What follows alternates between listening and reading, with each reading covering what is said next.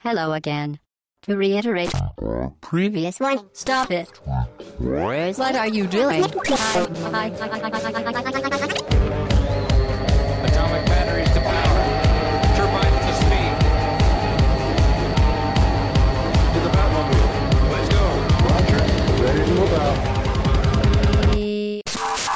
Podcast 189, bonjour et bienvenue sur robagaujoie.fr pour ce podcast euh, un petit peu décalé puisque nous enregistrerons en avril alors que vous l'écoutez en mai. Ah, tu balances les secrets tout de suite là. Directement, on commence, on vous le dit, euh, on vous le dit tout de suite puisqu'on vient de recevoir euh, tout le matériel euh, un peu VR de réalité virtuelle. On vient de le recevoir chez recevoir. Merci d'avoir commandé pour chez moi. Exactement, donc vous avez reconnu Mike à ma gauche. Salut Bonjour à tous, salut Hobbs. Et on a Dom qui est en face de moi. Salut tout le monde. Voilà, donc on a on a reçu un peu le matériel, on a une semaine grosso modo de, de recul, on a pu un peu tester les expériences et on va vous, pouvoir vous en parler puisqu'il y aura durant le mois de mai, je serai absent une semaine, donc du coup on en profite pour enregistrer ce podcast au lieu de ne rien vous diffuser, on aura quelque chose qui sera un peu distant de l'actualité, mais toujours dans l'actualité puisque la VR ça bouge tout le temps, mais on aura quand même des choses Et il n'y a pas que ça en plus. Oui, il n'y a pas que ça. non. Donc, euh, dans ce podcast, au programme, on aura, pour commencer, pour ceux que ça, la VR n'intéresse pas, on aura un, un jeu Knights of Azure, dont Dunn nous parlera tout à l'heure, qui est un jeu PS4. C'est ça. Euh, ensuite, euh, bah, on entrera directement dans le vif du sujet avec euh, tout ce qui sera HTC Vive, donc euh, la- le casque, la prise en main, le confort, tout ce qui peut se rapporter à ça. Puis deux jeux, deux vraies expériences, deux euh, jeux tirés euh, de, de, de la bibliothèque Steam. Euh, donc on a Vanishing Realms, qui est un Zelda-like euh, à la première personne. Voilà. C'est un peu ça, ouais. Et The Gallery, qui est un point and click, jeu d'aventure, point and click non, c'est vraiment euh, un Myst-like. Voilà, c'est Ouais, ça. bah, Ouais, il y a cette idée-là, Ouais. ouais. c'est Ouais. vrai. Il n'y a pas d'association d'objets, mais euh, il y a un peu cette idée-là. Et en plus sombre. C'est Ouais, ça. Oui, ouais. Ouais. Ouais, disons que ça. Dans ouais, l'ambiance ouais, et dans ouais, la narration, oui, c'est un peu ça. Voilà. Et puis on terminera par un petit. euh, vu qu'on enregistre un mois à l'avance, Parce que là, vous voyez pas, Voilà, il vient de sortir un questionnaire Attention, ouais. qui a 10 questions avec oui-non. voilà, oui, non, vous, vous allez devoir Ah, répondre c'est à- un à ces Nostradamus questions-là. euh, E3 Euh, pas, pas que trois, Parce que mais je vois voilà. des titres qui pourraient être Est-ce que euh, d'ici euh, d'ici mai, euh, vous pouvez lire une ou deux questions pour le pour le fun, mal. pour voir euh, est-ce que d'ici mai on Alors, aura. euh, euh, bah, vas-y, j'en prends une euh, qui me hasard. correspond, on va dire. Est-ce que Monster Hunter Stories aura été confirmé en Occident Voilà. Là, si je veux, je choisis oui ou non. Voilà. Et donc vous coucherez, euh, je, je vous on a- un stylo On a les mêmes questions et on aura les. Oui, oui, vous allez Ah ouais, les je mêmes qu'il y avait un truc différent. Et vous aurez euh, On les. ça. On prendra une semaine plus tard et on fera les fera les comptes. Si on a été vous bon dira ou pas. Si vous avez été Ah bon ou pas. du coup, il y a, il y a un témoin, on peut pas gruger. Quoi. C'est ça. Bon, alors je vous propose de passer d'abord à la question, à une question. hein. Vous n'y échapperez pas euh, cette semaine, malgré le décalage, euh, malgré tout ça. On va, on va faire une question. Et cette question va porter sur un dérivé de Disgaea. On a maintes fois parlé de Disgaea, de ce tactical RPG. Et ici, on va parler euh, du, du, du spin-off euh, Prini, Can I Really Be a Hero, The Le Hero petit pingouin. Ouais. Exactement. euh, Sur PSP. sur PSP. Le jeu de plateforme. Et dans ce jeu de plateforme, il y a euh, un truc qui se passe quand on perd 1000 vies. Mais la question c'est quoi? Ça, je me disais, pour une fois, j'ai joué au jeu. mais, mais Voilà. forcément, j'ai pas perdu 1000 vies, donc je sais pas. On perd 1000 vies. Donc c'est quand même très important. Ouais. Quand on perd 1000 vies, il se passe quelque chose. Vous avez trois propositions. À vous de trouver la bonne. Euh, réponse commune, collégiale. Vous êtes, Ah. vous êtes deux, comme ça, ça va Ouais. vous permettre euh, de, mettre en commun vos, ressources. Alors, réponse A, euh, ça débloque un skill qui provoque une avalanche de Prini à l'écran et qui détruit tout. Est-ce que réponse B, vous obtenez un succès, enfin un trophée ici, disant bravo, on a le niveau d'un testeur de jeux vidéo. Ou enfin, réponse C, on est téléporté dans un niveau où il faut aller toujours à droite. Voilà. Alors, j'aurais tendance à dire pas le premier parce que. Mais c'est un jeu de plateforme. donc Dans- de c'est un jeu de plateforme. dans tu ouais, mais dans le jeu, je le droit. vois, le, le, le, truc de Prini qui tombe partout. Donc, euh, je C'est un pense jeu de que. plateforme en 3D Ouais. Non, c'est 2D. Euh, non, de, ouais, enfin, c'est. Et tu vas tout droit, mais Oh, tu je sais quoi, c'est vite dessus Non, non, Non, c'est c'est juste sur le côté. côté, comme un, Mar- C'est comme un Mario. comme un Comme. Mario. Tu peux, tu te déplaces forcément. euh, Et la télé. C'est juste que c'est un, c'est un, un niveau de débutant, si tu veux, où tu fais que aller à droite. Alors que sinon, tu as des plateformes, tu as des Ah oui. sauts, des trucs. D'accord. C'est un jeu de plateforme. Alors, je dirais pas le. pro- Enfin, dans le doute, je dirais pas le premier parce que je vois une image où tu vois des Prini tomber partout et je suis pas mort mille fois et. à moins qu'ils le remettent, peut-être. Parce que moi, je peux pas t'aider. Mais ça. co- co- connaissant, euh, connaissant les, les, les, les programmeurs, Les je verrais bien le truc de vidéo, testeur de jeux Ça vidéo. me paraît euh, pas mal. Ouais, mais re- redis la phrase parce qu'il y a peut-être un piège dans le. Redis. Alors, tu débloques un trophée disant bravo, tu as le niveau d'un testeur de jeux Non, vidéo. mais sur PSP, il y a pas de trophée. Mais c'est peut-être un trophée. euh, ah ouais, dans le jeu peut-être. Ouais, peut-être dans le jeu. Putain, je Parce que sur plus. PSP, non, non, y a- ils ont jamais intégré les trophées euh, PSN, quoi. Enfin, ils l'avaient pas fait. C'est sur Vita et sur les autres consoles. Mais si c'est, ah, est-ce Les qu'il y a- trois sont plausibles. Est-ce qu'il y a des trophées dans le jeu? Moi, j'en sais rien. Mais je m'en souviens plus. Et puis en plus, j'ai- déjà expliqué que j'arrêtais toute euh, recherche de trophées. Du coup, je m'en occupe pas du tout. Donc, je vais même pas regarder s'il y avait des trophées. Et donc, la- le truc de téléportation, tu seras obligé d'aller qu'à droite. Genre pas de saut, rien. euh, ah, ça pourrait être possible aussi. Ça. Bah, ça te ramènerait, oui, à un niveau débutant parce que t'es mauvais, quoi. Ouais, voilà, c'est ça pour te. Mais bon, ça pourrait pas être permanent. Non, mais genre, genre, genre, t'auras un, un niveau et puis après tu, tu repartiras ailleurs. Ouais, peut-être. Attends, j'essaie de regarder dans les yeux de Chine. Et rappelle la première, ça débloque un skill qui. Un qui provoque une avalanche de prix à l'écran qui détruit tout. Moi, j'aimerais bien quand même le testeur de JV, là, le trophée. hein. Que c'est des jeux ouais, débiles, je te suis sur le euh, 2. Ouais. Bah, Pour moi, c'est pas le premier. Après, entre le 2 et le 3, ça se trouve, c'est le premier. bon, euh, je suis pourri. Mais ouais, je, je te suis sur la le 2. réponse B Ouais, je te Allez, suis sur le allez. 2. Va pour la réponse B. Très bien, bah, donc vous aurez la réponse en fin de podcast. On se retrouve tout à l'heure pour la réponse. Et tout de suite, on passe à Night of Azure.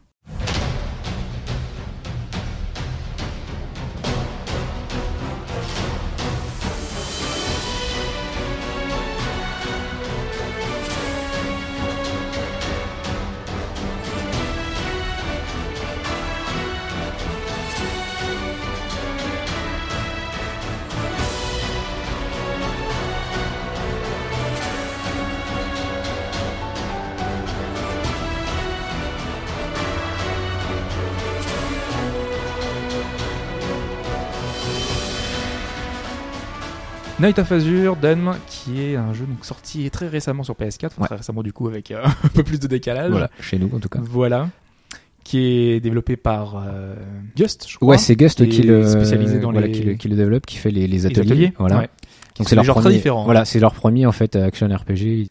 Euh, donc euh, Night of Azure. Alors justement, une petite euh, petite anecdote. Donc en, en japonais, alors excusez-moi le, le- mon accent japonais, mais c'est Yuru no Nai Kuni qui veut dire le pays s'ennuie. Donc du coup, le titre français n'a aucun rapport avec, le titre original. Donc c'est l'histoire de de- d'un monde en fait où on arrive au moment de la résurrection de, l'esprit de la nuit. Euh, deux esprits sont euh, le- l'esprit de, la lumière et de la nuit sont battus. euh, l'esprit de la lumière a gagné et tous les, euh, les, x centaines d'années, euh, l'esprit de la nuit revient et donc on a le, le temps de que la lune en fait euh, disparaisse pour euh, pour sauver le, le, le monde.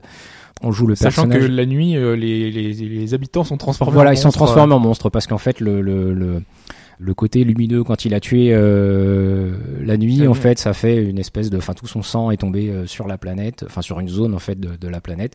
D'ailleurs, c'est une île qui a l'air euh, proche de de, l'Angleterre. voilà Ouais. qu'ils ont qu'ils ont inventé. C'est un lieu réel. Voilà, et du coup, euh, bah Parce que l'héroïne vient des États-Unis. c'est ça, ouais, ils sont baladés en oui, fait. Ils- non, mais ils font, ils font le monde entier en fait. Elles se baladent Ouais. pour aller euh, pour aller Ah détruire un peu les monstres un peu partout dans, dans, dans le monde. Elle est envoyée par l'Église en fait, qui va résoudre le problème. Et euh, donc en fait, quand le sang a touché des animaux ou des objets, voilà, ça se en monstre.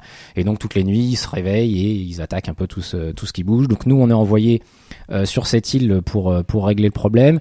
Et euh, on y retrouve euh, Prêtresse. une prêtresse, voilà, Lilith, qui est en fait l'amie d'enfance euh, de d'Arnis, qui, qui est le, le personnage principal. Deux filles. Euh, hein. voilà, deux filles. Euh, alors ils sont, importance. voilà, parce qu'ils sont Elles sont petit habillées ou pas peu. On verra après. On verra après. Hein. C'est un jeu japonais en même temps. Ah oui, oui. Euh, qui sont un peu plus que des amis d'enfance. Voilà, on va pas, on va pas spoiler beaucoup, mais on voit assez rapidement que euh, qu'elles sont plus proches que ça. Arnis est venu surtout là pour euh, pour la protéger, puisque euh, l'Église en fait euh, va la transformer en, en sainte pour justement re- remettre le sceau de la nuit pour pouvoir repartir sur sur plusieurs années de, de tranquillité. Donc en fait, on va suivre dans l'histoire. euh, Arnis qui va essayer de savoir qu'est-ce que ça représente d'être la sainte. On ne revoit jamais les saintes. Le scénario a son importance malgré Voilà. que ce soit un action RPG. C'est ça en fait. L'histoire est vraiment sympa parce que euh, au début ça part pas vraiment, ça, ça, ça a l'air assez simple et puis on voit que tout doucement il y a des petites, Surtout petites que la, choses. la mise en scène est pas terrible quand même parce que le début euh, enfin, Non, que voilà, pu ouais, voir. c'est- euh, alors c'est c'est vraiment le, le début est vraiment le pire du jeu. Euh, c'est assez vide. euh, L'histoire est bon, faut le temps qu'elle arrive, mais Mm. mais ça vient au fur et à mesure. Il y a beaucoup plus de, de personnages après qui arrivent.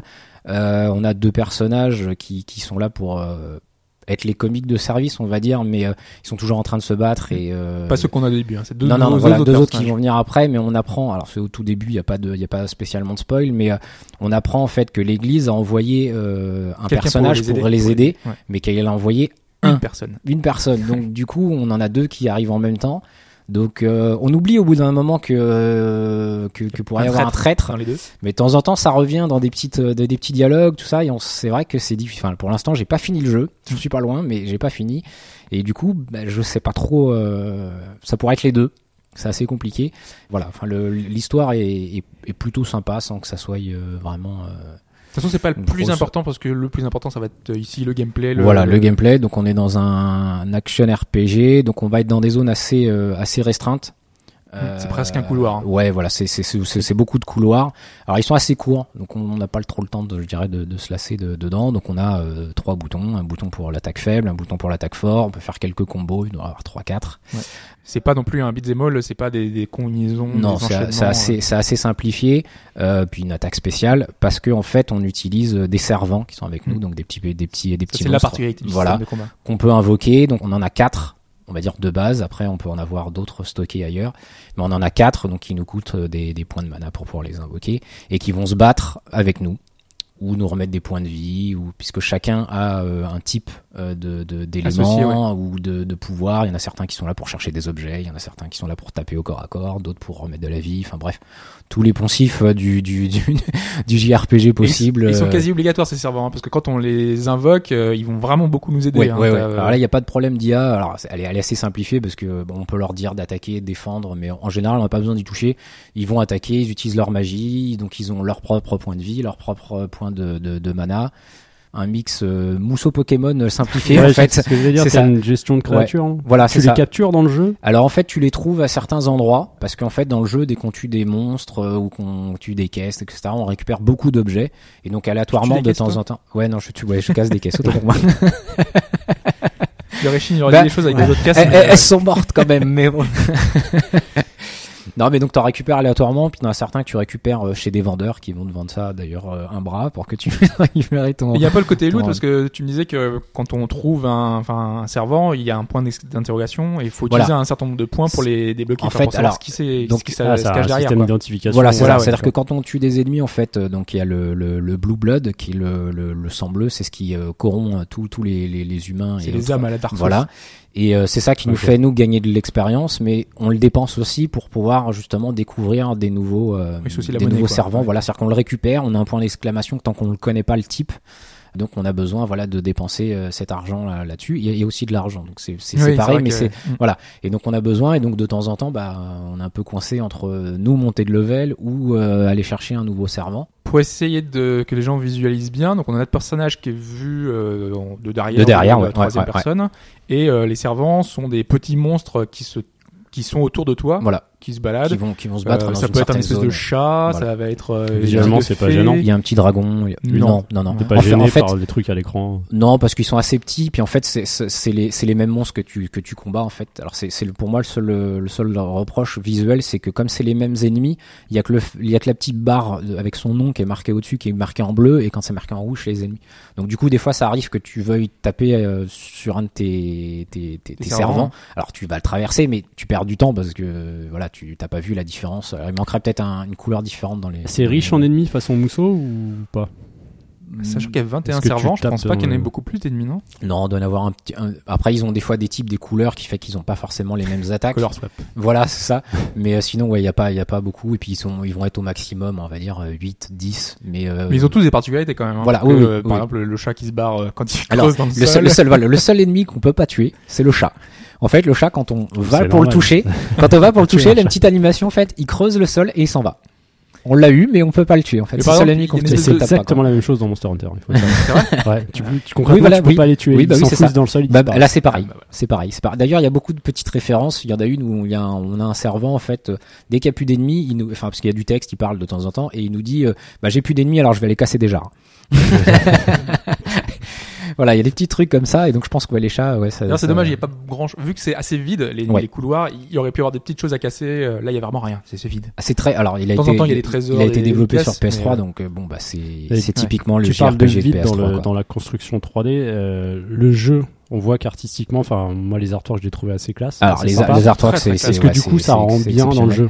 Alors les Parce que personnes, ça fait pas un peu vide sur les décors. Ouais, ou- si, si, si, c'est là. C'est-à-dire que les personnages sont très jolis, sont très bien modélisés. Après, autour, euh, c'est euh, c'est c'est vide et en plus, euh, c'est tellement euh, net. En fait, c'est trop net. C'est un C'est-à-dire peu que la les- serpe, les- ouais. Voilà, c'est c'est c'est.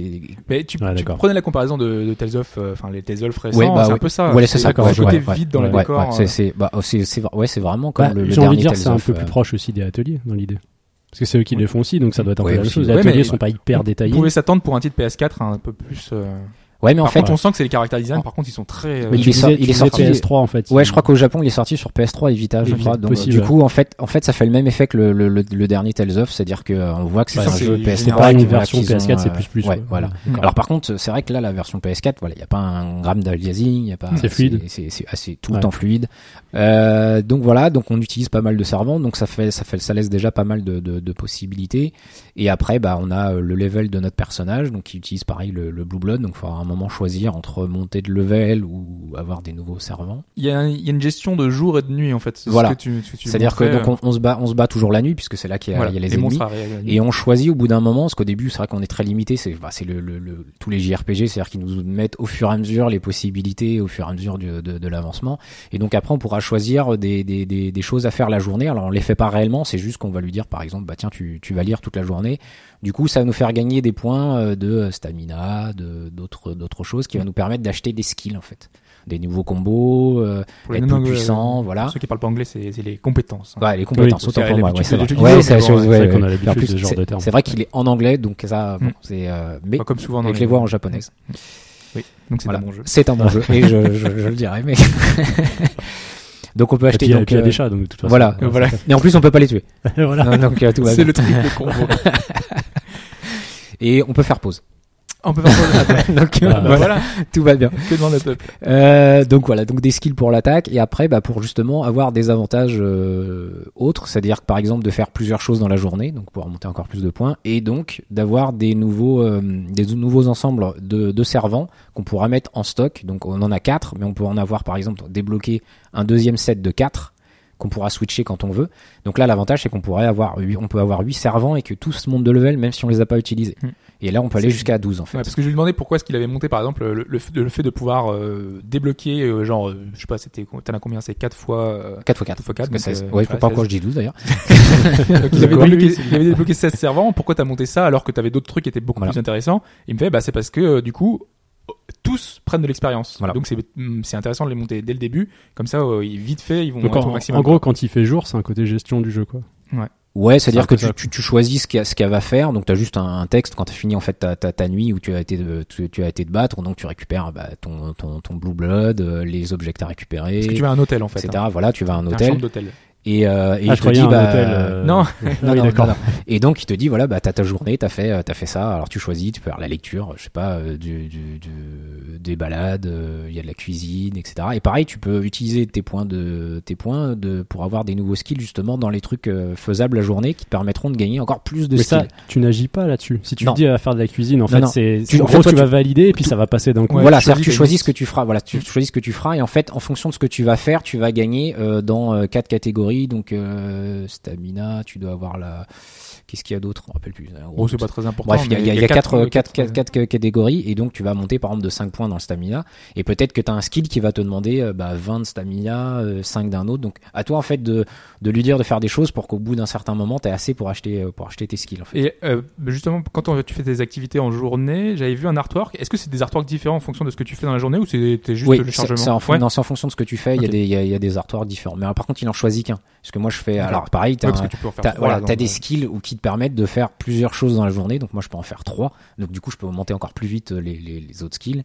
Et donc, bah, il t'en monte qu'un seul, euh, qu'un Ouais. seul aléatoirement en fait. Tu parlais de skills et de compétences, mais tu dois pouvoir acheter des armes, peut-être de l'équipement aussi? Non, alors euh, les Ah. armes, enfin les armes, tu t'en as, t'en as une qui, qui va t'être donnée assez rapidement, qui peut se transformer. Ouais, euh, en- dis pas, voilà. euh, bon, pas. après on reste dans les dans les, les standards du JRPG, euh, mais c'est la même qui reste dans le, le truc. Par contre, dès que tu tues des monstres, presque, alors pas tous tous les monstres, mais t'en as, tu récupères vraiment facilement 10-15 objets par euh, par euh, partie que t'as fait en fait, qui dure on va dire un maximum 15 minutes. Et donc ces objets-là, bah tu peux les équiper soit sur ton personnage principal, soit sur tes servants. 90% en fait tu peux mettre sur l'un ou l'autre et t'en as une partie où qui se voit qui sont réservés aux servants ou réservés Mais c'est à pas, mais c'est pas un casque, une arme en Non, Esthétiquement, non, les personnages changent pas. Que Non, ce non. soit les Non, non, non. servants. ou- C'est juste en fait un objet que tu lui, tu lui associes. Donc les servants, ils peuvent en porter qu'un. Euh, Arnis, tu pourras en avoir jusqu'à 4, mais c'est pareil, c'est des, faut débloquer ces skills-là au fur et à mesure. Donc au début, tu peux en, tu peux en associer qu'un, et ça va te donner bah, plus d'HP, plus de. T'as même de- pas des de costumes à débloquer? Parce que vu, Non, vu le non. type de jeu. Non, non, pas, y a pas- alors, Ah non, ils ont pas été jusque. Peut-être à la fin, mais euh, Ouais. dans, le jeu, non, non, tout est resté, euh, tout reste, euh, tout reste dans, dans, dans, dans, ce truc-là. Et donc, bah, le- les, les servants, donc le fait en plus d'avoir plusieurs euh, slots, ça peut être aussi intéressant au niveau euh, combat parce que tu pourras avoir un slot, euh, je sais pas, où tu mets quatre servants qui te remettent des, de, de la, de- des, des points de vie et passer euh, en plein combat avec un autre quatre, euh, quatre autres possibilités et C'est très invoquer bourrin. les autres. voilà. Bon, alors le souci de tout ça, c'est que euh, le jeu est plutôt facile. Donc l'optimisation, t'as pas vraiment besoin de t'y mettre en fait. Ouais, ça devient du button machine, quoi. non? Ouais, pas forcément, mais euh, t'as pas vraiment besoin d'optimiser. Ou alors c'est peut-être parce que je le fais inconsciemment et donc forcément je, je roule sur le jeu parce que j'ai, je suis resté longtemps à un endroit pour monter T'as le t'as level. pas de choix de et, euh, difficulté non plus? non. D'accord. Non, non, il n'y a pas de choix de difficulté. Donc voilà, tu peux poser des objets, euh, t'as des nouveaux servants. Donc il y en a 21, si je dis pas, Oui. euh, différents. Tu peux retrouver plusieurs fois des fois les mêmes, donc qui ont des choses différentes. Et ils ont une dernière chose, c'est-à-dire qu'en bas, on a, euh, dans tous les pouvoirs qu'a qu'a Arnis, elle peut aussi se transformer en démon. Euh, Il y a quatre types de démons différents, euh, démons du feu, de l'eau, de la terre, je crois, et je sais plus euh, le dernier. C'est les couleurs, hein, ouais, voilà, jaune, voilà. En fait, ça change vraiment juste les, rouge. attaques de base qu'elle va faire, etc. Et donc là, en fait, c'est en fonction de tes démons, puisqu'en fait, t'en as quatre. Ils sont eux associés à une transformation. Et c'est euh, bah, là où tu auras le plus de points, c'est dans en, en- en cette, cette transformation-là que- qu'elle va arriver. Donc on a une barre en fait à force de, de, de tuer des monstres qui, qui augmente et quand on arrive à fond, on se transforme en démon. Alors c'est assez long, ça dure 30 30-40 secondes et euh, on est vraiment surpuissant. Ça c'est vrai que c'est Encore plus facile. ouais, mais c'est j'ai- j'aime bien parce que Mais c'est euh, intéressant contre les boss. voilà et puis en plus euh, il y a des fois où tu as des, des transformations où tu sens que tu es un peu plus puissant mais ça va pas plus loin. Là vraiment tu sens que t'es t'es t'es limite euh, invincible pendant quelques secondes et que tu, tu en- Justement, tu en les profites boss. quoi. Il y a un intérêt à les faire ou pas? Ouais, bah, alors c'est que tu sens une forme de stratégie, des petites tactiques à Oui, alors en fait, ils sont tous liés à l'endroit où t'es. Alors, quand tu vas être dans le cirque, tu, tu vas avoir un. Ouais, c'est celui que j'ai fait. Voilà, un boss. cheval de cirque. Voilà, non, non, non, non, non, non. C'était pas le boss en lui-même, c'est qu'au sol, par exemple, il y avait des pics. Donc, t'avais des zones avec des pics. Donc, euh, du coup, euh, il fallait faire un espèce de, de zigzag entre les pics pour pas se faire piéger. euh, Parce Ouais. qu'en fait, ils apparaissaient, ils disparaissaient. Donc, euh, pendant que le boss, en plus, était en train de te, te poursuivre, donc il fallait essayer de les éviter et faire le tour et essayer de bien gérer. Bon, c'était un peu facile parce que là, on est un peu. euh, Oui, bah oui, t'avais pris, mon, cette t'as- feuille. t'avais pris mon, mon perso, donc Voilà. euh, j'étais passé depuis longtemps. Mais euh, ils sont vraiment tous intéressants. Ils ont, ils ont vraiment c'est des, des arènes. voilà, dans des petites arènes. Ils ont un rapport avec l'endroit où t'es. Ils ont des attaques très particulières. Enfin, ils ont, ouais, ils ont bien travaillé sur sur les boss. C'est c'est assez intéressant. Et par rapport à ce que j'ai vu, il paraît que le boss final est vraiment euh, exceptionnel. Ouais. et que la fin est vraiment très bonne. Alors, c'est rare que je trouve qu'on entende beaucoup parler qu'un jeu à la fin est vraiment excellent. Donc euh, bon, là je sais pas encore, mais il paraît que c'est un c'est c'est c'est c'est un sacré combat. Voilà. On vous rajoutera ça en complément la semaine, C'est la ça semaine euh, suivante. dès, dès que dès que je l'ai fini, je vous vous, dira je ça. vous dirai si c'était bien. tu l'auras si fini d'ici à d'ici mai, je pense. Oui, voilà, parce que alors, c'est c'est un c'est un, c'est un C'est jeu assez qui est court, assez, est assez court. Voilà, faut Mm. compter une trentaine d'heures sans se presser. Mm. Donc c'est vrai que c'est assez court pour un pour un Toi, t'as fait les trois quarts à peu près. Ouais, je dois être une vingtaine d'heures, peut-être un Mm. peu plus. Euh, Après, moi, je perds euh, beaucoup de temps parce que alors, dès qu'il y a des trucs à collectionner, justement quand Voilà. c'est des servants, alors là, je cherche à les avoir tous, euh, donc ça, ça, ça prend un peu de temps. Euh, alors, c'est vrai que c'est un jeu où on refait souvent la même chose, puisqu'on peut re- re- refaire en fait toutes les toutes les zones qu'on a fait, on peut les Mm. refaire autant de fois qu'on veut. Mais euh, on n'est pas obligé puisqu'il est assez facile, donc il n'y a pas besoin de spécialement optimiser. Moi, je le fais, donc bon. C'est, euh, ça devient peut-être trop habitudes. simple. Voilà, ça devient les habitudes. Il est assez court, mais je trouve que justement, comme ils ont peut-être pas le budget de faire un gros JRPG avec une histoire qui, qui soit exceptionnelle, je pense que c'est une bonne chose que Oui. ça soit court. C'est plus Des fois, dense. vaut mieux 30, Voilà. euh, 30 heures qui soient bien, bien gérées au niveau euh, rythme Ouais. que 60 où tu, on te rassène toujours les mêmes niveaux euh, répétitifs. Et en plus, ils ont, bon, ils ont mis plein de petites choses. Il y a plein de choses. Alors, on n'est pas obligé de les faire, mais voilà, on peut aller chercher des, des quêtes à certains personnages qui vont nous dire, bah là, faut que tu tues, je sais pas, euh, 10, euh, 10 dragons. Alors, c'est pas obligé, tu, tu la fais pas directement. En fait, ça, elle est, elle est dans ton, dans ta liste. Tu vas faire tes, tes, tes quêtes normalement. Et puis, euh, quand on aura tué 10, bah, tu récupères de l'argent. Euh, Il y a des marchands, donc on récupère des objets, on peut les revendre, en racheter. Euh, Il y a une, une pièce en bas qui est faite pour, euh, pour faire des. C'est une arène et donc ils vont nous donner, bah voilà, tu dois tuer tant de monstres en 60 secondes, des choses comme ça. Donc il y a plein de petites choses à faire. et une dernière Rennes. Là, on Qui- revient à ce que tu voilà, disais. qui est l'endroit en fait où on peut euh, on peut monter de level. Et euh, quand on arrive, donc euh, on a en fait, on voit le, personnage de, de Lilith, mais euh, en fait on est dans son propre rêve. Donc en fait c'est nous-mêmes qui voyons notre ami. Et mais par contre ça nous permet de poser des questions, des questions assez existentielles d'ailleurs dans le jeu, mais où tu peux en choisir toujours qu'un sur deux. Les deux sont souvent très intéressants. Déjà c'est compliqué de, de, de choisir entre l'un et l'autre. Mais surtout, la première fois que tu y vas, te dit donc euh, faut que tu ailles sacrifier du, du Blue Blood pour, euh, pour monter de niveau, mais que euh, dans ta tenue actuelle, tu peux pas. Il faut que tu sois plus présent. Et, Donc après, je le crois pas. et tu n'as pas beaucoup de vêtements, non, vraiment pas, alors, beaucoup. C'est c'est pas monstrueux non plus, mais c'est vraiment, ce qui en fait, ce qui est Mais encore pire que les moment autres. c'est un argument Voilà, c'est-à-dire que tout le jeu, il y a vraiment rien, il y a rien de spécialement de fan service du tout. Non. Et Quoique si, il y a des plans, euh, par exemple, quand on a vu quand elle arrive, il y a, il y a le Ouais, truc des sur plans, le- mais c'est bon, c'est c'est pas, voilà, c'est pas, c'est pas non. fou quoi. Et là, c'est vraiment, ça, ça tombe vraiment comme un cheveu sur la soupe où tu te dis, il y a un mec qui a dit un moment, faut qu'on en mette un coup quelque Oui. part, vous vous trouvez, mais Faut euh, notre faut, qu'on, faut qu'on en Putain. Donc Non, du coup, ça coûte, ça, ça dure 10 secondes. C'est le côté euh, habit de prêtresse euh, transparent. Voilà, c'est ça. Juste une bande sur les, la poitrine. prêtresse, voilà. tu fais un truc un peu religieux, bon, non, pourquoi non, pas, ouais, mais ouais, là, c'est euh, religieux, très transparent. ouais, putain. euh, voilà, il y a pas de. c'est la Alors, en prêtresse plus- de tes fantasmes. En plus, ça, ça- en plus, ça- c'est un endroit où tu as envie de rester un peu puisque c'est, euh, il y a une, il y a une musique chantée euh, qui est vraiment sympathique. Enfin, tout est vraiment euh, bien. Alors, ça, ça, ça gâche pas, tu vois. Mais c'est juste que euh, ça crée un décalage où tu, tu, tu dis c'est vraiment forcé. Voilà. C'est vraiment forcé pour mettre ça là et c'est c'est dommage. Bon Ouais. après c'est tu, tu restes 10 secondes, c'est juste tu montes ton level et puis tu repars donc c'est euh, c'est pas c'est pas spécialement dérangeant mais ouais ça fait ça fait ça fait bizarre. Ça quoi. fait tu, te, tu te dis euh, qu'est-ce que tu euh, qu'est-ce que tu viens faire là? Et puis euh, bah écoutez euh, voilà c'est tout. Euh, qu'est-ce que je pourrais rajouter euh, Que ça t'a plu? Que ça m'a plu ouais ça Ouais. m'a ça Parce vraiment on, plu. on avait eu des échos, voilà, qui étaient forcément. euh, bah, c'est vrai que c'est le côté répétitif. euh, moi déjà rien qu'avec ce que j'ai ce que j'ai joué, c'était tellement simple que du coup je me suis Ouais. dit si je fais que taper dans le vide comme ça euh, tout le temps, il n'y a pas vraiment de stratégie sur ce que j'ai vu.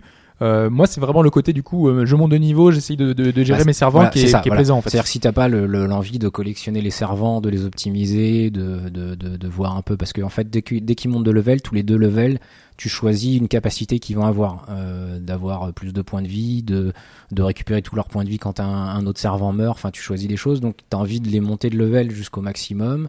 Voilà, si t'as pas cette recherche-là, euh, c'est sûr que le jeu est plutôt euh, répétitif et que, euh, que ça va être un peu. Moi je sais un que le plot m'intéresse, Je- j'ai envie de Ouais. voir qui est le traître, tu vois, d'essayer de Voilà. voir un petit peu le, le- les tenants c'est vrai que plus, plus- plus tu montes dans l'histoire, plus Le tu plot, vois que c'est pas, c'est pas, c'est pas dégueulasse, hein, on précise. c'est le plot twist, hein, où. J'aurais utilisé euh, le pitch, tu m'aurais dit autre chose, c'est ça? Ouais, et puis au fur et à mesure que tu pas, voilà, c'est ça. Au fur et à mesure que tu montes dans l'histoire, tu ah, tu sens que ça va pas être aussi simple que ça n'en a l'air. Bah, déjà, tu rentres, t'arrives à l'hôtel, t'as un gars bizarre qui est en train de téléphoner, tu dis, Voilà, qui tu sais pas trop dans, dans quel sens il est et bah c'est En marrant. même temps, tu te poses des questions sur tout le monde parce Voilà, que ouais, ouais, ouais. normalement, ils sont tous censés être se transformer en, en monstres la nuit et déjà, tu rencontres des gens qui sont pas transformés. Donc, euh, tu- pourquoi? Qu'est-ce qui se passe? Voilà. Que se passe-t-il? Donc moi, bon, le, le- seul défaut que j'ai repro- reproché, ce que je te disais, c'est dire que donc on a un bouton pour faire une roulade, euh, mais par contre, dès qu'on a commencé à faire un coup, tant qu'il a pas fini son coup, euh, on peut pas faire de, de, de roulade. Ah ouais, Du coup, tu te de retrouves des- cancel. euh, Non, du coup, tu te retrouves des fois contre des ennemis où tu fais un combo et le combo il va être très long et t'arrêtes pas de marteler le bouton rond parce que tu sais que tu vas te prendre un coup et bah tu le prends parce que euh, c'est trop tard. Est-ce qu'ils l'ont fait exprès? Je sais pas. C'était peut-être aussi pour que tu évites de marteler le bouton. C'est aussi peut-être une raison, je sais pas. Mais bon, c'est pas. Moi, ça m'a pas plus dérangé que ça. Et puis bah voilà, je trouve que c'est un bon un bon JRPG. C'est pas euh, le jeu de l'année, mais euh, c'est un bon JRPG. Très bien. Donc, Knights of Azure sur PS4, donc qui est sorti chez nous euh, il y a quelques semaines maintenant Voilà. de Koei Tecmo. Qu'en anglais. Enfin, Qu'en anglais, oui, c'est vrai. anglais, voilà. Faut le euh, préciser. voix japonaise, mais Donc, une quarantaine d'euros. Ouais. Euh, même un peu plus. hein. Ouais, Mais, 40, euh, 49, faut 49, compter, ouais. voilà. Très bien. On va pouvoir passer au, au gros de ce podcast. On va passer à la VR.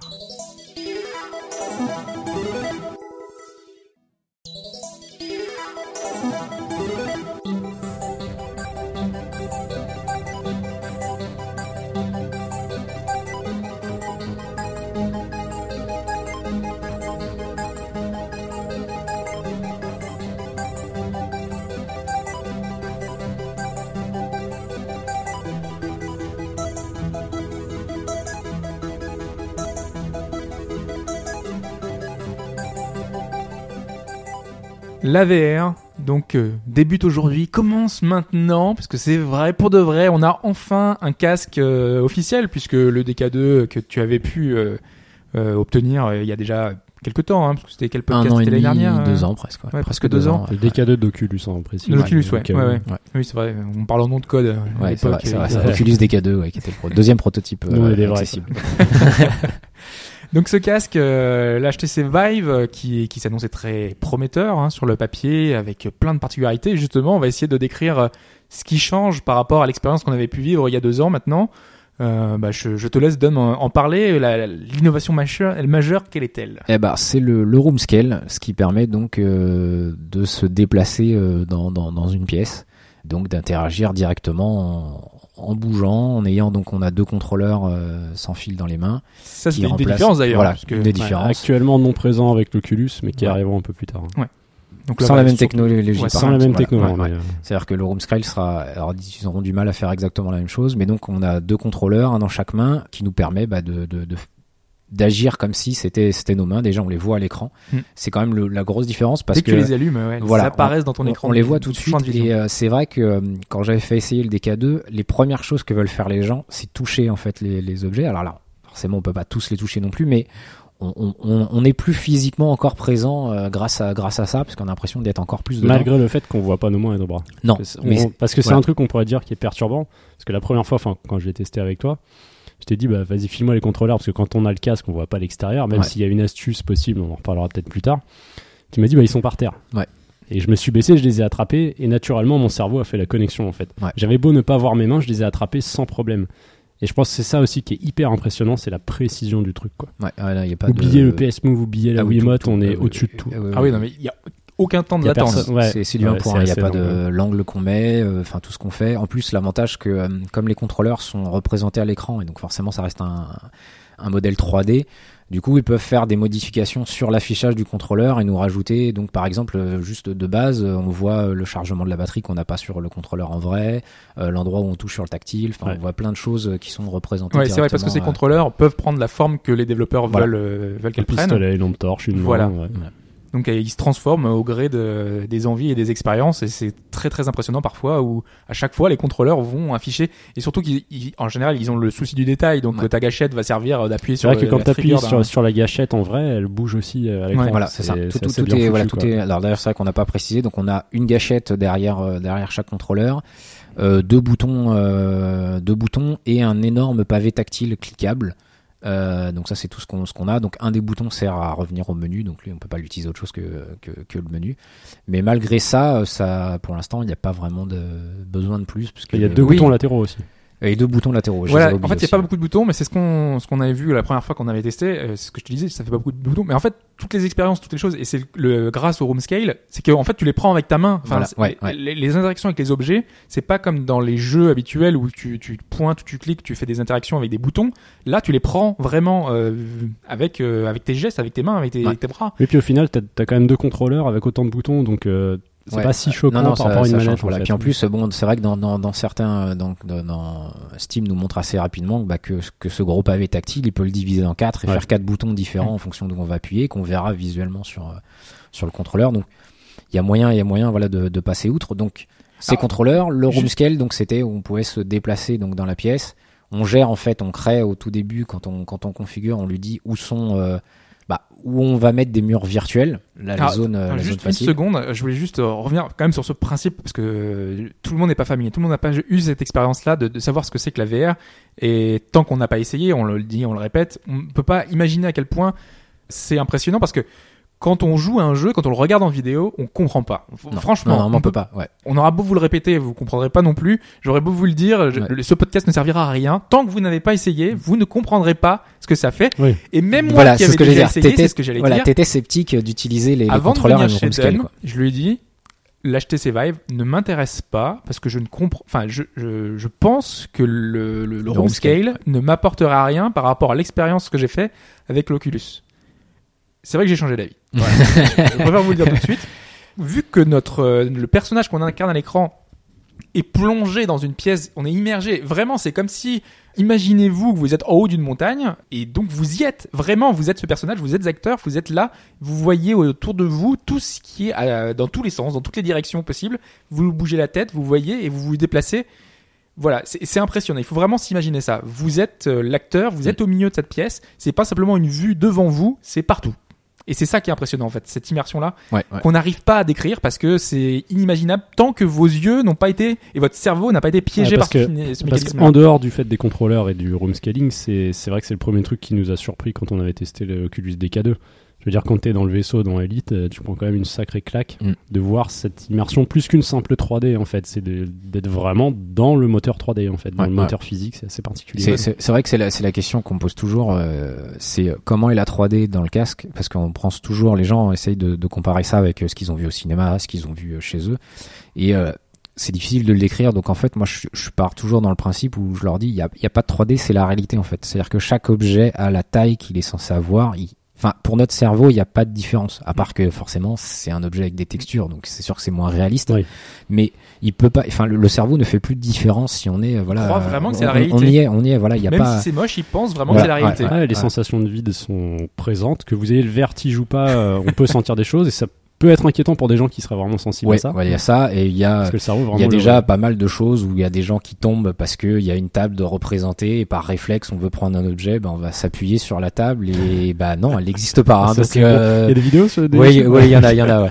Il y en a où des, et, mais c'est vrai que, voilà, tant qu'on l'a pas essayé, on peut pas se rendre compte que on, on y est vraiment dedans. C'est-à-dire qu'on fait des gestes, euh, quand après on réfléchit, c'est bête parce que, euh, bah justement, je prends la table, euh, moi, s'il y a un objet qui est très loin sur la table, je vais vraiment me pencher comme s'il y avait la table et qu'elle allait toucher mon ventre et je vais Moi, essayer d'aller le chercher le vraiment loin. aussi, ouais. Voilà, parce que euh, bah, on, y est. Il n'y a pas de, il y a pas de truc à moitié. C'est on est dedans. Donc du coup, on fait comme dans la réalité. Il y a une table. Bah, je vais, je vais vraiment Mais c'est euh, marrant me parce qu'en loin pour le en fait, on n'y pense pas. Alors ça, ça le fera peut-être pas à tous. Il y en a Mm. qui s'en foutraient, je sais pas, de traverser le, le truc 3D parce qu'il y a des zones, on voit, qui sont pas vraiment limitées. La table, tu peux rentrer dedans concrètement. Oui, bah oui, oui. Bah de toute façon, il y a rien qui peut t'empêcher instinctivement, il y a un truc qui fait que euh, bizarrement, tu vas tendre le bras. Quoi. Mais il y a justement, il y avait une, un- une anecdote qu'on a testé sur la montagne. Tu sais, euh, on avait testé la démo de, Ouais, ouais.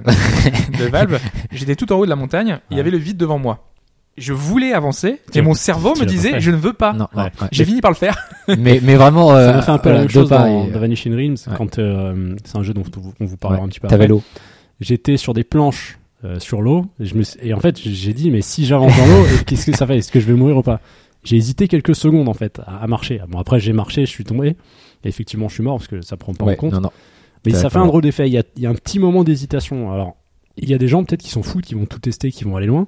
Mais tu te poses la question en fait. Mm. C'est peut-être là tu dis c'est que ça fonctionne. Il y a vraiment un truc, Ouais, ton cerveau, euh, il ouais, est c'est- C'est complètement inconscient. C'est c'est- Ouais. ouais, euh, derrière, il- on te dit, ça te prévient. à tel point que quand ça bug, parce que ça arrive, quand il y a des Ouais, trucs qui ouais. bug et qui figent, là, le cerveau comprend plus et vous allez être malade en fait. Ouais, ouais, ouais. Heureusement, ça arrive rarement, hein, mais c'est des choses que quand ensuite on est plus immergé presque comme la réalité, le cerveau comprend plus. Quoi. Alors justement, c'est peut-être intéressant de revenir sur ce sur ce point-là, euh, revenir sur notre conducteur, le côté de motion sickness, donc c'était le côté d'être malade quand Ouais. on utilisait l'Oculus.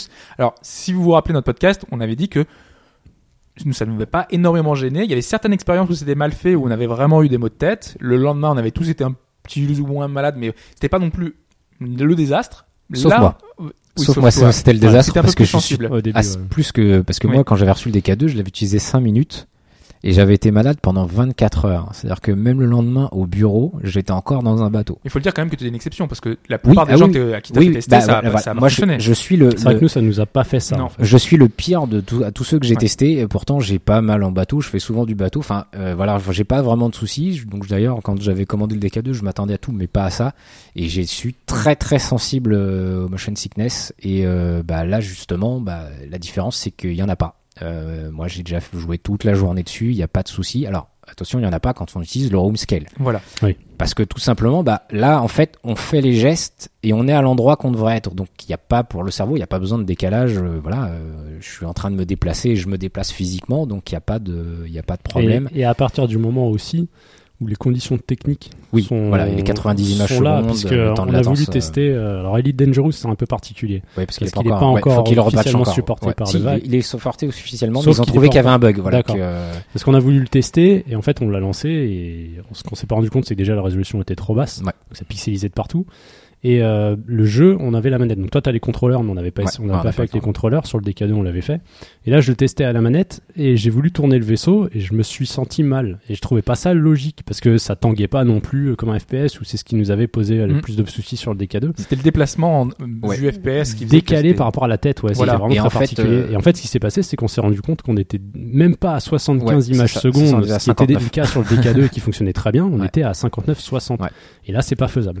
Et donc donc là- là, vraiment, il y a un malaise qui est présent. Là, en fait, justement, je me, je me suis renseigné parce que, en fait, euh, le, le motion sickness, ça, re- ça représente deux choses. En fait, il y a euh, ceux qui connaissent parce qu'ils sont malades en bateau ou en voiture, c'est l'oreille interne qui se dit je me déplace pas et dans là ce que je vois visuellement, je me déplace. L'autre motion sickness, c'est justement le temps de latence. C'est ce que ce qui a dû t'arriver quand euh, quand t'es à 50 images par seconde. C'est qu'en fait, quand il y a une trop trop grande différence entre ce qu'on voit par rapport à ce qu'on se déplace, c'est-à-dire qu'il y a un temps de, de, de réponse, etc. Apparemment, en fait, le cerveau se croit empoisonné ou drogué. Du coup, il se met à vouloir euh, à vouloir vomir parce qu'il se dit voilà, faut que je fasse quelque chose vu que ça bouge pas normalement et ben voilà. Et donc en fait, c'est c'est une autre une autre forme de maladie. Je pense que c'est pour ça que tu te déplaçais pas dans ton le vaisseau se bougeait pas encore mais tu avais quand même déjà des problèmes parce que bah et on était à 59 images donc faut Mais c'est vrai qu'à il faut les 75 90, quoi. déjà à la base, ça marchait très bien. ça marche déjà mieux. Mais on rappelle ouais. que c'est 90. là c'est euh, images 90 secondes et il y a faut voilà, il y a pas il y a pas de Et voilà. Mais donc sur la quarantaine d'expériences euh, que que t'as pu faire, euh, j'en ai c'est nickel. voilà, Enfin, j'ai pas Honnêtement, euh, euh, C'est vrai que quand on met le casque, on va pas se dire je vais être malade. non, non. non non Enfin, on peut avoir une appréhension si on l'a jamais testé, ça on peut le comprendre. Ouais.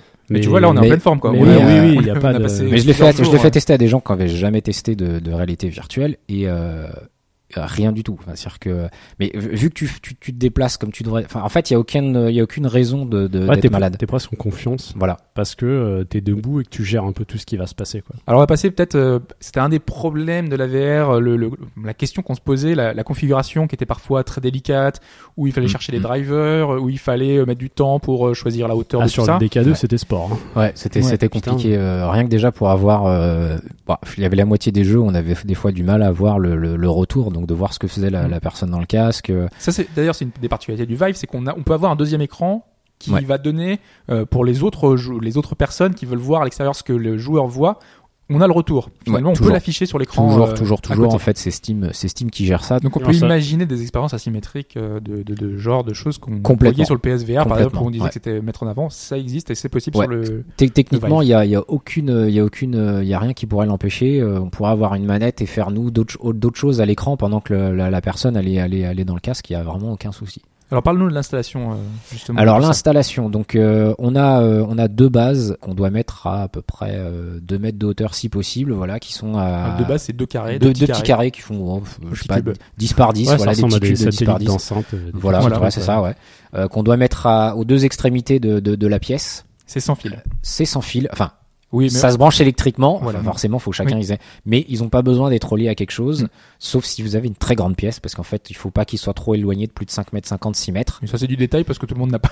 voilà. le temps de- de Euh, mais contre, sinon, ils fournissent un câble super voilà, ils un, ils fournissent un câble. Alors, je sais pas combien il fait, parce que moi, euh, il peut courir là, donc il doit faire au moins 15 mètres. C'est un jack qui permet de relier les deux bases et donc elles, elles peuvent se synchroniser parce qu'en fait elles ont besoin de se voir euh, sans qu'elles soient en, en vue directe mais elles ont besoin de se voir à un moment pour pouvoir se synchroniser alors je vais pas rentrer dans les détails du, Oui. du, du fonctionnement du, du, du système mais elles ont besoin de se voir et donc, bah, si elles sont vraiment trop loin, ou si, par exemple, vous avez comme moi une énorme poutre qui traverse votre votre salon et qui fait qu'elles se voient un petit peu moins, euh, vous pouvez utiliser un câble euh, qui permet de les synchroniser. Et euh, Mais ce n'est pas nécessaire. c'est pas nécessaire. Voilà. Alors, elles ont aussi des prises euh, micro USB qui permettent de les brancher sur le PC, par exemple, si on veut faire une mise à jour. Mais à partir du moment qu'elles ont été reconnues une fois, elles sont synchronisées en Bluetooth avec le casque. Donc, le même mise à jour, elle sera envoyée aussi sans fil. Mais ils ont quand même prévu- Le casque étant toujours connecté Voilà, au PC, ça voilà. passera et ensuite ça passera, diffuse. ça passera obligatoirement, mais ils ont toujours prévu que tous les appareils ont un branchement micro USB qui fait qu'on pourra toujours soit réinitialiser euh, la, la, la synchronisation, soit les mettre à jour. Bref, on sera jamais Ouais, coincé. c'est de cette euh, façon-là que se rechargent les contrôleurs. Voilà, les Avec possibilité sur PC en USB ou directement sur ou le directement voilà, Mm. sur secteur, donc ils fournissent deux secteurs. Euh, D'ailleurs, les contrôleurs traînent très longtemps. Pour l'instant, le plus que j'ai essayé, ça doit être 7-8 heures, et il me restait encore une barre sur les quatre. Donc il Ouais, y a c'est pas, ah ouais, il y a Ça pas permet besoin de faire de, de grosses sessions Ouais. sans- de, de rechargement. Il y a pas, il y a vraiment pas de pas de souci. Donc au niveau de l'installation, on l'a dit, juste Donc, les, les deux cubes de chaque deux- côté de la pièce. Voilà, de chaque côté de la pièce. Alors ils peuvent être plus loin que la zone qu'on va utiliser. Il Mm. faut juste les mettre euh, bah, où c'est le plus pratique pour nous, sur- principalement. Euh, ensuite, le casque, bah, lui est relié à un petit boîtier qui, lui, bah, ce boîtier-là est relié au PC avec euh, un port USB, Ouais. le HDMI qui se branche sur la carte vidéo, et puis une câble, enfin un câble d'alimentation euh, forcément pour alimenter. c'est pas euh, plus choquant boîtier. que n'importe quel appareil. Voilà. Non, surtout qu'en plus tous les câbles sont identifiés. Il y a un petit, un petit. T'as des codes couleurs un- dessus, ouais Voilà, il y a des codes Ouais. couleurs et puis il y, a un- il y a une petite étiquette qui te dit qu'est-ce que c'est comme câble avec le, le dessin d'où il doit se brancher. Franchement, même si euh, vous Oui, y connaissez rien tu, du tout, c'est comme Voilà. Péritel, tu sais c'est-à-dire que si vous sortez Péritel, tout quoi. proprement, en plus, bon, la note, il y a une énorme notice en couleur, en français.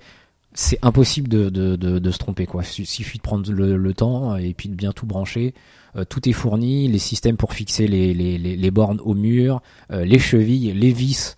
Enfin, c'est ultra complet, quoi. il y a tout. vraiment tout. Voilà, vous avez Ouais. tout. As même un peu euh, plus. Voilà, il y a. Franchement, donc il y a quasiment rien. Donc c'est- tu branches ces cinq câbles et ensuite apparaît à l'écran et reconnu automatiquement Voilà, dès sur que- ton dès- PC. dès qu'on lance Steam, euh, enfin Steam VR, ça, ça s'affiche donc euh, sur le, sur le casque. Vous avez donc euh, le Steam en big picture, en vraiment big picture, parce que vous avez, je parie, de faire 2 deux, deux mètres de diagonale ou 2 mètres 50 de Est-ce que diagonale. c'est une sorte de salle 3D en fait Voilà, Hmm. où on peut choisir le, le, le, le fond d'écran euh, assez facilement. Tiens, ça c'est par rapport à la- l'anecdote de Chine qui, qui disait euh, oui j'ai un écran d'un mètre trente devant moi et moi je- quand j'ai regardé la vidéo je me suis dit mais il se fout de ma gueule quoi enfin on s'en fout quoi il est à 1 mètre 30 mais il doit être à, à 10 mètres l'écran Mais en fait il est vraiment à, à 10 Ouais, il cm de ton ouais. écran quoi Ouais. de, de de tes yeux donc finalement l'écran il est c'est comme s'il était devant toi mais vraiment faut, je, je sais pas c'est difficile à s'imaginer Ouais, mais c'est vraiment ça quoi Et du coup, bah donc on peut faire tout, bah, euh, tout ce qui est ski Team Big Picture, aller lancer ses jeux, euh, on a les options, donc on peut vraiment tout régler, le volume du, du, du Ouais, casque. puis là, dans à titre de comparaison, ça se contrôle un peu comme une Wiimote euh, Voilà. sur votre Wii. Il y a un pointeur en fait qui apparaît et, on puis appuie, euh, euh, on sélectionne. Voilà.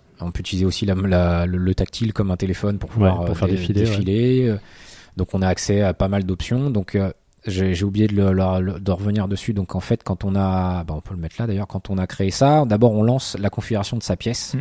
Donc là, on va mettre les contrôleurs par terre, comme ça il va savoir à quelle hauteur se trouvent les bornes. Euh, on va lui dire vers quel endroit on veut jouer principalement, même si on va tellement tourner que de toute façon on sera jamais dans le même sens.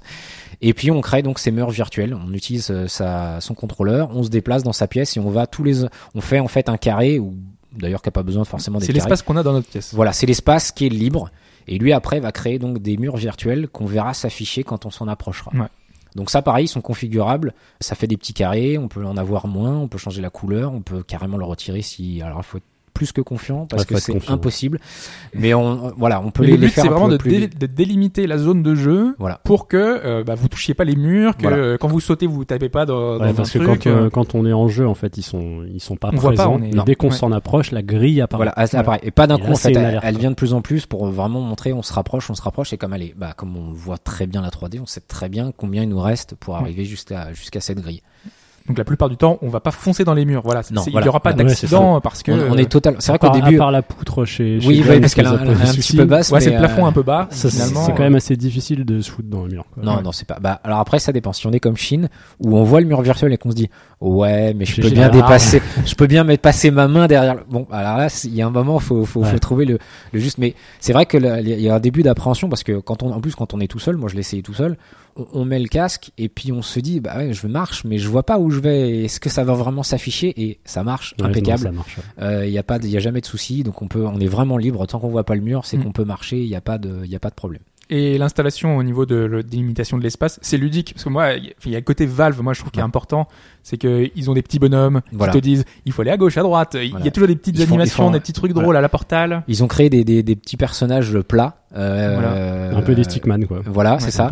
Et qui, qui reprennent partout dans tout, toute leur. Euh, C'est tout un ce peu qu'il comme les salles de test de portal, ils Voilà. étaient déjà allés présents pour montrer euh, un peu les. les- Et du Oui, coup, oui, bah, bah oui, voilà. c'est eux qui te faisaient les, les informations graphiques. Voilà, euh, ouais. Ouais, et donc ils, de, bah, ils sont un peu partout et là ils t'expliquent euh, le fonctionnement. Il y a une petite appli justement où ils t'expliquent bah voilà alors les murs virtuels ça fait ça. On sent la finition quand même. Ouais, ouais, Ouais. ouais, c'est- Ça, ça a été vraiment très, très bien pensé, euh, c'est bien fait. C'est ludique. Donc on a après sur le casque en lui-même, on a une pri- enfin un petit câble avec un embout jack. Donc on a des écouteurs qui sont fournis avec, Ouais. qui sont des intras euh, avec plein d'embouts, euh, qui sont de très bons intras. Ouais, Euh, le corrects, rendu est vraiment bon. Euh, moi, j'ai j'ai vu quelques personnes qui disaient qu'ils avaient des, des, des intras dans les 80 euros qui étaient équivalents pour eux quand ils les testaient. C'était l'équivalent. Alors peut-être en musique, c'est peut-être pas la même, mais pour le jeu, franchement, ils sont très, ils sont très très bien. Euh, mais c'est une prise jack. On y met ce qu'on veut. Si on n'aime pas ça, on peut en mettre d'autres. Après, on- je pense qu'on reviendra dans une seconde partie sur les conforts d'utilisation finalement du casque, savoir s'il est bien Ouais. positionné, tout ça. Euh, je pense que ce sera plus loin. Là, on reste dans l'installation sur l'espace peut-être. Dire Alors, que il va falloir un petit peu d'espace chez vous Ouais, quand même. Quand même, ouais. Alors, il y a, il y a une possibilité de le configurer en disant j'ai pas du tout d'espace, je serai assis ou je me lèverai de mon siège, mais je m'arrête là. Et sinon, par contre, à partir du moment qu'on veut utiliser le room scale, euh, si je dis pas de bêtises, c'est 2m50 par euh, peut-être 2m50. Donc si, Ouais. si tu veux juste en servir devant un bureau, Et ben en fait, tu en n'es fait, pas obligé de mettre les satellites à ce moment-là. alors euh, si. parce que euh, ça te permet quand même de, de, de, de le reconnaître dans l'espace, donc il faudra, faudra quand même les mettre, mais t'es pas obligé de les mettre dans, dans la zone euh, utilisable, c'est-à-dire que tu peux les mettre à deux bouts de la pièce, que la pièce soit remplie Ouais, d'objets. Et juste l'endroit où tu es, tu lui dis, moi je suis ici, je bougerai pas d'ici parce qu'il y a deux configs, il y a config room scale et un config je, je reste sur place. Et tu lui dis, bah je resterai sur place. Et donc ça l'empêchera pas quand même de, de retrouver où t'es placé, etc. D'ailleurs, si vous êtes dans un euh, bureau, ça, ça voilà. passe quoi. Ça se trouve, il y a peut-être besoin, à mon avis, ça se trouve une borne suffirait peut-être, mais euh, bon, ça, ça sera Mais bête de, de, de pas Plus on a d'espace, mieux c'est quand même. Voilà, ça change, Ah bah oui. tout. ça change. Ça tout. change Ça change l'expérience. Je connais pas tout à fait la limite, mais euh, je sais que j'ai déjà vu des gens utiliser l'extrême, euh, enfin plus que la limite, parce qu'en fait ils remplaçaient les bornes par par d'autres qu'ils avaient sûrement créées, et en fait ils utilisaient le Vive dans un entrepôt vide, complet. Mais Et ça, génial. voilà, ça et ça fonctionnait. putain, Alors après, euh, Là, le, problème, le problème du Je pense câble, au jeu là, qu'on a euh, pu tester, là tu pourrais quasiment tout faire en marchant. voilà. Mm. Mais après il y a le câble. Après, il y a le problème du il y a le câble. problème du câble. Effectivement. donc, euh, Ouais. Mais voilà, plus il y a d'espace, c'est vrai quand même. Parce ça- que ça- ça retenez bien ça euh, pour plus tard. le- Ouais. La problématique du déplacement va être importante. Ouais. Aujourd'hui, on peut se balader librement dans ce cube-là, donc dans cet Voilà. espace que vous avez créé. Vous allez pouvoir bouger et votre avatar va bouger en même temps. Mm. Euh, mais quand il va falloir se déplacer un peu plus, il va falloir trouver un moyen de se déplacer. Et il y a différentes méthodes Voilà. qu'ont choisi les développeurs. euh, on va le voir bah, justement dans The Lab. Voilà. On va peut-être faire la transition grâce Voilà. à ça. C'est l'application de Valve qui a, qui a créé pour le Wii Play. Ouais, ouais, Ouais, c'est le Wii, euh, c'est le Wii Sport. Wii Sport, parce que euh, non, on peut dire comme ça. parce que Wii Voilà. Play, c'était pas terrible. Voilà. hein, non. Le le Wii Sport, voilà. Sport, ouais. Qui va nous montrer différentes expériences, comment utiliser de la manière optimale Ouais. son, son casque euh, avec les Tout contrôleurs. ce qu'on peut faire avec, quoi. en fait. Voilà. Voilà. Ouais, ouais. Avec la petits- finition qu'on connaît de Voilà, c'est ça, avec des petites applications pour un peu tout. Donc on a déjà on nous apprend donc euh, on va se téléporter pour se déplacer sur les grandes distances. Donc Mm. en fait on appuie sur le le, le Faut tactile. imaginer de- qu'on est un peu dans un univers à la portale, hein, Voilà. avec des choses qui bougent dans tous les sens, des dalles Les qui se purées, lèvent. blanc, la, Voilà. l'ambiance de labo. On a Voilà, l'impression qu'on a voilà. Weasley qui nous parle, qui se balade avec nous. Du coup on n'a qu'une partie parce qu'ils avaient annoncé beaucoup plus de de- de- de- d'applications et on le voit en fait qu'il y a une zone où on voit les petits personnages travailler, faire un peu vraiment n'importe quoi. Euh, mais on sait que ça voilà ça va être. Il faut imaginer, on est dans une espèce de grand entrepôt, Voilà. avec plein de choses partout. Avec, et on euh, est dans une plus petite zone un peu voilà. un peu. Et puis on euh, peut quasiment interagir avec tout. Tout ce qu'on voit, il y a quasiment tout parce qu'en fait il y a, y a- faire, quoi. il y a un tableau blanc, euh, on peut prendre les feutres, écrire dessus avec l'effacer avec l'effaceur. Euh, c'est là qu'on voit en plus que euh, les gens, bah, ils ont pris les habitudes de jeux vidéo, il faut les perdre parce que bah, ils cliquent une fois. Enfin, en fait, ils mettent un coup de gâchette pour prendre un objet et ils lâchent. Et en fait, bah, tant qu'on, bah, c'est un peu comme s'ils ouvraient la main. Du coup, ils font tomber le stylo, Ça, ça ils dépend des, reprennent. des applications et des Ça- jeux, voilà, ça dépend, ça dépend des Moi, jeux. c'est ouais. un autre réflexe que j'ai pas eu, c'est que le stylo, bah, moi, je, je voulais juste le prendre et je me suis dit, bah, je vais dessiner. Mais sauf que ma main, j'étais pas assez près du tableau, Ouais, donc t'étais je- pas- ça marchait voilà, pas. Voilà, c'est ça. Voilà. Donc en fait, j'ai j'ai eu le réflexe du coup de faire comme en vrai. Euh, J'ai pris mon stylo et j'ai avancé ma main vers le tableau et j'ai dessiné. Et simplement juste avoir le stylo dans les mains, ça suffit pas. Il faut vraiment, il y a une notion d'espace parce qu'on Voilà. est vraiment immergé dans le truc. Et Oui, puisque déjà tu as aussi des contrôleurs en fait. Parce Oui. que vu la forme du contrôleur et ce petit cercle qui dépasse un petit peu de ce que tu as en prise en main, Mm. c'est ce qui fait que euh, les développeurs, euh, quand ils adapteront ça ou pas, ça va marcher quoi. Ouais, Mm. ouais, ouais, ça va être très important la, la, vision, voilà, la ouais. représentation parce que c'est le c'est vraiment le bout de notre main donc faut qu'ils faut qu'ils arrivent à faire ça mais c'est vrai qu'on s'habitue assez vite après on, le- on le voit on le voit l'erreur qu'on fait mais euh, voilà c'est marrant de voir les gens lâcher euh, bah, dix fois d'affilée le, le, le crayon en se disant mais j'ai cliqué oui mais bah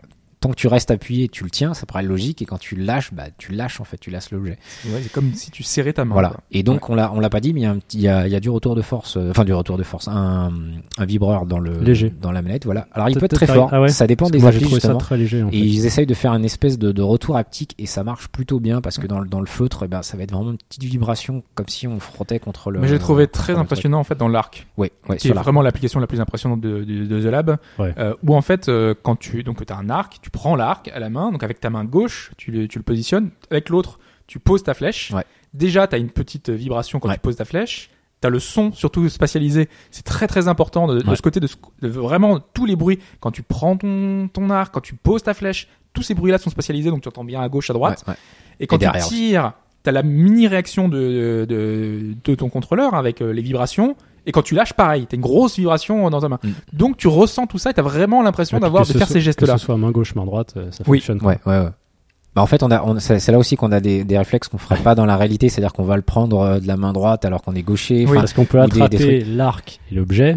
Et certains, enfin moi ce que j'ai fait, je crois c'est ce que j'ai fait, je les ai reposés, je les ai re- resélectionnés. Voilà. Alors qu'il suffit juste d'échanger les contrôleurs physiquement. Voilà. Voilà. Ça marche quoi. Ou alors tu appuies en fait, enfin tu tu Tu peux les échanger. Oui, ouais, c'est-à-dire que l'autre contrôleur, tu viens, tu appuies sur la gâchette, tu le lâches de l'autre côté, et du coup, bah en fait, c'est comme si Comme tu le lâchais les mains, main. ouais. Mais c'est vrai que l'arc en termes de précision, c'est quand même assez dingue. Parce Voilà. qu'en fait, le principe, c'est que c'est un tower defense. Vous êtes sur une tour et il faut tirer sur des petits bonhommes en armure. Voilà, qui essaient de tirer casser dans une le nord, porte. qui essaient de Voilà. casser une porte. Ça marche, quoi. On arrive à recalibrer son tir, à revoir, parce que l'arc, indépendamment de la flèche, peut être dirigé. C'est assez fou, en fait. Ouais, ouais, oublier euh, Ah oui, non, les oublier- euh, training, voilà. oublier tout ça, quoi. C'est un niveau, et même en fonction des titres, c'est différent. Parce qu'on a pu faire un autre jeu où il y avait aussi une notion euh, de tir à l'arc qui marchait beaucoup moins bien, quoi. Ouais, on va y voir. euh, va- va On va revenir, après, mais ouais. c'est vrai que voilà sur The Lab, on a vraiment l'impression que Valve a montré euh, comment faut faire en fait, parce que tout ce qu'ils ont fait, euh, même quand c'est repris dans d'autres jeux, j'ai l'impression que c'est moins bien. En fait, ils ont, ils ont vraiment, j'ai l'impression qu'ils ont montré, voilà, euh, c'est comme ça qu'il faut faire et qu'on a déjà tout essayé. Ouais. Cherchez pas, euh, parce que dès qu'ils veulent changer quelque chose, je trouvais dans tous les titres que j'ai testés, c'était toujours moins bien. En fait. Et par exemple, avec cet arc-là, pour voir ce que ça apporte finalement, euh, quand on est, on est- en fait, on est sur une tour, euh, c'est ce casque, qu'est-ce que ça apporte? Eh bien, c'est que si tombe, s'il y a un petit bonhomme qui est en bas de la tour, tu peux te pencher. Voilà, il suffit d'avoir faire un petit pas, Vraiment. se pencher en en fait. avant Il faut et se aller, pencher, euh, ouais. Ça, c'est une notion aussi qu'il faut, Qu'on n'a il pas. faut apprendre. Non, c'est ouais. que le corps devient Ouais. important. Ouais. Et dans le... Je viens de renverser mon mais tout va bien. Voilà. Euh, et dans le jeu de ce jeu de shoot là où vous tapez dessus à coup de score, à coup de scoring, ouais, voilà. euh, effectivement, c'est qu'en fait, dans un jeu normal, on déplace son vaisseau, on va esquiver.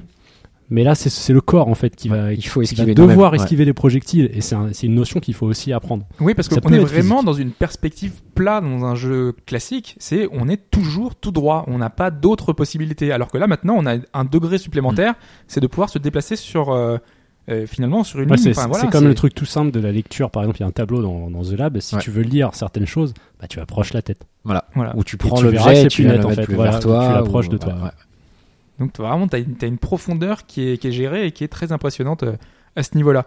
Alors qu'est-ce qu'il y a comme autre Donc, démo dans, dans The Lab, bah, il y, a, il y a- il y a de la photogrammétrie, donc qui Ah permet oui. voilà, d'aller se, d'aller se balader euh, en montagne, euh, Ouais. à Venise. Bon, C'est assez fixe en fait. voilà. Ouais, c'est très, très Parce que fixe. Quand on dit se balader, c'est qu'on se déplace sur des points précis avec euh, le trackpad. Alors, à, à la montagne Et- encore, il y a beaucoup, enfin, on peut se La déplacer montagne, vraiment plus beaucoup plus points, que les ouais, autres. Enfin, c'est vrai que les autres sont, sont, sont très fixes, mais bon, c'est pour montrer ce qu'on, ce qu'on. enfin, ça rend Ouais. assez bien. Voilà, il y a une illusion qui est quasi totale. Parce que c'est vrai que sur ces casques, c'est ce que ce qu'on avait discuté un petit peu, c'est que c'est un peu dommage que c'est montré trop par le prisme du jeu vidéo, parce que ce casque-là, il va servir à beaucoup d'autres choses. Il va Ah, servir. que, ouais, on sent clairement d'autres pour des potentiels. Bah, concerts, justement, pour des- dans, l'une des démos, on voit un, un squelette humain. Ouais. Et en fait, avec un des contrôleurs, on peut passer une sorte de scanner qui nous montre la découpe. Et on voit Ouais. à travers, On en fait, en trois dimensions. ouais.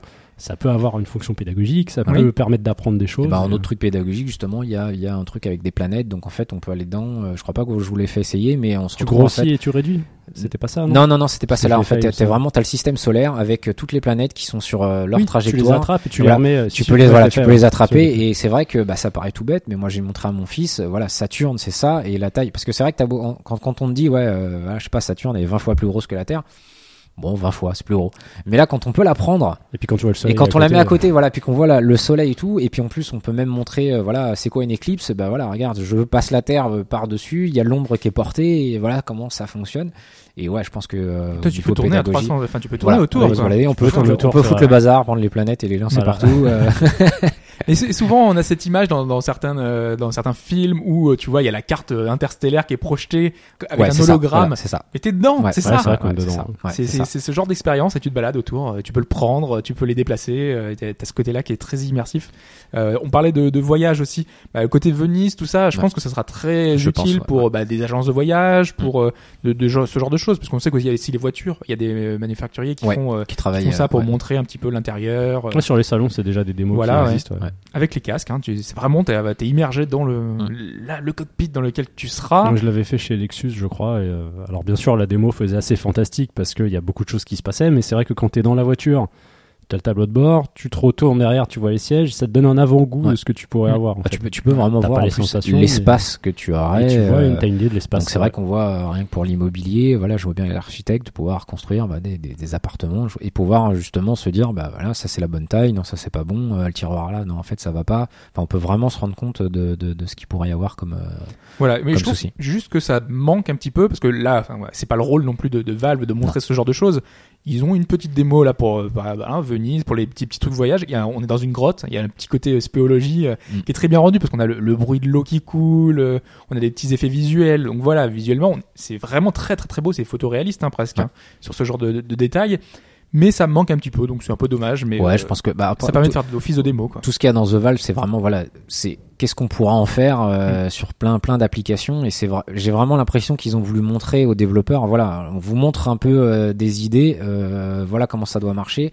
À vous de vous débrouiller, je pense après pour pour Moi, pour ce que je vois, utiliser ça, quoi. c'est.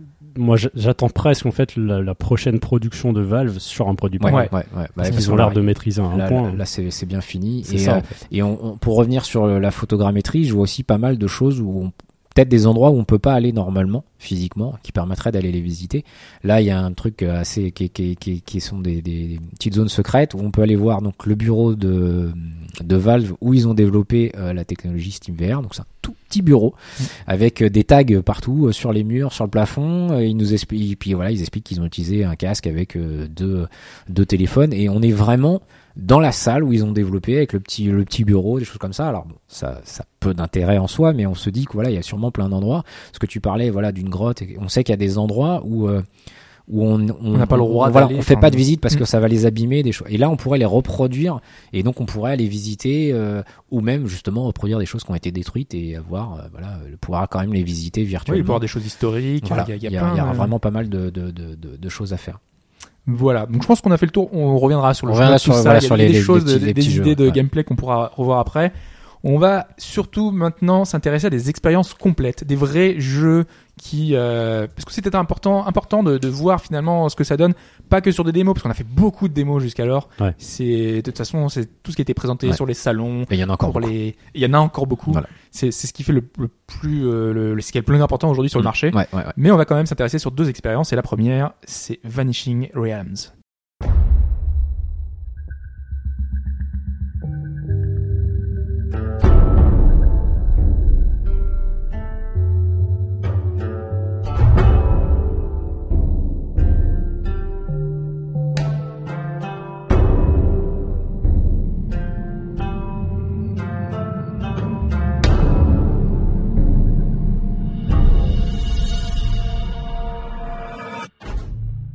Vanishing Realms Rite of Steel, qui est donc euh, ce titre, euh, le premier titre que tu as pris, euh, Ouais, sur, ouais.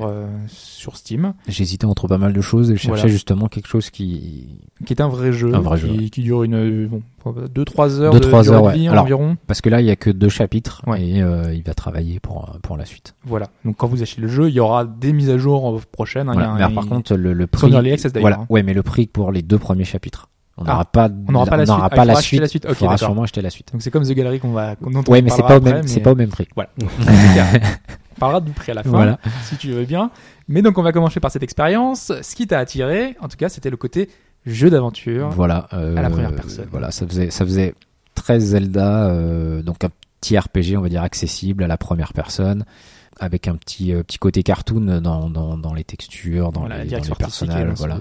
Donc on se retrouve donc le déplacement toujours euh, en téléportation. Ouais, on l'a pas pas, évoqué. on l'a pas Ouais, évoqué d'ailleurs dans, dans The Lab. C'est-à-dire que en fait on appuie sur le le, le, le, le bouton tactile, on a une euh, comment dire Voilà, le un- pavé tactile ne sert pas à se déplacer. Non. Il sert à pointer. voilà, c'est-à-dire qu'on on clique dessus, on a une cible, on, on choisit où on veut se téléporter, on lâche et hop, on est téléporté directement. Voilà. C'est que que ce c'est soit un lieu euh, qui soit pas très très loin de soi. voilà qui soit accessible. accessible. Ouais, c'est comme si on avançait. On Voilà, c'est comme si on, on avançait rapidement. Alors on le voit pas, mais donc du coup on peut pas euh, passer un trou ou quelque chose si on pouvait pas y aller physiquement. C'est un système de déplacement qui sera adopté quasiment partout. Voilà, sur le parce que ça, quoi. ouais, c'est vrai qu'on en a pas parlé et moi c'était une appréhension que j'avais parce que je je savais que quand on avait essayé avec le avec le DK2, tout ce qui était un peu violent euh, dans les déplacements, dans les choses, ça, ça rendait pas très bien et ça marche impeccablement dans toutes les. C'est un peu déroutant quand même. Ouais, c'est déroutant début. qu'à hein. Moi, force, ça m'a pas, pas, pas posé mais de le problème. combat mais- contre le Ah, boss. dans, dans, moment non, mais dans, dans Vanishing Rim, parce que voilà, à un moment, faut que Voilà. tu essayes d'aller vite et on l'a- on l'aurait on fait à la la manette, limite. euh, t'aurais Voilà. tourné naturellement autour Voilà. du boss et ça Voilà. fait bizarre. C'est-à-dire que c'est pas, de toute façon, ça marchera pas pour des trucs trop rapides. Ça, de toute Mm. façon, ça sera, ça sera pas possible.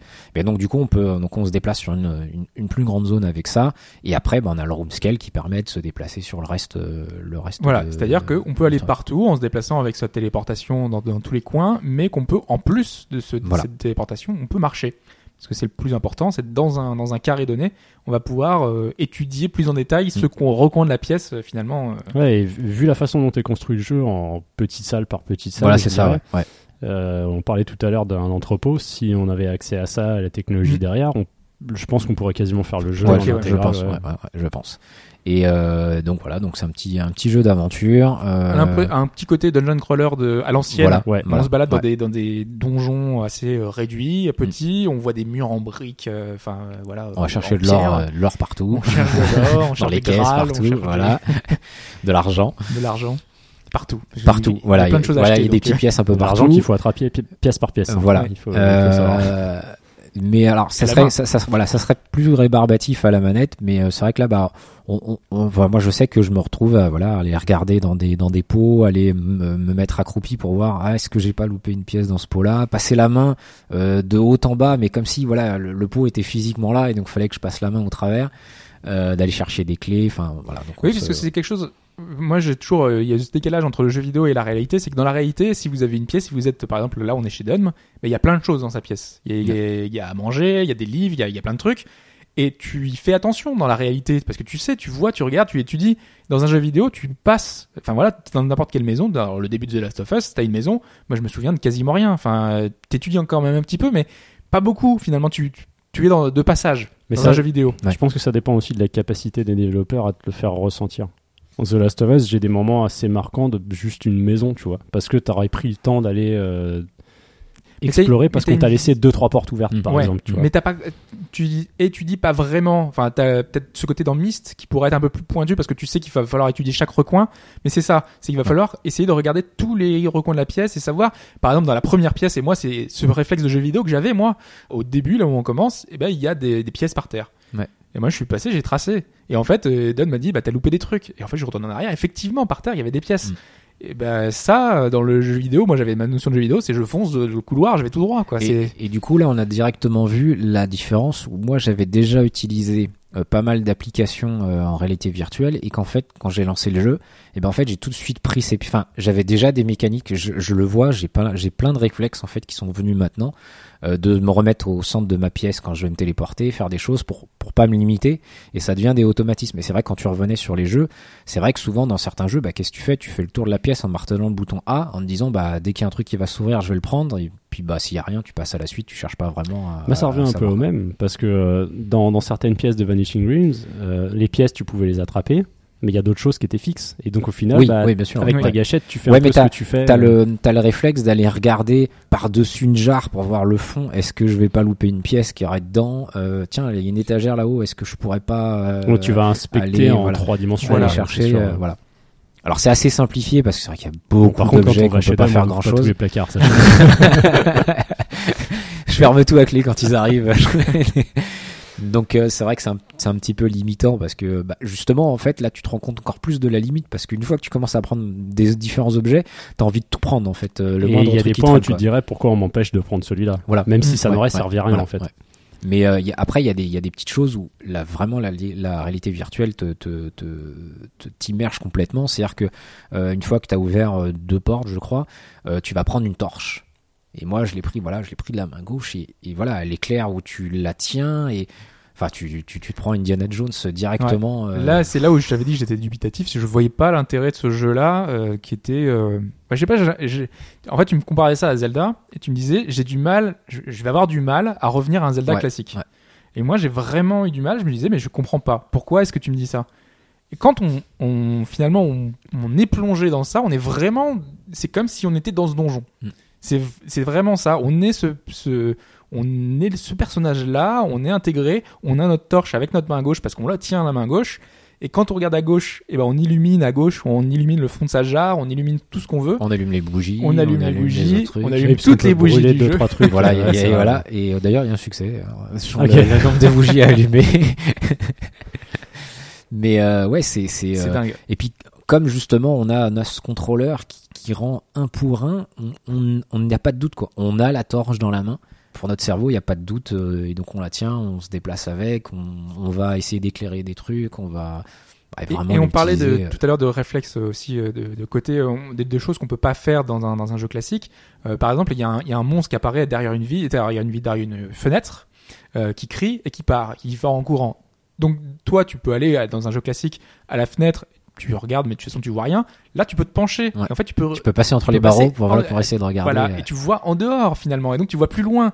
Tu, tu vois au-delà du spectre classique. entre les barreaux, c'est parce que tu passes à travers la 3D ou Non, Non, non, non, la non, non, non, parce qu'il il a, il, Ah, il y a l'ai la taille, il a la taille de passer. Et il a modélisé de l'autre côté où tu vois, bon, qu'il y a une salle. Voilà. Voilà, qui s'est Ok. barré, il est passé dans une autre salle en fait. Voilà. Mais tu, tu vois la salle euh, en face. T'es plus limité au contenant euh, habituel, Mm, tu peux voir au-delà, et c'est ça qui est intéressant. Dans la mesure où ça aura été pensé aussi. Oui, bien oui, sûr. faut bah, il faut, ouais, qu'ils y pensent. Voilà, ça, va faire partie justement, on en, on en reparlera, mais des choses où il va falloir qu'ils revoient le game design de, de, de- Bah, du monde, parce qu'il y a plein de petites choses comme ça. Ça me fait penser qu'on, ça nous permet d'embrayer sur la gestion de l'inventaire, puisqu'on explique qu'on prend une torche, Ouais. on prend tout ce qui passe, mais il Voilà. faut bien les mettre quelque part. Voilà. Donc en fait, on doit, on doit regarder vers le bas. On a d'ailleurs, en fait, en regardant notre, notre ceinture, en fait, Oui, ça parce serait que comme si on l'avait sur n'a notre pas ceinture. c'est que si on regarde tout droit, il y a zéro interface. Il y a rien du tout. Et si on regarde au niveau de notre ceinture, donc on a euh, bah, notre or, euh, notre nos points de vie, notre mana, et puis une petite sacoche.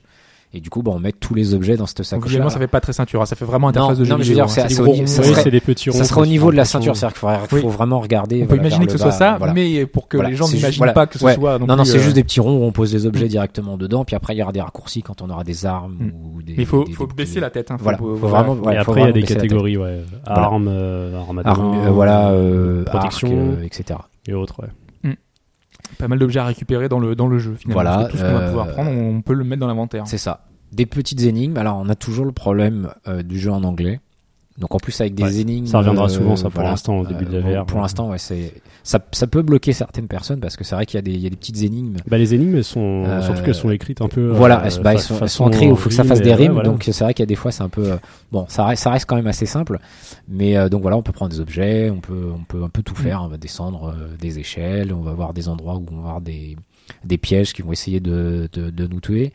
Euh, la narration, acheter- ça sera quand même compliqué. Enfin, euh, Ouais, ouais. là ici dans le jeu, ce qu'ils ont fait, c'est qu'il y a des, des, il faut se mettre devant des panneaux, en gros, et qui vont te narrer un texte. Et l'histoire, ça va être comme ça. Il Mm. faut se mettre devant un lieu précis et euh, lire ce qui se passe. Je Ouais, pense- parce, je pense que- parce que- qu'en l'occurrence, eux l'ont voulu comme ça, mais Oui. il doit y avoir moyen de nous intégrer dans une discussion. Tu vois. Je pense que Ouais, ça ouais. passera beaucoup par l'audio euh, Ouais. avec la, la réalité virtuelle Mm. parce que c'est vrai que bah, on peut toujours lire du texte, hein, c'est pas compliqué, euh, mais euh, c'est moins, c'est moins. En fait, ça fait moins logique que dans le jeu vidéo en fait de lire du texte parce qu'on se retrouve avec des pupitres. Alors là, ils ont mis des livres avec le texte qui s'affiche, mais euh, bah t'as envie de passer les pages. Enfin, en fait, tu te retrouves à, à avoir des limitations que tu verrais pas dans un jeu, Voilà. euh, un jeu Si t'as un document dans la main, tu vas, tu vas pas t'amuser à tout lire tous les documents, ou alors c'est comme si t'aurais un Ouais. gros bouquin. et Ouais. T'as pas envie, c'est pas un manuel que t'as envie de lire, quoi. C'est c'est différent. La, la- la narration va être compliquée. Va falloir qu'elle passe à la première personne, un peu comme Half-Life. Mm, euh, mm. Va falloir que Ouais. ce soit induit par euh, les actions que tu vas faire. On est plus dans un jeu dont tu es le héros que Voilà, dans un ça, jeu où ça. euh, on te raconte une super histoire, même si c'est possible. C'est ça. Et donc, euh, bah, on va avancer, on va donc trouver une épée. Alors, en fonction de l'argent qu'on aura, euh, Là, on regarde Mike. On regarde. Mike parce que Mike. euh, Ah, parce que moi j'ai pas fouillé partout et donc la première fois euh, l'épée on doit acheter une épée on a trois choix possibles Voilà. et j'avais pas assez pour prendre la deuxième Voilà. parce que la troisième on peut pas l'avoir dès le début Non, je pense pas. impossible euh, non, non, je pense pas. Euh, je, je sais pas. Euh, Hobbs a trouvé des endroits où il y avait plein d'argent. non, non, non, sans cheater. Mais je pense que t'es obligé de te battre quand même. Et je pense, je pense que t'es obligé de. Au moins Parce qu'en fait, la comme, tu reviens, tu peux revenir un peu où tu veux. Je pense que c'est prévu pour que tu, que tu reviennes. Oui, euh, que tu à la reviennes à fin cet pour endroit-là. avoir la super épée. Mais donc voilà, on a le choix entre différents différents TP et là bah c'est pareil. euh, alors là ça va être dépendant de de la façon de se battre des gens. ouais de- la volonté de vouloir s'impliquer Voilà, dans le truc c'est ça, soit- Imaginez euh, Zelda au Wii euh, à l'époque, où euh, certains faisaient avec la Wiimote de grands mouvements, Voilà. se disaient on est dans le et réalisme d'autres absolu. donner des tout petits coups comme voilà. ça Bah, c'est ce qu'a fait c'est ce qu'a fait Azura quand euh, Voilà, c'est ça, ça. et Alors ça marche que, ça marche beaucoup moins bien quand on fait vraiment n'importe quoi quand même. Hein, c'est un peu plus au point. Ouais, hein, ça revient. euh, hein, c'est pour ça que tu utilisais un peu plus l'arc parce que tu arrivais pas. Par contre, quand Mais ça on n'a veut... aucun intérêt. Il est tellement, moi- enfin moi je trouve ça tellement imprécis en fait. J'arrive pas à m'immerger Alors non, dans ce tu ne peux pas dire que c'est- c'est imprécis. C'est-à-dire que Non, il a, il, a- ça marche quand même. Voilà, c'est-à-dire mais- qu'en fait, c'est la programmation fait qu'il va falloir trouver un moyen parce que tu tu peux pas en fait empêcher les gens de mettre l'épée dans le personnage et de continuer de bouger. Dans la réalité, tu peux pas le faire. Oui. Une fois que t'as tapé, en plus l'épée elle a un certain poids, donc t'es obligé de prendre de l'élan pour pouvoir donner un coup. Mais ça, tu peux pas obliger les gens à le faire. Non, moi, le, moi, ce qui me pose problème, c'est que on est dans la réalité. Et dans la réalité, si mon épée, voilà, je, je tape dans n'importe quoi, il y y a une réaction possible. Je, je sais pas si tu vois. Oui, non, mais je vois ce que je veux que- dire. ouais. Et quand il y a l'ennemi, peu importe que je fasse un tout petit mouvement ou un truc, il va y avoir une interaction. Et là, parfois, ça fait rien. Euh, Ouais, parce qu'en fait- de- En fait, si tu, si tu regardes bien, c'est souvent c'est quand t'as donné un coup et en fait, il considère que ton épée elle est encore dans le personnage, que t'es pas sorti et que t'as pas pris d'élan. Du coup, il te la laisse transparente et il se passe rien. Mais en tout Mais- cas, la, la plupart du temps, ce qu'il faut faire, c'est que pendant que lui, il est en train de donner un coup, il faut, en gros, le parer, quoi. Il Voilà, faut faire c'est ça. C'est-à-dire que le sens inverse. Moi, franchement, je le fais très lentement. Ah, mais là, et- il y a une logique. Voilà. Oui, mais il y a une logique de jeu vidéo. Il n'y a pas une logique de réalité. C'est ça que je veux dire. Ah, Ah si, ouais, si, mais- parce qu'après, moi, le, le, le combat peut être vachement Bah, réaliste. Après, quand tu, ré- quand tu récupères le bouclier, moi je sais que j'étais en position quoi. J'étais- Ouais, voilà, j'avais une stance et- là et, et- j'étais prêt. et, à- et je reviens à ce que je disais. Ça C'est pas hyper Oui, précis oui, non mais il y plus. a une hein. frame de coups, si tu veux. T'es pas, tu peux pas euh, simplement. Moi, je faisais ça, je- des grands mouvements comme ça. Ouais, mais la trois- toucher une fois. les- voilà, les trois quarts Oui. du temps, alors tu que j'aurais pas. dû, normalement, Oui. dû le toucher cinq Oui, fois. mais parce qu'il a un casque, il a une Oui, armure mais, sur le mais oui, côté. il y a, une certaine logique sur ça en fait. Moi, c'est ce que je me suis demandé. Bon, ils ont des coups très, très simples. Il y a trois coups qui passent, tu le pars à un moment ou à un autre. Mais c'est logique que si tu tapes sur son casque, bah ça va pas marcher. Et moi, je le, ta- je le tapais sur le côté gauche, là où il avait son épée. Bah c'est Normalement, oui, j'aurais dû toucher le bras. C'est là où la faiblesse. Ouais, Quatre, mais cinq ça doit fois. pas être pris en compte. Ça dans prend la pas tête, en compte. Dans la Je- tête, ça ouais, marchait. peut- Peut-être après. Mais là, je pense que c'est plus un problème de programmation, c'est-à-dire que ça va être compliqué de faire des. Il va falloir qu'ils arrivent à trouver le moyen de faire des bons combats, parce que par contre, si tu si tu pars en te disant, euh, je vais pas, f- je vais vraiment essayer le contrer quand ça arrive, et là, ça marche impeccable. C'est-à-dire qu'il fait un coup vers le bas, faut vraiment Après, c'est prendre quand son même- épée, partir vers le C'est- vers c'est le quand même toujours la même chose, en. Oui, ouais. tu Après, c'est bloques, toujours. euh, tu bloques, t'es- t'attends trois fois que hop, il- hop et hop, t'en places un, ça passe. C'est marrant. Si tu te prends au jeu, c'est marrant. Voilà, c'est ça. C'est-à-dire Voilà. que mais après, il y a beaucoup de choses sur la réalité virtuelle qui est un peu ça aussi. C'est-à-dire que si tu t'investis pas en te disant bon bah euh, je suis dedans et je fais la vraie chose, euh, il y aura C'est sûrement c'est des trucs. comme le, le Enfin, tu coup- peux passer au travers des murs et puis, Toi, du coup, hop, t'as utilisé pas mal à l'arc. Mais les ennemis aussi tirent à l'arc. Et à partir du moment où tu prends conscience qu'un obstacle va pouvoir t'aider à te protéger, mais un obstacle qui t'arrive à la ceinture, donc tu dois faire quoi? Bah, tu dois te baisser, Voilà. réellement. Voilà, et ça, ça, ça, c'est plutôt marrant en fait. Esquiver les flèches gauche-droite, comme tu le ferais euh, de façon réelle, même si ça t'arrive jamais de, dessus. Ça, c'est sympa en fait. C'est il y, a y a un côté assez marrant. Est-ce que sur la, la longueur, en fait, ça marche encore, tu vois? Moi, c'est ça que je me pose la question. C'est que là, il y a l'effet découverte, il y a l'effet. euh, Alors, il y a ce nouvel effet qui est vraiment cool. Tu te baisses, euh, le room scaling euh, fonctionne et ça, c'est c'est vraiment chouette. je pense que c'est vraiment de toute façon un aperçu de ce qu'on aura plus tard. Euh, Là, de toute façon, plus le, c'était développé par un seul, Ouais. une seule personne. C'est un peu le début. Il nous apprend au début, on casse beaucoup de caisses. Après, il y en a plus. D'ailleurs, c'est vrai que quand on a fait le, le, le- le direct avec Chine, on a eu beaucoup de gens qui disaient ouais, mais tu te fais que de casser des caisses. Mais en fait, c'était juste les mécaniques au début parce qu'une fois que t'as passé tous ces trucs-là, tu recasses plus presque des caisses. En fait, il ouais. y a plus rien. Euh, il veut, il veut essayer de t'apprendre en fait à l'utiliser. Moi, je sais que je l'ai fait tester justement à quelqu'un qui est pas du tout joueur. Euh, il a une console, euh, mais voilà, il a dû peut-être jouer à un jeu. Et lui, par contre, alors il est, il est plutôt RPG papier, donc euh, il s'est mis dans le jeu. Mais voilà, il y avait pas. Je pense que ça. Enfin, je, Il était en je- position, Voilà, tout ça. je il-. Non, mais vraiment, tu, tu vois, tu sais, les vieux films de de de de de, de, KPDP. de KPDP avec le personnage avec la main en avant et tout. et en fait, lui, il a, il, il a comme c'est quelqu'un justement qui est pas joueur, il va pas voir tous ses défauts en fait. Et donc quand il va retirer le casque, tu vas lui dire comment c'était. Et lui, c'était exceptionnel. Il a rien vu. Il, enfin, voilà, et il a adoré ce qu'il a fait parce qu'il aime bien quand c'est pas trop rapide. Euh, Du coup, il s'est retrouvé voilà dans le jeu où il avait le temps, il pouvait observer, il pouvait prendre des des, des choses. C'est vrai que pour un joueur, bon bah, tu peux te dire que c'est un peu lent. Et Et puis que, nous, euh, on a aussi, bah, par exemple, l'IA est tellement bête voilà, que, que on- nous, tu on- vois, Voilà, on va voir ça. tu voilà, sais qu'il avance sur 3 mètres et qu'il s'arrête. Ouais. Donc ça, ça te bloque un peu parce Voilà, que alors que le, le non-joueur, lui, va se dire, bah juste, euh, voilà, je suis dans mon truc, que il m'a il- poursuivi. Qu'est-ce Il, qu'il m'a il a peur, il a peur de, de, C'est vrai de- de qu'au l'ennemi. au euh, sortir de cette expérience euh, VR dans ce jeu-là, si tu lui retires ça, il a rien de particulier en fait. Non, non, le mais- fait que justement il y ait Voilà. ce principe Ouais, ouais. d'expérience de Mais- réalité. mais T'enlèves comme- la VR, voilà, comme je disais, voilà, comme je disais à Chine, si tu retires la VR, c'est un il jeu n'y a pas moyen. grand chose, très Voilà. très moyen. voire même moyen, quoi, même Ouais. en dessous de moyen. Mais là, la, la, la VR apporte, euh, voilà, apporte beaucoup plus. Et si t'as un peu euh, envie de découvrir euh, des, des décors, des choses comme ça, si tu prends un peu le temps, c'est c'est c'est super intéressant quoi. Ouais, ce qui est vraiment bluffant, c'est d'être dans la peau de ce personnage et se balader dans ces décors-là et récupérer des objets, par exemple une pioche, et tu casses, tu, tu mines. Voilà. Et tu te dis en plus la première fois, moi je, je l'ai dit, tu, tu trouves de, de l'or et tu fais, eh tiens, je pense qu'on va obtenir Oui, un, un C'est ce truc. que j'ai dit à Adam aussi. J'ai dit, Ah bah je voilà. sais pas si on peut miner ou quoi. Il me dit, je sais pas, je suis pas arrivé. et un peu plus tard, j'ai trouvé la pioche et je lui dis, ah bah voilà. Tu te rends compte en fait de tout miner, ça. quoi. Voilà. Ouais, ouais. Ouais. Ouais, non, et puis après, t'as- en plus, t'as les réflexes naturels. Tu disais, on te tire une flèche, et bah tu vas te déplacer vers la droite. Ouais. Voilà, tu, tu vas vraiment avec ton corps te déplacer pour éviter la flèche. C'est- C'est c'est des buts bizarres d'en prendre conscience en fait, de se Ouais. dire attends, putain, mais j'ai l'air de quoi à faire ça? Ouais, Puis après t'es dedans, tu t'en fous, fous. D'ailleurs, d'ailleurs, je, je sais pas si vous l'avez fait, mais quand tu prends une flèche, soit dans ton bouclier, soit sur toi, quand tu la vois pendant, je sais pas, un quart de seconde, t'as ton cerveau qui doit se dire, ah, putain, j'ai pris une flèche. C'est-à-dire que tu, non, non, mais c'est vachement impressionnant. C'est-à-dire que fait. visuellement, t'as, t'as, t'as un espèce de, de recul de, automatique qui se dit, ouais, là, j'ai, j'ai pris un truc. Bah, ou, tu fais une euh, pause pendant deux secondes alors voilà. t'es en train de te faire tirer dessus. Voilà, ça, ça va pas, quoi. C'est assez bien rendu. ouais. En tout cas, à l'issue des deux heures qu'on a pu faire sur ce jeu-là, parce que moi je sais que j'ai quasiment terminé. euh, Le, le chapitre 1. Bah, t'as fini le chapitre 1, en fait. Et le, oui, mais le chapitre 2, j'avais bien avancé parce qu'il y a T'avais- 9 ouais, voilà, combats dans une espèce après, je- après, on sait pas jusqu'à où, Voilà, jusqu'à où mais je crois qu'il y a rien d'autre après, il Je, me semble. je, je sais pas. Ce qu'on voit dans Je les pense- je pense images pas. et Ouais, tout ça, je pense pas qu'il y a grand chose après. là. Euh, donc euh, c'est ce qui est intéressant, oui. D'ailleurs, dans ce deuxième chapitre, quand on commence, on a un peu, a- j'ai retrouvé un peu le côté dans, dans Dark Souls à un moment, dans Dark Souls 2, on est sur une, euh, dans, dans un lieu où il y a plein de dragons partout, et moi ça m'y a fait penser visuellement parce qu'il y a des couleurs qui sont dans le même Ouais. esprit. On est sur un pont avec des, des statues qui sont géantes. C'est, ça participe à l'immersion, tout ça. C'est de voir des grandes, des grandes structures, euh, des choses impressionnantes qui passent. Euh, Quand t'es sur un bateau, ça tangue un peu. Il y a plein de petits détails comme ça parce qu'il y a un bateau, tu l'as pas vu, mais euh, a Ouais, je suis pas allé jusque là.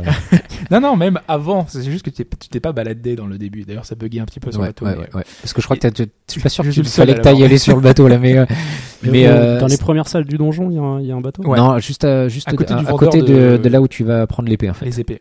Tu Ah oui, pouvais, tu d'accord. pouvais Il y continuer. Il y avait une petite salle. Ok, bah je l'ai pas Ouais, vu. ça. non, Voilà. non, non, non. Mais euh, ouais, et puis il y a tout, tout. euh, en fait, il y a des quand tu vas avoir des objets qui vont bouger, des choses comme ça. En fait, alors c'est pas la, la peur, mais t'as pas d'appréhension quand tu joues un jeu, même quand t'as un gros boss. Bon, ah, il est beau, il est gros. Mais là, quand c'est des, des gros objets, là oui, tu dis ah ouais, mais celui-là il est impressionnant. Donc des fois, tu vas hésiter, tu vas dire attends, faut peut-être que je réfléchisse avant. Euh, Je pense que par exemple, le premier ennemi qu'on croise, qu'on croise assez rapidement, la plupart des joueurs, ils fuient et c'est ce qu'il faut faire, mais euh, je pense dans beaucoup de jeux, t'aurais essayé d'autres boutons, t'aurais essayé de trucs, t'aurais T'aurais au moins testé pour savoir voilà, si t'étais à la hauteur. T'aurais essayé de taper. Alors que là, en fait, comme le, il fait 2 mètres, il est devant toi. T'es impressionné. euh, bah ouais, tu te dis attends, attends, attends, faut que je me barre. faut que je me barre, faut que je trouve autre chose, faut, faut, faut, faut que je fasse quelque chose quoi. Ah non, Et- c'est vrai que c'est- très important cette notion de, de taille. euh, d'un- C'est imposant. En face de toi, tu sens la menace finalement. Ouais. T'es es seul dans cet environnement hostile avec ton casque sur les, les oreilles et tu le ressens plus parce que c'est ta réalité. T'es euh, immergé dans ce Mm, monde-là. Euh, on l'a pas précisé d'ailleurs euh, parce que le son fait partie intégrante de l'immersion. Euh, alors là, il est, il est plutôt discret. Il y a certains endroits, certains lieux où Mm. il y a des, des petits environnements. Mais ce qui était à signaler sur ce jeu-là, c'est qu'il a été réalisé par le sound designer et euh, celui qui a réalisé les musiques d'Half-Life. Voilà. Donc c'est un, une personne de chez Valve euh, qui est très connue, hein, Kelly Ballet. Kelly Ballet exactement, qui a donc fait ces, ces musiques-là. Alors ça, voilà, ça, ça se reconnaît pas, non, on n'a pas de, choses particulières, mais c'était à noter parce qu'il est c'est une personne hein, qui l'a Ouais, développé, ouais, hein, ouais. donc euh, ça fait partie de ces expériences euh, qui sont quand même intéressantes parce que au ouais, final, ça, euh, ça, vaut, ça vaut plutôt le coup. Sinon, c'est c'est une bonne entrée en matière. C'est-à-dire qu'il là, il a fait les deux premiers chapitres. Il va falloir qu'il travaille beaucoup sur sur la suite. Ça permet de, de, de voilà de s'habituer au, au gameplay, de, de découvrir deux trois petites choses. Va falloir que ça soit un peu plus euh, ouais, riche par la suite. Riche c'est par la trouvé, suite. Mais mais il y a moyen parce que que déjà dès qu'on arrive dans le dans le deuxième monde où euh, où voilà les couleurs changent, les décors, tout ça déjà c'est c'est- ça devient encore plus sympathique je trouve. Enfin c'est on se commence encore à être plus plus transporté donc voilà c'est une bonne entrée en matière. Euh, va falloir qu'il travaille et que ça soit encore mieux mais euh, ouais c'est c'est je trouve je trouve que c'est pas mal et ça alors c'est vraiment en plus un jeu qui est accessible voilà aux gens qui sont pas en plus habitués aux jeux vidéo. Euh, là on est vraiment c'est vrai que tu as parlé de Dark Souls mais là on est bon on est on fait le grand écart on est Non, vraiment vrai le- que c'est- c'est on est vraiment à l'opposé mais très basique Ouais, et ça voilà. permet justement à tout le bah, monde. ça, ça ferait très euh, très euh, très Nintendo en fait. Oui. C'est presque le jeu qu'aurait fait Nintendo euh, s'il avait fait un casque de réalité virtuelle et qu'il voulait faire un petit RPG pour tout le monde. Voilà, il est pas très dur. euh, Avec quand même des imprécisions qui font que c'est bon. Voilà. Alors les, imp- alors, Oui. les imprécisions pas liées au pas liées comme la Wii, c'est-à-dire au matériel, Non. euh, liées vraiment voilà à la programmation. Il va falloir euh, euh, travailler. Parce que là, typiquement, euh, c'est dans, c'est dans celui-ci que le tir à l'arc est moins impressionnant Voilà, que voilà. dans The Lab. voilà quoi. directement. Ouais. Clairement, ça Même se voit, très ça sommaire, se en fait. et ouais. Même la, même la téléportation se fait un peu plus rapidement, mais euh, je trouve ça, je sais pas, c'est moins, euh, un tout petit peu moins euh, fluide que, euh, Ouais, que, que- précis, que ouais. sur The Lab. Mais c'est vrai, par exemple, pour prendre la comparaison de l'arc, là, euh, il suffit de bander l'arc, et là, tu poses même pas la flèche, Ouais. automatiquement, tu appuies sur ta gâchette, et, et tu fais un mouvement de recul. En gros, il y a trois étapes, alors que sur celle de Valve, tu as l'impression que tu décomposes ton mouvement Mhm. et que Ah, tu parce poses faut, vraiment ta tu- faut que tu poses la, la, la, la, la queue de la flèche au, au bon endroit. T'as Voilà, une petite zone sur la corde. qui voilà, sur la corde à un certain endroit. Et euh, donc voilà, donc tu, tu, tu te concentres quand même un peu plus. T'as vraiment ce côté moins précis, et ça se ressent. C'est pas dramatique, mais c'est quand tu as vécu ouais. le truc Ouais. d'avant, Ouais, c'est ouais, vrai que ouais, c'est ouais, ouais. C'est différent. Donc toi, euh, Mike, rien à ajouter euh, sur le, sur le titre, sur ton expérience euh Non, non, c'était c'était sympa. Je pense que comme tu disais, ouais, c'est une bonne entrée en matière. Mm.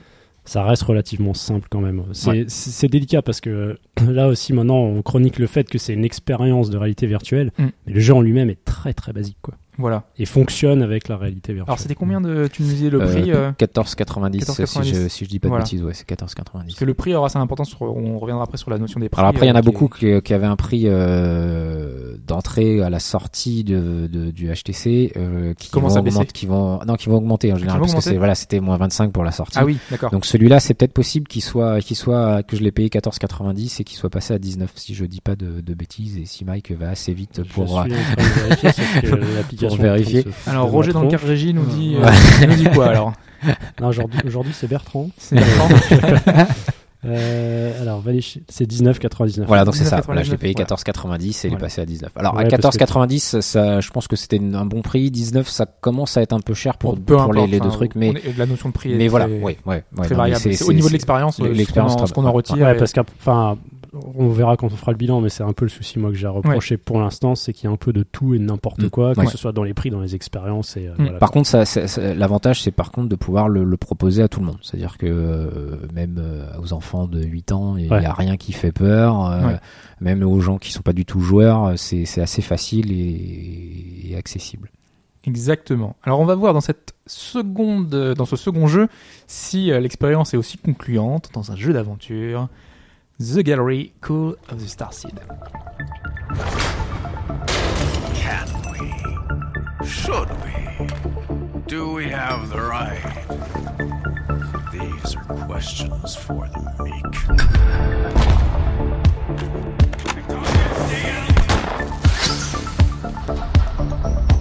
Giant leaps are not taken by the satisfied, or those who scare easily.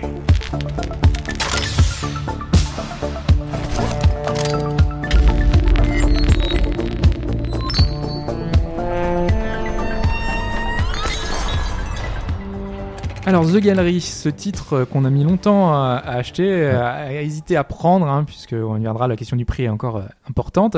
Euh, ça peut être un frein parfois, et donc euh, on a craqué. On a craqué sur ce jeu d'aventure parce qu'on nous a promis, on nous a promis que c'était l'une des expériences les plus bluffantes euh, sur, euh, Moi, je suis arrivé sur le ce Vive. matin, euh, on m'a dit attention, tu vas jouer au meilleur jeu. mais qui a dit? Qui C'est a vrai, dit ça? c'est vrai que Hobbs, euh, t'es parti fort sur le. la plupart des sites nous recommandent Ouais, de prendre The Gallery parce que la promesse, c'est de nous plonger dans un jeu d'aventure sur un lieu inconnu, puisqu'on débarque, on nous- on n'a pas d'indication, on n'a vraiment rien, on est là, on débarque. Et on va avoir un lecteur cassette qui va essayer de nous guider. On a le, le côté lecteur audio, euh, un peu comme dans un Bioshock, qui va nous servir d'appoint pour nous raconter l'histoire. Et Et oui, et séparément, puisque d'un côté, il y a le lecteur cassette et il faut mettre les cassettes. Voilà, il faut dans mettre lecteur physiquement cassette, les cassettes ça. dans, dans, dans le lecteur. Parce que le voilà. lecteur cassette, c'est comme dans les années 80, Voilà. il, est, il est tout petit, on l'ouvre et on met notre petite cassette qu'on Et ce trouve qu'il faut comprendre, c'est que le son est pris en compte. Voilà. Oreille gauche, oreille oreille droite, ça fonctionne. Et puis il faut la mettre plus proche de son oreille parce Voilà, que sinon on n'entend rien C'est du tout. Donc à chaque fois, c'était marrant de voir un peu chacun essayer le, le jeu. On avait vraiment collé à l'oreille notre euh, notre contrôleur qui euh, faisait office de, de lecteur audio euh, et on essayait d'écouter euh, au loin parce que des fois c'est un peu avec un son euh, qui est euh, Le lecteur Tommy loin. Voilà, n'est pas, voilà, n'est pas. Euh, encore une fois, il est intégralement en anglais aussi. Ouais. Là, c'est peut-être Ça peut être un euh, gênant parce que certaines ouais. cassettes vont Ouais. donner des indications sur certaines énigmes. Ouais, parce qu'il y a des énigmes, Voilà. évidemment. On recherche a priori notre sœur Voilà, qui a été, euh, qui s'est, qui est perdue et on ne sait pas où elle est. Donc on va essayer de, de voir quels sont les, les indices qui ont été laissés euh, pour savoir où est-ce qu'elle a été, où est-ce qu'elle est passée. Tout simplement. Et donc on voit un feu de camp, on voit des affaires qui sont positionnées à droite à gauche. Donc on fouille, on fouille dans les affaires. On voit des feux d'artifice. On récupère ce qu'on prend, il y a On un voit des ballon, il y a un ballons. panier, on peut jouer avec. On est encore dans le même côté que tout à l'heure. hein. C'est qu'on fouille un peu tout, on voit tous les objets, on les utilise. Sauf que celui-ci a une, euh, un côté visuel pour, euh, pour faire comprendre qu'on peut prendre des objets. C'est-à-dire que la plupart des objets ont un halo blanc autour d'eux. Ouais. Et on, est, on, on comprend un peu plus loin que ceux qui ont du bleu sont un peu plus importants en fait. C'est Donc on ne peut pas non plus tout attraper. Une chaise de jardin, vous n'allez pas pouvoir la prendre à deux mains ou quoi que ce soit, elle restera fixe. Il y a quand même beaucoup d'objets avec Mais on sent, voilà, puis après on sent que certains objets, alors même si ça sert à rien, il y a quand même pas mal d'objets aussi qu'on peut prendre. Bon ça, ça existe déjà, attention Ouais, dans certains dans- dans- dans- dans jeux ouais. FPS Ouais, ou autres, hein, tu avais la possibilité, je pense à Soma, tu pouvais retourner des trucs, ça n'avait aucun intérêt. quoi. Mais vu qu'on est dans un jeu d'énigmes, ça a son importance. Par exemple, le poil, euh, pendant longtemps, t'as essayé de faire joujou avec, mais, Ouais, euh, mais on c'est- a- en fait, Voilà. on n'a pas pensé de la bonne façon et Voilà, il y avait un truc bien plus simple à faire que quelqu'un aurait probablement fait à ma place. Ouais. Ce serait dit, vas-y. je Parce que toi, t'as tout je jeté dans le poil. Voilà, parce que de ce qu'on On a essayé la comprenait, logique. c'est la première énigme, de, de ce que je comprenais dans la cassette, et c'est qu'il fallait en fait allumer le poêle.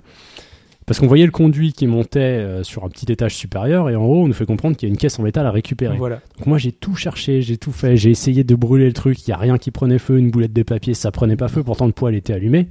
Et puis à un moment donné, je me suis dit, bon écoute, je, je vais essayer un truc, je vais prendre, j'avais une poêle à côté, une poêle euh, pour faire cuire des trucs, je l'ai lancé sur la caisse en haut, la caisse est tombée quoi. Voilà, c'était C'était tout tout bête bête. en fait, mais ça se trouve Oui. quelqu'un d'autre l'aurait fait comme ça. Alors que nous on a cherché, et ce qui est assez intéressant d'ailleurs du fait que ce soit un jeu d'aventure et qu'on ait le retour sur un autre écran, Ouais. c'est que euh, bah, on peut se faire guider par les autres aussi. C'est vrai Ouais, qu'on a fait tout le jeu à chercher ensemble, Ouais, on. C'était pas trop mal. Par contre, quand on est justement où on prend tous les objets, ils ont essayé justement de faire autrement euh, la représentation. C'est-à-dire que au lieu de la voir les contrôleurs, on voit des mains. Et euh, moi personnellement, je trouve que ça marche pas du tout. Non. Parce que euh, Moi, ça m'a pas choqué. Moi, je- J'ai pas compris votre. euh, Et ben moi, j'ai- grief en fait, en fait. j'ai l'impression que je décroche. C'est-à-dire que euh, je vois que c'est pas, c'est pas mes c'est mains. pas tes mains. En fait, quand, euh, quand on a les contrôleurs, ça me dérange pas. Je trouve qu'ils sont au bon endroit. En plus, en fait, euh, la main, elle est décalée Voilà. par rapport à la main Moi, que t'as en fait. Moi, c'est pas, le fait, plus- moi, c'est pas le fait d'avoir des mains qui m'a gêné, puisque quand on, on parlera du, du sac à dos, qui est la gestion de l'inventaire, c'est le fait qu'en fait, elles soient bien décalées par rapport aux contrôleurs. Ouais. Si tu mets tes contrôleurs l'un en face de l'autre physiquement, les mains vont être en fait plus lointaines, c'est assez Ouais, puis, puis particulier. leur, leur angle en fait ne, moi, c'est ce, décalage moi Ouais, qui m'a ouais. gêné en fait, plus que la représentation de la main qui surprend au C'est début, pas le mais bout après du contrôleur, c'est ta main qui est, qui est, qui est représentée en fait. C'est Ouais, mais- vraiment ta main, c'est pas le bout du contrôleur. Ouais, Oui, mais, ouais, mais c'est du coup, l'angle. C'est un peu perturbant quand tu veux faire passer un objet d'une main à une autre. Tu sens que tu as cogné les contrôleurs alors que les Ouais, mains, les mains, ont euh, pas, pas, les tu mains n'ont pas touché. Je pense qu'ils ils ont mis en fait. et- Je pense qu'ils ont mis les sûr, mains mais- justement à la à, à- à la forme du contrôleur, ce que t'as dans les mains. Oui, bah oui. Alors que quand tu tiens le contrôleur, souvent tu tu t'attends à ce que, euh, Que bah, ce tu l'aies le- droite. la Voilà, ouais, précision, ouais, euh, c'est ça. C'est ouais, c'est c'est ça. c'est un petit décalage et je trouve, ça, ça on perd un peu et en plus les objets. Euh, on n'a pas besoin de mettre la main directement dessus. En fait, on peut pas les mettre, les prendre directement. Ils- on est à côté, on appuie et ils se téléportent un peu dans notre main. Ouais. Alors c'est Ouais, pas, moi, c'est pas beaucoup, mais aussi, euh, C'est un coup bah, à prendre. ouais, mais du coup tu peux pas le C'est pas prendre. grand chose quoi. En fait, c'est- oui, mais c'est pas grand chose tant t'as pas essayé autre chose avant, en fait. Si t'as pas essayé The Lab avant, Oui. où tu prends l'objet qui va, qui va être pris dans le sens où tu l'as pris, que Oui. avec ton autre main, tu peux le retourner, enfin, C'est moins si précis que, que The Lab. Du coup, tu Mais as The Lab, c'est une tellement la- petite perte. Voilà. c'est- presque le bilan qu'on qu'on Mais c'est ce qu'on en, voilà, c'est ce tirera, qu'on en c'est parle ouais, ouais. C'est tellement optimal que c'est vrai que toutes les autres expériences sont un peu moins moins bien forcément euh, une Mm, fois que mm. t'as comparé que t'as fait le, le- la chose avant. Mais moi ça m'a pas tant choqué voilà, c'est, c'est une petite, euh, parce qu'on est dans un jeu d'aventure et c'est ça que qui on est finalement dans l'espèce de combinaison des objets. On va avoir beaucoup de, de choses à récupérer, des pièces euh, à rebrancher dans des euh, de- de- dans des tuyaux, euh, Qu'on te lance. euh, qu'on te lance, qu'il va falloir attraper. Que Moi j'ai trouvé ça très bien d'ailleurs. qu'est-ce que je vais en C'était faire pas mal, ouais, parce qu'à partir du moment, en fait, il faut comprendre qu'à un moment donné, un, un personnage nous lance des fusibles Voilà. sans s'arrêter. Et en fait, il faut mettre des fusibles dans une, dans une cage pour faire fonctionner un réseau électrique. C'est Hobbes qui jouait à ce moment-là. Ouais. Et donc, il les ramassait par terre, il les mettait, et ça ne fonctionnait pas. Ouais. Et en fait, on a compris, on s'est demandé pourquoi ce mec lançait sans arrêt des fusibles. Il arrête de dire, hey, le truc, c'est que- la prochaine fois. voilà, il y avait une phrase aussi qui ponctuait le tout. Et c'est quand le fusible arrive, à un moment donné, on a vu qu'il était euh, brillant, transparent. Et en fait, il fallait l'attraper avant qu'il tombe par terre. tombe Sinon, il se pète. Ouais, ouais. Voilà. À partir du moment où on a compris ça, bah voilà, Hobbes était en train d'essayer d'attraper euh, ça et ça, ça fonctionne. en fait. C'est ça qui est assez fou. C'est ce que j'ai fait aussi au début, c'est que j'ai attrapé un feu d'artifice, je l'ai lancé en l'air avec la main droite, je l'ai récupéré avec la main gauche. Tu Et c'était ouais. presque naturel en fait de Mm. le faire et ça a fonctionné. Ça c'est plutôt bon. quoi. Exactement. Donc on a des petites énigmes comme ça qui vont ponctuer la- le- notre déroulé euh, de l'aventure avec toutes ces cassettes audio qui sont là pour nous conter la- l'histoire. Sur ce jeu-là, je trouve que c'est donc bien mieux réussi que, le, que le jeu précédent parce que là, on a vraiment euh, le côté euh, expérience. On est dans le jeu na- narratif, euh, les walking simulators qu'on a évoqué. On est dans cet esprit-là. hein. Il faut il faut aimer ça aussi à la base. Ça, ça Mm. fait penser au Bioshock, ça fait penser à d'autres titres du genre. Il faut quand même avoir la volonté de fouiller un petit peu Mm. pour écouter ou lire euh, ce qu'on va te proposer. Quoi. Ouais, parce qu'en plus, euh, sur, euh, sur les murs, sur euh, les tables, il y a plein d'énigmes, en fait, t'as pas du tout besoin, Ouais. mais que euh, si tu commences pas à t'amuser à un petit peu chercher un peu, essayer de comprendre, euh, voilà, si tu, tu fais du speedrun sur le jeu, enfin, tu, voilà, tu vas trouver ça. Mais du coup, tu fais attention à ces choses-là. Par exemple, ouais. euh, un euh, des Parce que tu te demandes si ça va te servir, en fait. Ouais, au tout début, euh, tu, tu regardes un peu sur les murs et tu vois des documents qui parlent de magnétisme, tout ça. Et en fait, tu, tu- à la fin, tu, tu vois, tu, tu te rends compte Ouais. que tout ça, ça avait un sens. Ouais, mais Euh, pas directement dans ce que tu faisais en fait. Oui, bien sûr. C'est vrai que ça nous a dérouté un peu sur le début parce que euh, c'était pas ce dont on avait besoin concrètement, c'est-à-dire qu'il y avait trois quatre papiers accrochés et un seul nous indiquait vraiment la bonne, Ouais, ouais. la bonne, euh, Mais du coup, Le bon tu, tu t'y as fait attention et c'est pas forcément quelque chose que tu aurais regardé de nature. Parce que là, Oui. tu es obligé de regarder ça parce que tu sais que tu vas progresser. Et euh, il y a peut-être le côté aussi réaliste de, de l'environnement, contrairement au côté un peu cartoon Ouais, qu'on a ouais, vu ouais. euh, avant. Oui, oui, oui. et qui est impressionnant, enfin impressionnant, quand on va rentrer un peu dans un endroit un peu plus clos, on a cette impression de un peu de mal-être un petit peu. Alors c'est pas hyper présent, mais euh, c'est impressionnant. Quand t'es immergé dans ces égouts, t'as l'eau qui t'arrive aux pieds, Ah, que t'entends le son, t'es le seul, ouais, t'es le seul à avoir l'eau fait les égouts. Ouais, c'est vrai Ouais. que ce passage-là est un peu différent de ce que vous avez vu. Mais toi, t'as vu d'autres choses j'ai vu d'autres choses encore plus un impressionnantes. peu plus euh, mystiques. Euh, et c'est vrai que c'est c'est c'est impressionnant ce côté euh, immersion qui est, qui est très présent dans des endroits clos parce que t'as vraiment l'impression de, de voilà quand tu regardes les murs tu vois pas trop Ouais. euh, tu sens que t'es cloisonné que t'es plus dans ta pièce euh, à l'abri t'es t'es plus à l'abri euh, t'entends des bruits des, des choses qui viennent un peu de partout là par contre le son euh, je trouve qu'il est beaucoup plus important Ouais. euh, notamment par exemple tu, tu disais euh, je prends un coquillage est-ce que je Ah vais ouais. entendre quelque Alors chose? ça c'était marrant parce que sur lié à la première énigme, il y avait une étagère et il y avait un coquillage et ça fait partie de ces objets qu'on prend qui ne servent à rien. Et je- pour déconner, je me suis dit tiens, je vais prendre le, le- le coquillage, je vais le foutre à l'oreille voir s'il y a la Et mer. il nous dit, on va entendre la mer. Et effectivement, la mer, et il s'y croyait pas. en fait. C'est un truc auquel le développeur a pensé qui est assez marrant.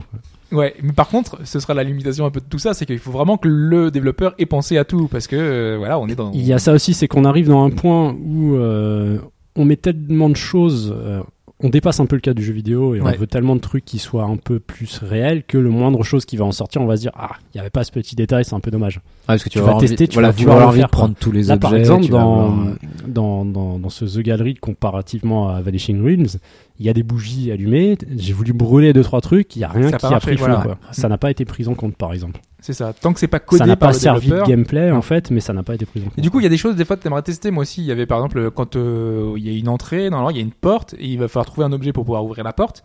La porte, une fois que t'as trouvé l'objet, elle tombe. Mais en fait, j'aurais bien aimé te taper dedans, en fait, tout simplement. Oui, Et essayer de voir si tu pouvais l'attraper. Voilà, la la. Voilà. Ouais. En plus, comme t'as les mains, moi, c'est vrai que j'avais essayé de prendre les barreaux Oui, et ça t'aurais aimé de pouvoir faire, euh, voilà, en plus avec la vibration, on aurait pu faire comme si on essayait de la trembler. Bon, elle s'ouvre pas, tu vois, mais ouais, ça aurait pu être, euh, ça aurait pu Ça être. reste euh, la limitation jeu ouais. vidéo finalement dans un environnement aussi réaliste parce Ouais. qu'on est vraiment dans comme si on était plongé dans la réalité. C'est c'est le petit bémol qu'on a dans ces expériences là. C'est que Pour, pour voilà. le reste, côté jeu aventure, je trouve que ça fonctionne très bien. quand même. Ouais. Ouais, ouais. C'est vrai que bon, on n'a pas testé tous les jeux qui arrivent, mais euh, ça reste, c'est un très très bon, une très bonne mise en bouche. Parce que moi, c'est un des trucs euh, qui m'intéressait dans la VR, c'est de me dire, à partir du moment où on va te proposer de choper des objets à droite à gauche, d'en faire des associations, de faire des énigmes. Et c'est vrai que, euh, bah, en fait, on a parcouru le jeu euh, bah, tous les trois. On a fait chacun notre Mm. tour pour avancer un peu. Et euh, bah ouais, ça fonctionne quoi. Alors il y a une gestion de l'inventaire que je trouve assez sympathique. Ouais.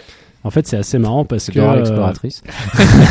quand on dit que vous avez un sac à dos ou autre, euh, il y a réellement un sac à dos. Pourquoi? Parce que quand on attrape le premier objet important, donc j'expliquais qui est entouré en bleu, c'est une lampe torche. Donc on peut l'attraper, on peut l'allumer, l'éteindre. Et le tutoriel nous explique que euh, on peut la ranger, la foutre dans le sac à dos. Et en fait, il faut réellement faire un geste. En fait, prenez votre main, vous la mettez derrière vous, et en fait, il considère qu'elle va être rangée dans le sac à dos. C'est assez particulier, mais la plupart des objets se rendent comme ça, et ça fonctionne. Mm. C'est Voilà. un truc qui devient après instinctif. Alors après, pour aller chercher dans le sac à dos, il faut faire l'inverse, passer la main dans votre dos. Et en fait, là, c'est c'est un peu, c'est un peu différent, mais le sac à dos est dans votre main, vous le lâchez et en fait, il s'ouvre devant vous. Et là, vous avez un truc un peu, sac à dos, là, c'est un peu Ouais, digital futuriste. Et en fait, il faut pointer un objet pour qu'il arrive au milieu et ensuite l'attraper. Voilà. Vous fouillez pas réellement dans le sac à dos. C'est Là, on c'était arrive très un bien rangé dans le sac à dos. classique. Et après, ensuite, il faut attraper le sac à dos par une des anses, Et le le re- refoutre et dans son dos et repartir. Ouais. Quoi. C'est assez, c'est assez bien foutu. Alors, il n'y a pas de gestion. Ça me fait penser un peu à Zombie U. tu sais, On serait dans, à ce Oui. moment-là dans un jeu d'horreur. Il faudra faire ça rapidement. Tu vois. Oui. Parce que s'il n'y avait pas de pause aux alentours, Mm. sauf que là, il n'y a pas vraiment de danger. En fait, c'est vraiment un jeu Ah, d'aventure. euh. Mais ça fonctionne. Euh, c'est vrai que je suis assez étonné. et c'est- Il y a pas mal de plaisir. Alors, C'est vous qui avez eu les puzzles les plus Oui, les plus peut-être les tordus. plus tordus. Mm. Mais par contre, euh, le début, c'était une énigme un peu plus longue, je dirais. Ouais. Qui s'amène petit à petit ça. et on Ouais. a cherché. Ou faut que tu, et voilà, c'était faut tu, déchiffres un peu des, des, codes. des codes, des choses comme C'était ça. pas mal de chercher à plusieurs, je trouve. C'est assez marrant. Enfin, je veux dire, c'est un, un des jeux qui peut éventuellement s'exporter aux spectateurs. Même si, moi, la petite limite à tout ça, c'est que le joueur, il est immergé, il a son casque sur les oreilles. il faut, ouais, Donc, nous, il faut enlever un écouteur, ouais, et Ouais. c'est c'est délicat. Bah, t'as ça, et il y a aussi que nous, on n'avait pas le retour parce qu'on avait enlevé le son pour pas te déranger. En fait, euh, à tu la peux, télé, tu on peux avait. faire ça. Ouais, en fait, son- alors ça c'est c'est super bien fait dans, dans, dans le Steam VR, c'est-à-dire qu'ils ont vraiment prévu toutes les configs possibles, c'est-à-dire que tu peux lui dire je veux copier le son qui arrive dans le casque, le mettre sur la télé ou autre. Le problème c'est que ce que tu as dans le casque, c'est en fonction d'où t'es placé en fait. Il y, a, Oui, bah il y a- oui. il y a la spatialisation. Donc si on te le met sur la télé qui elle reste fixe, ça, ça, ça fout un peu le bazar. Donc voilà, j'ai préféré, pas le son, voilà, en fait, j'ai du préféré coup. pas le mettre. Donc du coup, on n'avait pas le son.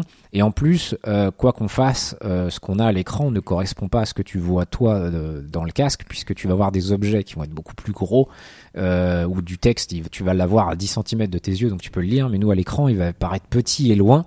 Donc il y a des choses où on peut pas, voilà, c'est pas, c'est pas facile. Puis Par plus- exemple, on avait une, le- la, la carte des égouts. Ouais. Donc euh, quand moi je mettais, euh, je prenais la carte avec, ma- avec, mon, avec mon contrôleur, je la mettais devant mes yeux et vous, vous voyez ça tout petit. Alors que moi je voyais précisément, Ouais. je me disais, alors là il faut que je prenne à gauche, à droite, retenez que- bien, Ah, écoutez-moi c'est bien. reposé sur nous. Voilà. Aidez-moi, j'ai une mémoire de poisson. Non mais c'était super compliqué. Il nous disait il faut que je prenne le chemin bleu et le chemin bleu c'était à gauche, à droite, à gauche, à gauche. en fait, t'as vu qu'il y avait de très compliqué au Parce final. après je me suis baladé partout. Ouais, voilà.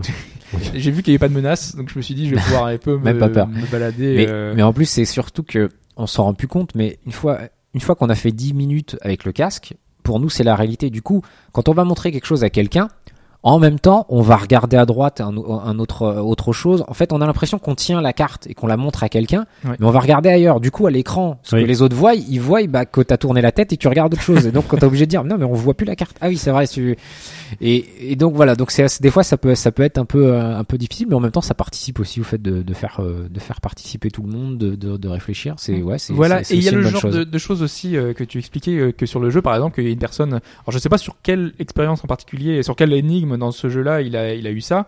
C'est que tu peux te poser par terre, mettre devant toi les objets que, que tu as que tu as et essayer de voir comment tu peux les combiner, comment parce tu que peux les tu nous as gérer. dit ça, mais on l'a pas vu en fait. Je, je, je sais pas sur peut-être quoi. titre, euh, non, non, non, c'était sur ce Peut-être titre-là. dans l'escalier, tu sais, enfin l'escalier, le- l'ascenseur là, qui est avec euh, les, Ah, les choses peut-être, à ouais. remettre. euh, Ouais, l'espèce de puzzle, peut-être qu'il Voilà. avait peut-être posé toutes les pièces par terre et essayé de voir avec Tout le c'est un peu comme Myst, hein, euh, il y a plein ouais, de petites ouais. choses En fait, il a voilà, il avait fait une pause et c'est vrai qu'on peut euh, se dire, bah attends, attends, je vais faire une pause, je vais regarder tranquillement, je vais regarder les objets, je vais. Ouais, je, je vais essayer de combiner, voir comment ça peut passer. Mais t'es tellement immergé dans ce monde-là que tu te dis euh, que On c'est a, noté, on a noté pas mal de bugs quand même.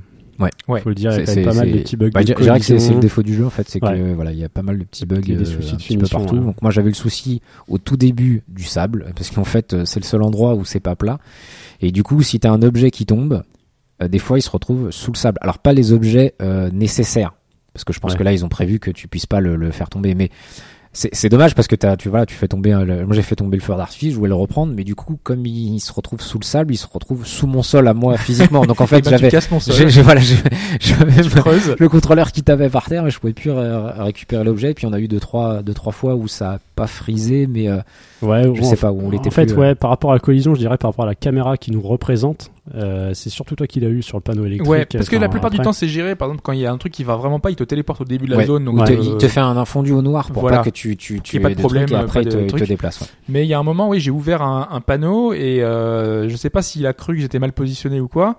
Il m'a plus ou moins reculé. J'ai une vue globale. Mm, mm. Et là tout de suite c'est. Et euh, là, j'ai eu un, Et là, un sentiment de, ouais. de, Ouais. de, Ah, c'est vrai que dès que ça nous sort du tourne. truc, c'est un peu, c'est Ouais, malaise. ouais, ouais. ouais, ouais. Voilà, dès Parce que justement, on s'habitue qu'il n'y a pas de problème et bah, dès que ça vient, alors après bon, c'est c'est c'est c'est le début de la VR. Il va ouais, falloir revoir un peu le game Sur celui-là, il y a une petite particularité euh, au niveau du déplacement. C'est qu'on expliquait tout à l'heure qu'en laissant appuyer sur le trackpad pour la Ah oui. plupart des jeux, ensuite on vise avec le contrôleur. Là, c'est le même principe, sauf que il faut appuyer sur le trackpad et viser avec sa tête. Ouais. En fait, un curseur représente le, le mouvement Et de pre- tête. c'est presque ta vision. Tu Ouais. regardes où est-ce que c'est tu veux aller. D'ailleurs, c'est un, un des jeux où on peut aller le plus loin par Ouais, rapport à ceux où on Alors c'est assez marrant parce que ça paraît être le, enfin pour moi, ça paraît être le plus évident, mais je trouve que ça choquant, marche moins mais- bien en fait. Et moi, j'ai Enfin, trouvé ça moi, marchait mieux. Je préfère, C'est euh, moins voilà, rapide. mais je pense que c'est typiquement le, le genre de choses où va falloir qu'on ait le choix en fait, parce que techniquement euh, ça change rien. Oui, les deux, je pense, on faisait. Euh, bah oui, de toute façon, ça ne change rien. Euh, moi, je préférais l'autre, mais je peux comprendre que euh, on préfère ce, ce Parce que sur ce- Vanishing Realms, en fait, moi, j'avais toujours le, le, le côté, je, je peux me déplacer que de 1 cm et après je marchais, enfin, tu vois, autour, Ouais. et j'avais cette confusion de me dire, est-ce que je, je dois marcher ou est-ce que je dois avancer? Alors que là, vu que c'est exactement l'endroit où je vise, je sais, mon cerveau sait où est-ce que je dois Mm. aller, où Ouais. je dois avancer. Ouais, non, mais je- Donc j'ai pas ce problème-là je- de, je de re- repère dans l'espace. Mais je pense qu'on revient en fait sur le truc aussi, ça, ça va être euh, c'est en fait bah on a des Ça dépend des habitudes gens, quand on Mm. joue, c'est-à-dire que maintenant on prend une manette, le stick analogique gauche c'est pour déplacer le personnage, le 3 et là en fait c'est pareil, c'est-à-dire que moi j'ai commencé à prendre des, des, des habitudes sur d'autres jeux et du coup, j'ai un peu l'impression c'est comme si là au lieu du stick analogique, on dit bah tiens, faut que tu prennes le, le, le D-pad pour te déplacer. Bah non, mais alors pourtant que ça marche pareil, tu vois, ça marche aussi bien. Mais euh, voilà, je suis habitué déjà à d'autres choses et du coup, je me dis bah non, je préférerais euh, je préférerais rester sur euh, sur un autre un mode autre mode de déplacement. Mais bon, ça c'est pareil, c'est C'est une question d'option. Ouais, c'est pense, 10 minutes ouais. dans une option parce que bah c'est juste au lieu de viser avec sa tête, on aura une cible. Bon, ça reviendra à peu près à la même chose, mais je pense que ça fera partie des des, des options standards en fait. Les gens voudront euh, soit je me déplace en là où je regarde ou soit je me déplace là où je vise en fait. Ouais. Je pense que ça sera un standard euh, comme on inverse ou pas euh, la vision euh, là euh, euh, actuellement, euh, je pense que là ça sera pareil un standard de ce que ce que les gens veulent quoi. Complètement. Donc tu le disais, euh, une expérience avec euh, un peu amoindrie par quelques bugs, mais globalement la réalisation est plutôt plutôt honnête, plutôt ça ouais. fonctionne, ça fait partie de ces jeux où la VR apporte et on est. Euh, Malheureusement, c'est court. Ouais. Et c'est quand même pas donné. Enfin, Alors, moi, je trouve que c'est pas donné C'est pour court. ce que Alors, c'est. l'idée c'est de dire que donc c'est un jeu épisodique. Ouais. Donc là c'est le premier C'est épisode. le premier épisode. ouais. Et le premier épisode de- vaut 27 euros à l'heure où on parle, donc en Ouais. avril. Euh, Peut-être qu'il aura baissé d'ici là, puisque là on a une tendance un peu à la baisse des prix, euh, parce que je pense qu'ils Ouais. ont voulu. Là c'était le lancement, Voilà, on en reparlera un peu d'autres en exemples voilà un peu peu. euh, mais c'est 27 euros, donc c'est un investissement Et pour c'est deux que le heures. pour deux premier heures. épisode Ouais, ouais. et c'est pas un season pass comme on pourrait le Non, non, non, c'est c'est que et que les autres épisodes Mm. seront payants.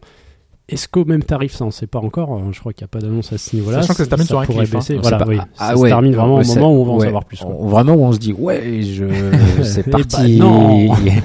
Euh, moi personnellement je trouve que c'est trop cher Euh, pourtant je suis pas j'ai pas d'habitude de de, de Ouais, non, c'est là-dessus. que là je pense pour Ça, deux heures je trouve ça un petit peu limite Pour un jeu classique, je dirais que c'est trop cher. Pour un jeu Ouais. VR, moi, pour moi, ça m'a tellement voilà, convaincu que après- moi, je dis oui. c'est toujours la même chose avec tout Ah, ce mais- qui est euh, tout ce qui est VR là c'est que Moi, ce l'immersion qui me gêne, elle c'est que t'as tout, déjà aussi tout l'investissement derrière. Si tu vas à un point où on va payer les gens encore plus cher pour des expériences encore plus courtes.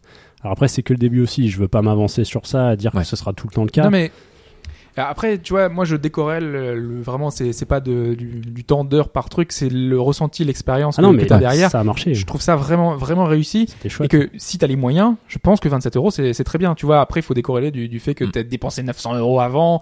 c'est cher, la VR c'est cher, c'est clair. Ouais, mais Et c'est ça. toutes les ça, expériences souci, sont chères malheureusement. Ça, mais, faut euh, que ça soit dans un Après, ça, m'aurait peut-être quoi. moins dérangé, par exemple, de, de dire, bah voilà, le jeu coûte 60 euros, mais t'auras tous les chapitres. Et ça se trouve peut-être qu'à la fin, euh, bon, Ouais, je pense qu'il sera, il 60 sera, peut-être, il y a des chances qu'il soit peut-être plus cher, mais ça sera peut-être ça. Mais, mais là, t'as vraiment l'impression de, enfin, t'as l'impression de dire quand même c'est trop cher par rapport au temps, alors qu'il fera mieux de le mettre, moi personnellement, je trouve, qu'il le fera, s'il le mettait plus cher, ça m'aurait moins dérangé en me disant, voilà, je paye 60, mais j'aurai le chapitre 1, 2, 3, euh, mais t'aurais Ah, mais, pas ouais, payé mais les si, 60. si t'avais payé 60 et que t'avais pas été convaincu par Ouais. le premier, Voilà. Ouais, y a, bah Ah, après, chaud. après c'est, mais là, là, j'avoue que le, le prix m'avait, euh, m'avait un peu, euh, m'avait un peu, un peu retenu. Après, c'est sûr que l'expérience est vraiment très bonne.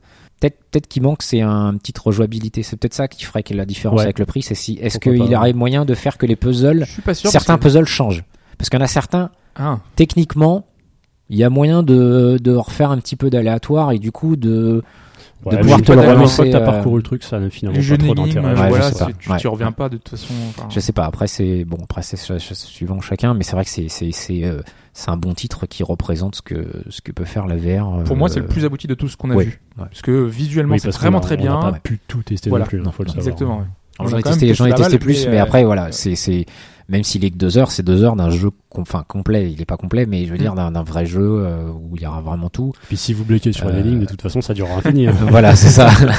On a mis deux heures parce qu'on s'entraidait, mais c'est les sûr les énigmes sont quand même pas Non, trop c'est pas- c'est compliqué. pas Non, compliqué, hein. non, Non, il y a quand même aussi une logique jeu vidéo. euh, Ouais, voilà, reste- voilà, voilà, ça reste. euh, bah, tout est, tout est dans 65? la, dans, voilà, on est dans la réalité virtuelle.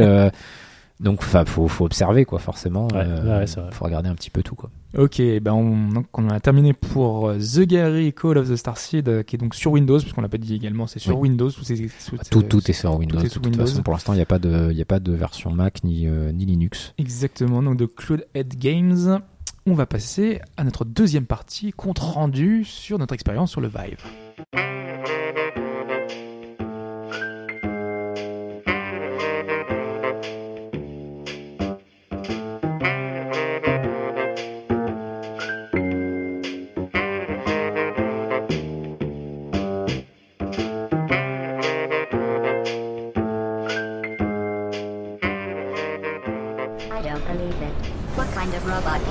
The simplest? Oh, it's you. Congratulations on your quota filling promotion, by the way.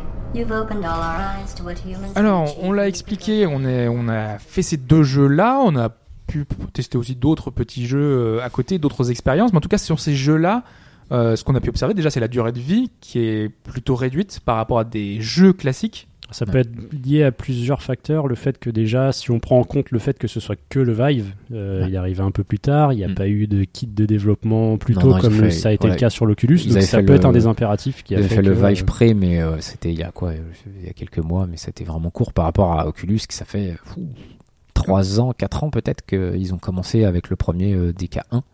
Donc forcément, les voilà, les programmeurs euh, avaient un peu de, un peu de, un peu de retard, qui va quand même être assez court parce qu'une fois qu'ils avaient développé, qu'ils ont développé leur jeu pour la réalité virtuelle, l'adaptation est quand même assez rapide. D'ailleurs, il y a beaucoup de choses qui sortent fin avril, euh, début mai, euh, où il y a déjà pas mal de- d'applis qui sortent, mais c'est vrai qu'elles sont Mais assez, assez courtes. Mais c'est pas une question de finalement. Moi, je m'étais posé la question, c'est est-ce que par exemple les gens ne voudront pas euh, parce que de passer deux heures, peut-être qu'ils auront mal à la tête, etc. Mm. Là, au bout des deux heures, euh, franchement, Ça a peut-être été aussi fait comme ça, euh, dans le doute de se dire est-ce que le, le produit fini euh, rendra les gens malades ou pas. Ouais. Donc on va peut-être baser une expérience courte pour que les gens puissent Et en aussi au fait que ça soit home scale, donc on est debout, on se déplace réellement. Je l'avais déjà expliqué, mais euh, j'ai déjà fait le test avec mon, mon, mon- mon téléphone qui peut me dire le nombre de pas que j'ai fait. Et une journée où je suis resté chez moi, où j'ai fait juste jouer, j'ai fait 2 km 8. Juste en marchant, en testant. Juste en jouant en fait. Donc je pense qu'ils sont peut-être aussi dit que C'est s'ils font des hein. voilà, s'ils font alors ça dépend des jeux, jeu. Ça dépend mais euh, il y, en- il y en a plus physiques que d'autres. Oui. Euh, mais ils sont peut-être aussi dit voilà que il y a peut-être des gens où, au bout de deux heures à rester debout et à se déplacer, euh, ils en auront peut-être marre. Donc C'est vrai que là, on a euh, pris des exemples de jeux qui sont qui, qui font qu'on doit être debout.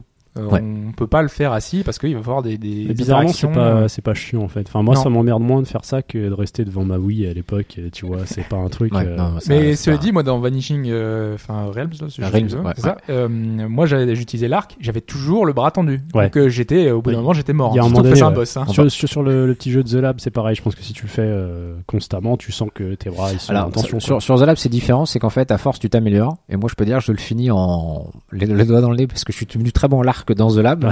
Donc, ça va assez vite. Mais euh, je pense que oui, on va, on va tous devenir des sportifs. hein. Euh, y a pas, si plus tu voudras jouer, plus il faudra que tu bouges. Alors, on l'a pas précisé, mais euh, on n'est pas obligé d'utiliser le room scale. Voilà. C'est-à-dire bah que oui. euh, on peut aussi s'asseoir, prendre une manette et jouer avec un jeu qui joue à la manette euh, quand il sera prévu. euh, C'est pour ça qu'on parlait des lits tout à l'heure. Ça Voilà. fait partie des expériences qui seront euh, quand on est posé ou alors euh, euh, qui sont pas encore compatibles mais Project Cars, euh, enfin qui sont pas compatibles mais Officiellement, moins, voilà. pas officiellement. c'est le côté simulation déjà. ouais. Voilà. ouais.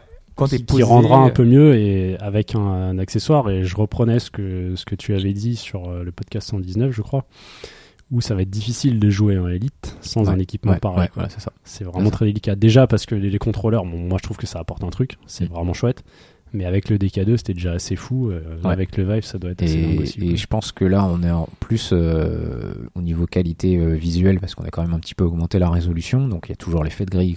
Ça, il, y y sera encore longtemps, je pense. Mais ça fait pas- ouais, les simulations, ça fait typiquement partie des jeux où moi personnellement, sans, je peux plus jouer parce que on perd tellement d'immersion que bah, je préfère laisser tomber et, et attendre qu'on puisse refaire autre chose. Euh, je pense que ouais, je pense que moi Elite, j'ai pas à partir du moment où j'ai plus mon DK2, j'ai arrêté d'y jouer.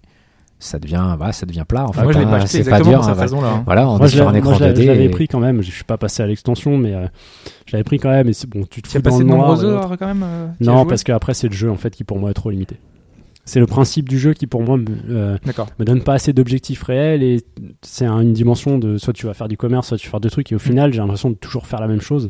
J'ai pas bou- Mais joué là, beaucoup. t'imagines, euh, est-ce qu'avec la VR pourrait te relancer ça pour Alors voir je, des, je des- suis pas certain que j'y jouerais plus. Euh, ça m'inviterait certainement à y revenir et à peut-être essayer d'aller un de peu voir plus des nouvelles loin. planètes et tout ça. ouais, parce que ça, il y, aura le Bah maintenant l'extension permet de se poser, mais pour moi le jeu en propose pas encore assez pour euh, pour revenir et aller Non, plus ouais, loin. pour l'instant, mais je pense que quand il sera fini euh, et que tout ce qu'ils ont prévu, ouais, ça pourrait être déjà un peu plus. Mais peu voilà, enfin.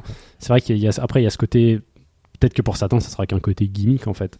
C'est parce que c'est vrai, c'est sûr que Mais c'est pas, c'est, enfin moi je. Non je non non, mais pas parce que sur Elite, non. sur Elite, peut-être que ça me ferait ça, peut-être que voilà, je- admettons, j'achète un Vive, je vais y jouer 5 heures, mais ça se trouve, euh, j'irai pas plus loin, même en ayant le Vive en fait, tu vois. Ouais, tu veux dire c'est pas suffisant Parce pour que le jeu, parce mais que c'est le jeu en lui-même il y y a bien sur l'expérience il y a VR. bien- voilà, c'est ça, mais il y a bien deux trucs distincts, c'est qu'il y a l'expérience et il y a la qualité du jeu à proposer un contenu Oui, suffisant en fait. C'est ça le truc, c'est c'est ça moi le grief que j'ai envers Elite. Après en VR, euh, on est déjà convaincu, enfin on sait que ça marche. Oui, c'est ça. Alors, on va revenir sur la qualité d'utilisation. On a dit la durée de session. Euh, on a également le confort d'utilisation. On l'avait évoqué plus ou moins tout à l'heure. Tu avais donc le, la qualité audio euh, due aux intras. Ouais. On peut changer le casque ou pas? On Oui, peut oui, oui, parce que c'est dit une prise, voilà, ouais, je l'ai dit, ouais. c'est Un une, prise, Ok. c'est un jack, donc tu peux, tu peux mettre ce que tu veux. Euh, t'as pas besoin de 5 points puisque, alors, je crois pas, je sais pas si c'est du binaural, mais euh, c'est la même technologie en fait qui a, qui a été utilisée. En tout Donc, cas, ça marche bien. donc tu as la spatialisation, euh, voilà, c'est pas. euh, Quand on avait notre radio, on Ah, était y à a gauche, pas- à droite, y a- en y a haut, pas de souci. Après, ce sera toujours pareil, il faut que le jeu l'utilise. Euh, Mm. donc il y en a qui sont Aussi, plus ou ouais. moins bien utilisés, où tu l'entends que ça vient de derrière, que ça vient d'au-dessus de toi. Jérémy vient, Soul euh, expliquait qu'il avait pas de difficulté particulière à bosser sur ces environnements 3D parce qu'apparemment, quand on le gérait dans les jeux en général, il y avait plus ou moins déjà Bah, ça. je, je pense qu'à partir du moment où tu t'embêtes à le faire en 5 points, euh, de toute façon, je pense que ça- c'est-à-dire que tu as un positionnement du, du, du truc. Donc je pense que c'est prévu Donc, dans je les pense qu'il y aura moteurs. pas de problème Ouais. à l'avenir sur ces Je pense jeux-là. que c'est prévu, Il a dans les le- moteurs. Il quoi. y a le poids du casque aussi, on Voilà. va pas parler, Ouais. mais C'est- moi il y a des perso, je le sens pas. Ouais. Sur la tête, ça me gêne pas. Quoi. En Non. fait, en fait, il sert.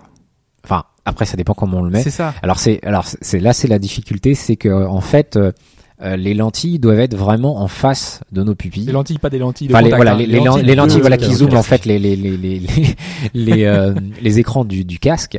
Et pareil sur la hauteur du casque, parce que si on le porte pas bien, bah, ça va être encore plus flou, puisque tous les bords sont plus flous que le centre. On était plutôt sur le côté. Est-ce que quand on le porte, on le sent euh, Est-ce que c'est pas gênant? Moi, ça me gênait quand on quand on se penchait en fait. Quand on se Ouais, pensait, moi- on a- ouais. le casque commence à se Moi, j'ai barrer. même moi, j'ai pas, en fait. voilà, j'ai pas ce souci-là, mais c'est toujours pareil, c'est-à-dire que moi, je vais peut-être passer 5 minutes à le régler, et une fois que bah, il est réglé bien à ma Oh, taille, il aurait fallu le sangler à fond pour que ça tienne Ah non, vraiment. non, moi, quoi. moi ça me sert pas beaucoup. Ça me sert pas tant que ça en fait. C'est vraiment, euh, bah, faut trouver le- la position qui te va bien. Et c'est vrai que bah, quand tu passes le casque à tout le monde, chacun a son petit réglage, chacun a la taille de tête. En plus, je l'ai pas précisé, mais euh, euh, dans la boîte, t'as un deuxième euh, contour en mousse pour les yeux, en qui est pas de la même taille en fonction de ta forme de ton visage en fait. Du coup, ça peut être aussi, peut-être que ça, ça pourrait être euh, pour certaines pour personnes, mieux, voilà, euh, euh, Il y en a surtout qui vont préférer celui-là, l'autre. Donc faut arriver à trouver. Et mais quoi que tu fasses, après c'est vrai que quand tu commences à le passer, bah il va forcément il y a des gens qui l'ont, qui seront pas, ce sera pas optimum pour eux. Mhm. Mais le côté euh, qui était un peu, ouais, c'est vrai que quand il était mal, enfin, en tout cas, quand il est mal réglé, s'il est mal réglé, si c'est juste une question de ça, c'est que quand on accède, par exemple, à un inventaire et qu'on veut regarder vers le bas, ou quand on veut jouer à un jeu de golf, comme euh, il y avait une Ouais, expérience vu de qu'on jeu a de tout le golf. temps la tête baissée, Ouais. en fait, Ouais. euh, moi ça Ouais, m'a gêné. ça- ça moi je voyais vraiment rien. La grille apparaissait comme jamais je l'ai vu et c'était hyper gênant quoi. Mais moi moi, j'ai voilà, moi j'ai pas ce, je alors, j'ai pas le problème de, de, de casque qui bouge, mais en fait je le serrais peut-être plus ou bah, je Dans pas. le jeu d'infiltration, là où il fallait descendre, rentrer Ouais, dans des, ouais, ouais. Trucs à la con, là. Non, moi, non, non, c'était- commençait à se c'est pas barrer. celui-là Non non, Non, non, ce c'est qui un faisait tout à l'heure je Unseen, euh, Diplomacy. À regarder, c'est chouette. D'ailleurs, je n'autorise pas la diffusion de cette vidéo, malheureusement. euh, Trop ouais. tard. Je le sais malheureusement, j'ai même reçu un message de Yao il y a un instant euh, me disant par SMS euh, qu'est-ce que c'est que c'est. Voilà. C'est ça l'avenir du jeu vidéo. C'est- ça. C'est un peu le problème d'ailleurs, ce côté isolé, euh, on, on, on l'a toujours malgré tout quoi. On, est, on est toujours, euh, on n'est pas à l'abri des moqueries des autres qui se baladent ou qui arrivent ou tu, ne- tu ne sais pas. Par exemple, euh, quand on testait l'autre jour et que ta chère et tendre arrivait et que ton fils arrivait, moi j'ai pas entendu, tu vois, je, je savais pas et pourtant il y avait des gens dans la pièce C'est vrai que ça fait qui autiste. arrivaient. Après, bon, euh, ça se comprend des deux côtés. Quoi. Ouais, ouais, bah, tu ouais. dis, voilà, il est en train de s'occuper sur, euh, sur ça, tu vas pas non plus. euh, tu peux pas te braquer parce qu'il t'a pas entendu ou il t'a pas vu. Non, bien ça sûr. paraît logique, tu vois.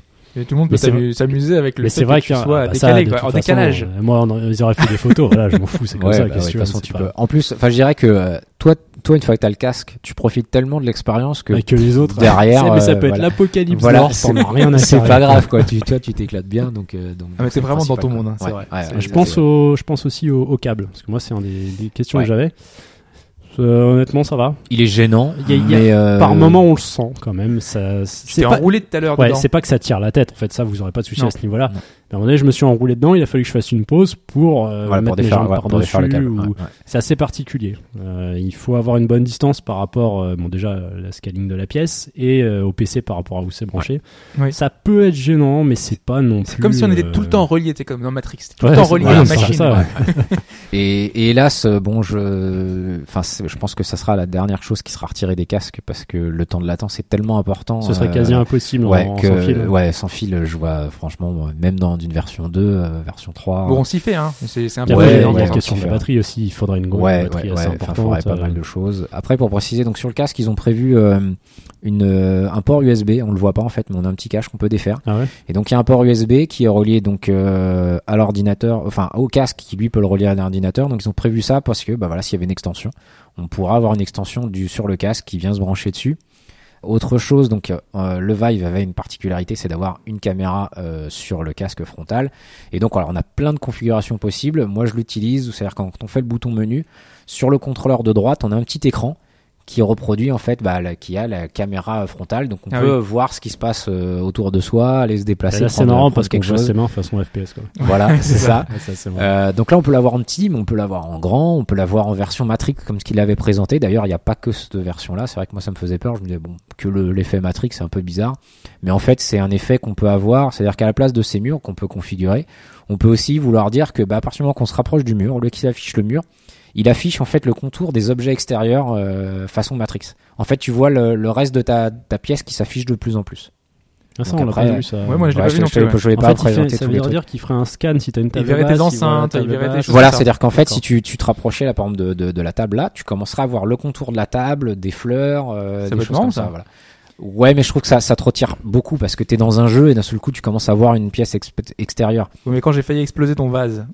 Oui, mais là, c'était, différent parce que je t'ai dit, j'ai- merdouillé quand j'ai fait, voilà, quand j'ai fait le réglage arrière, comme j'avais fait des tests, j'avais fait le réglage un peu large. Voilà. Mais je préfère, non, je préfère, enfin, moi, j'ai testé tout, je préfère le mur parce que ça reste discret et je commence Oui. même à la, voilà, utiliser, donc il y a différents euh, murs qui sont plus ou moins visibles. Et moi, je commence à utiliser le, l'avancé. En fait, ça te fait juste un trait, à, juste un petit peu en dessous des yeux, donc tu peux difficilement, mais ça fait juste un trait qui fait que ça te, ça te coupe moins dans les jeux, en fait. Tu te retrouves moins avec une grille devant toi, même si c'est pas le gênant, mais hop, ça te permet d'aller, d'aller un peu plus loin. Et donc, bah, on a cette petite caméra qui permet, bah, de voir, euh, de voir un peu l'extérieur, ce qui est, ce qui est pas mal. Et normalement, on peut aussi y associer son téléphone.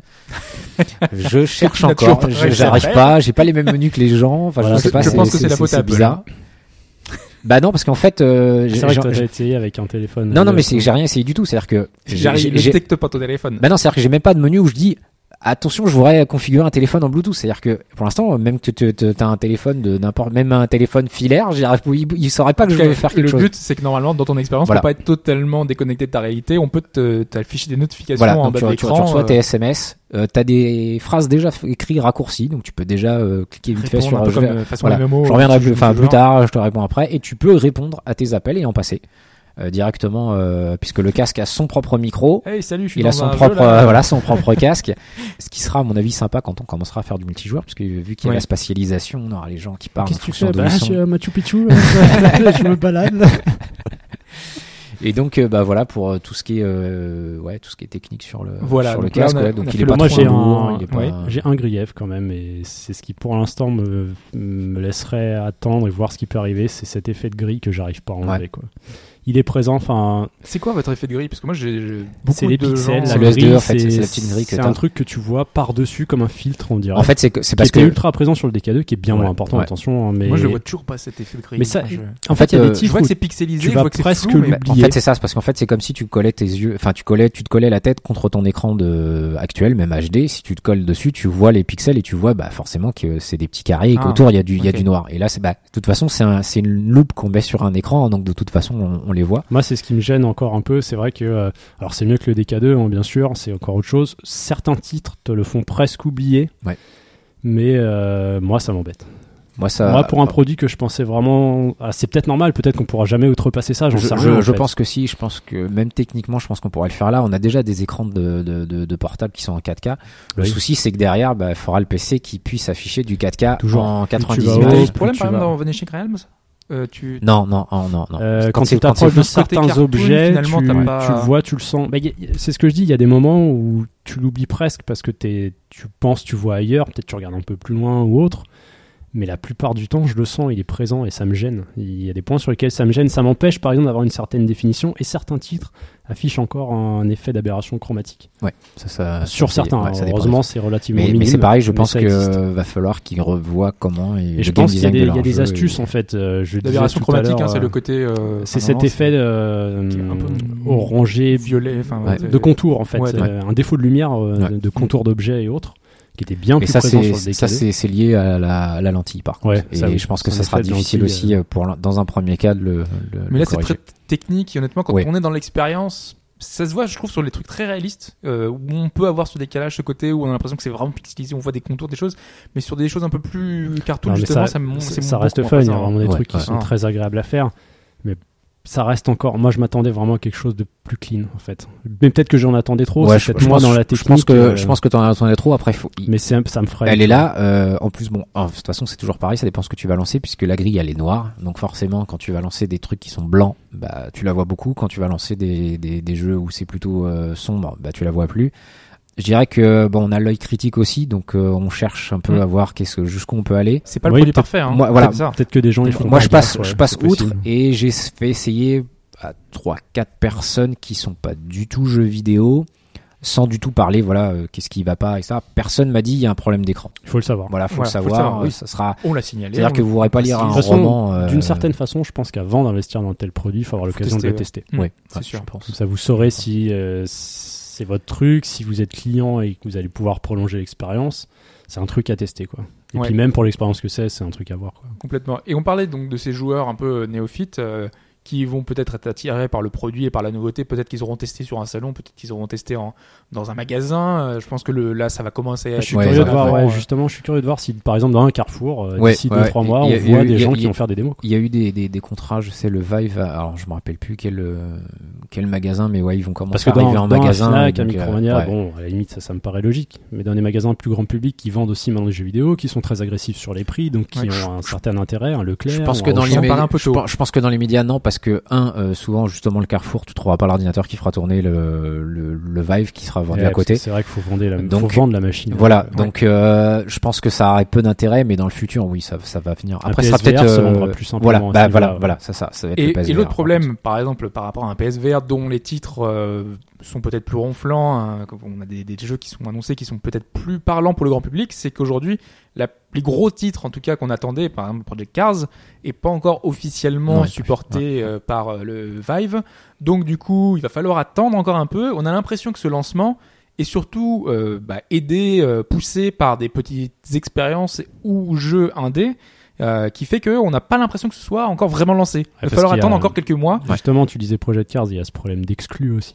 Euh, Ouais. pas mal Ouais. de jeux exclusifs Oculus Rift. euh, bon, Normal parce que c'est les qui arrivent à se bidouiller pour euh, Mm. voilà et ça moi déjà quand j'ai appris ça ça m'a énervé en fait si on commence à scinder euh, alors que évidemment le PSVR sera scindé du reste parce que c'est une- c'est Sony c'est autre chose mais déjà deux accessoires différents sur une même machine qui est le PC le truc le plus ouvert que tu puisses trouver et qui se verrouille avec des stores à droite à gauche alors il y a Steam Steam est un poil plus ouvert Oculus a l'air quand même assez a l'air de verrouiller la Ouais, chose ouais, parce que pour euh, euh, installer d'autres choses faut aller dans les paramètres pour décocher enfin cocher source Ouais. inconnue ça- c'est une bidouille hein, mais il faut le savoir quoi. Non, non, mais moi, je, moi, je trouve pas ça du tout gênant. Au contraire, parce que c'est ce qu'on expliquait Non, avec moi, Chine, le notamment avec euh, les saoule, Steam quoi. Machines. Non, non, mais le côté euh, là, je, Un je store dédié, tu veux store- dire Non, pas un store dédié. Le côté, on peut pas lancer d'applications tierces ou d'applications qui sont pas autorisées par euh, Oculus.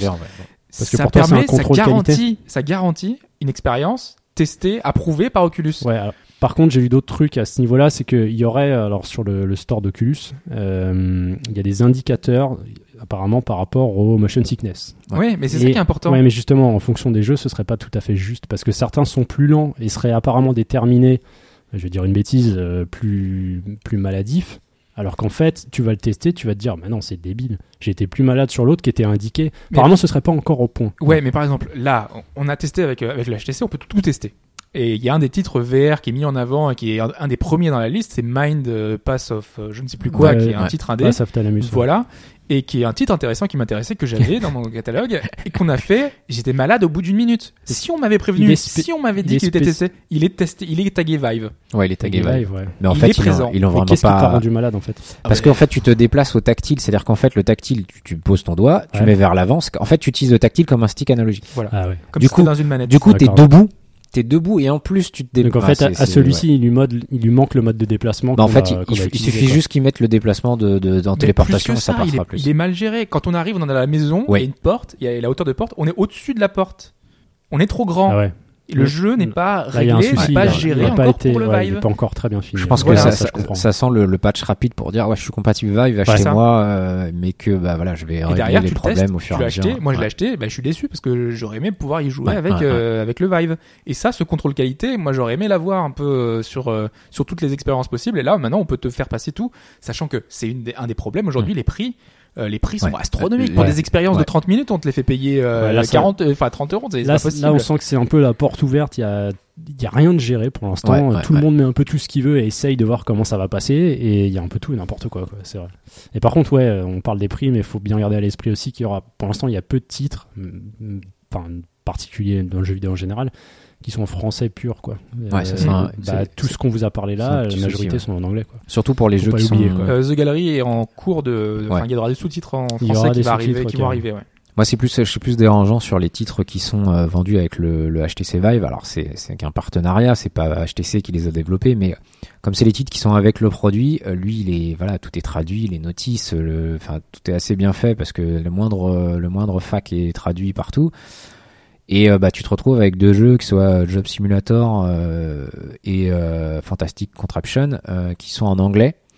Alors Fantastic Contraption, tu peux te débrouiller, mais euh, Job Simulator, alors en fait, tu peux faire l'andouille euh, en faisant n'importe quoi. Mon fils adore jouer à ce jeu-là, mais tu loupes en fait tellement puisque les robots parlent et tout est dans le, les dialogues et autres que, euh, mais t'as pas même pas mo- moyen de mettre des sous-titres. euh, C'est un souci d'une des deux ex- enfin, des expériences de The Lab. C'est que euh, quand GLaDOS te parle Ouais. ou d'autres personnages, si t'es pas, tu comprends pas la vanne, si tu comprends pas l'anglais en fait. Si Mm. l'anglais parlé, il est même pas sous-titré anglais. Non. ça Alors qu'il est sous-titré dans la, la petite, la euh, la petite démo au tout Ah, début qui t'explique le, le- voilà. Alors c'est, eux qui Alors le ça font peut être une question d'immersion, ce que je peux comprendre parce que tu verras des gros sous-titres en face de toi.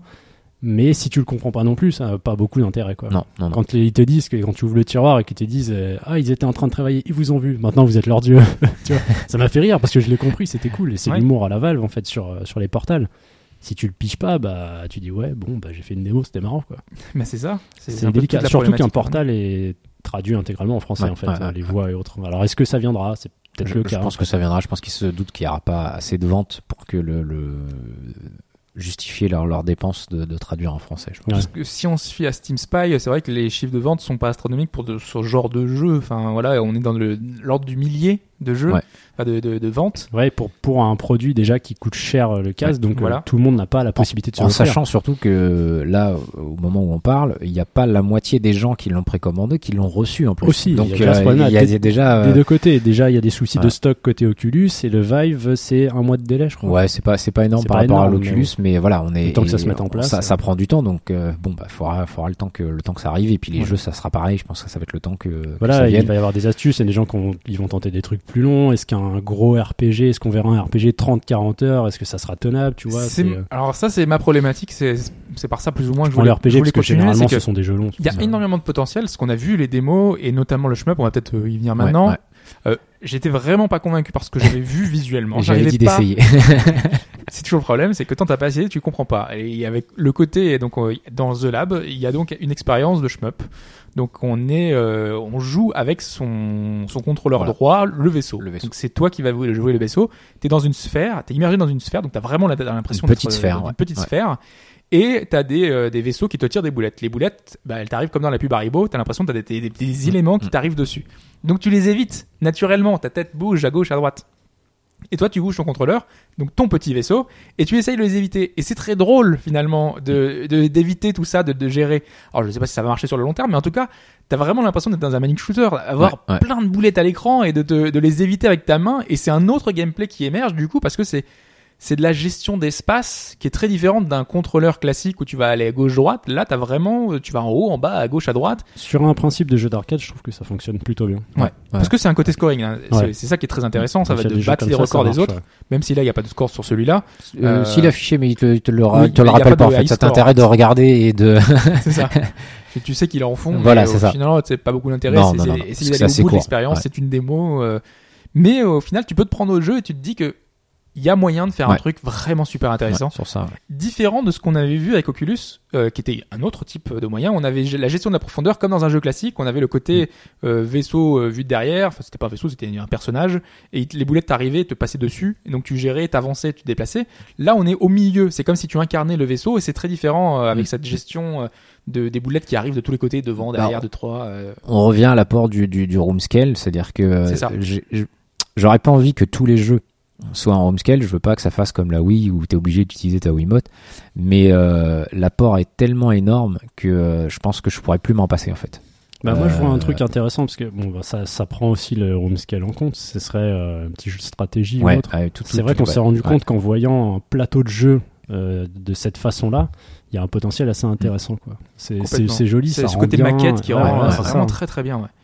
Euh, Imagine, hein, il y, a des- il y a certaines images où on voit des, des vraies photos réelles qui sont avec un effet photographique qui rendent côté pour ceux, maquette. qui- pour, on a ceux cet qui, effet-là. voilà, pour ceux qui ont vu les démos HoloLens avec le Minecraft vu d'extérieur, Mm. c'est un peu cet effet-là en fait. Ouais. Et pour ça, ça rend super bien. D'ailleurs, euh, j'ai pu tester Minecraft en, en, en vrai, en, FPS.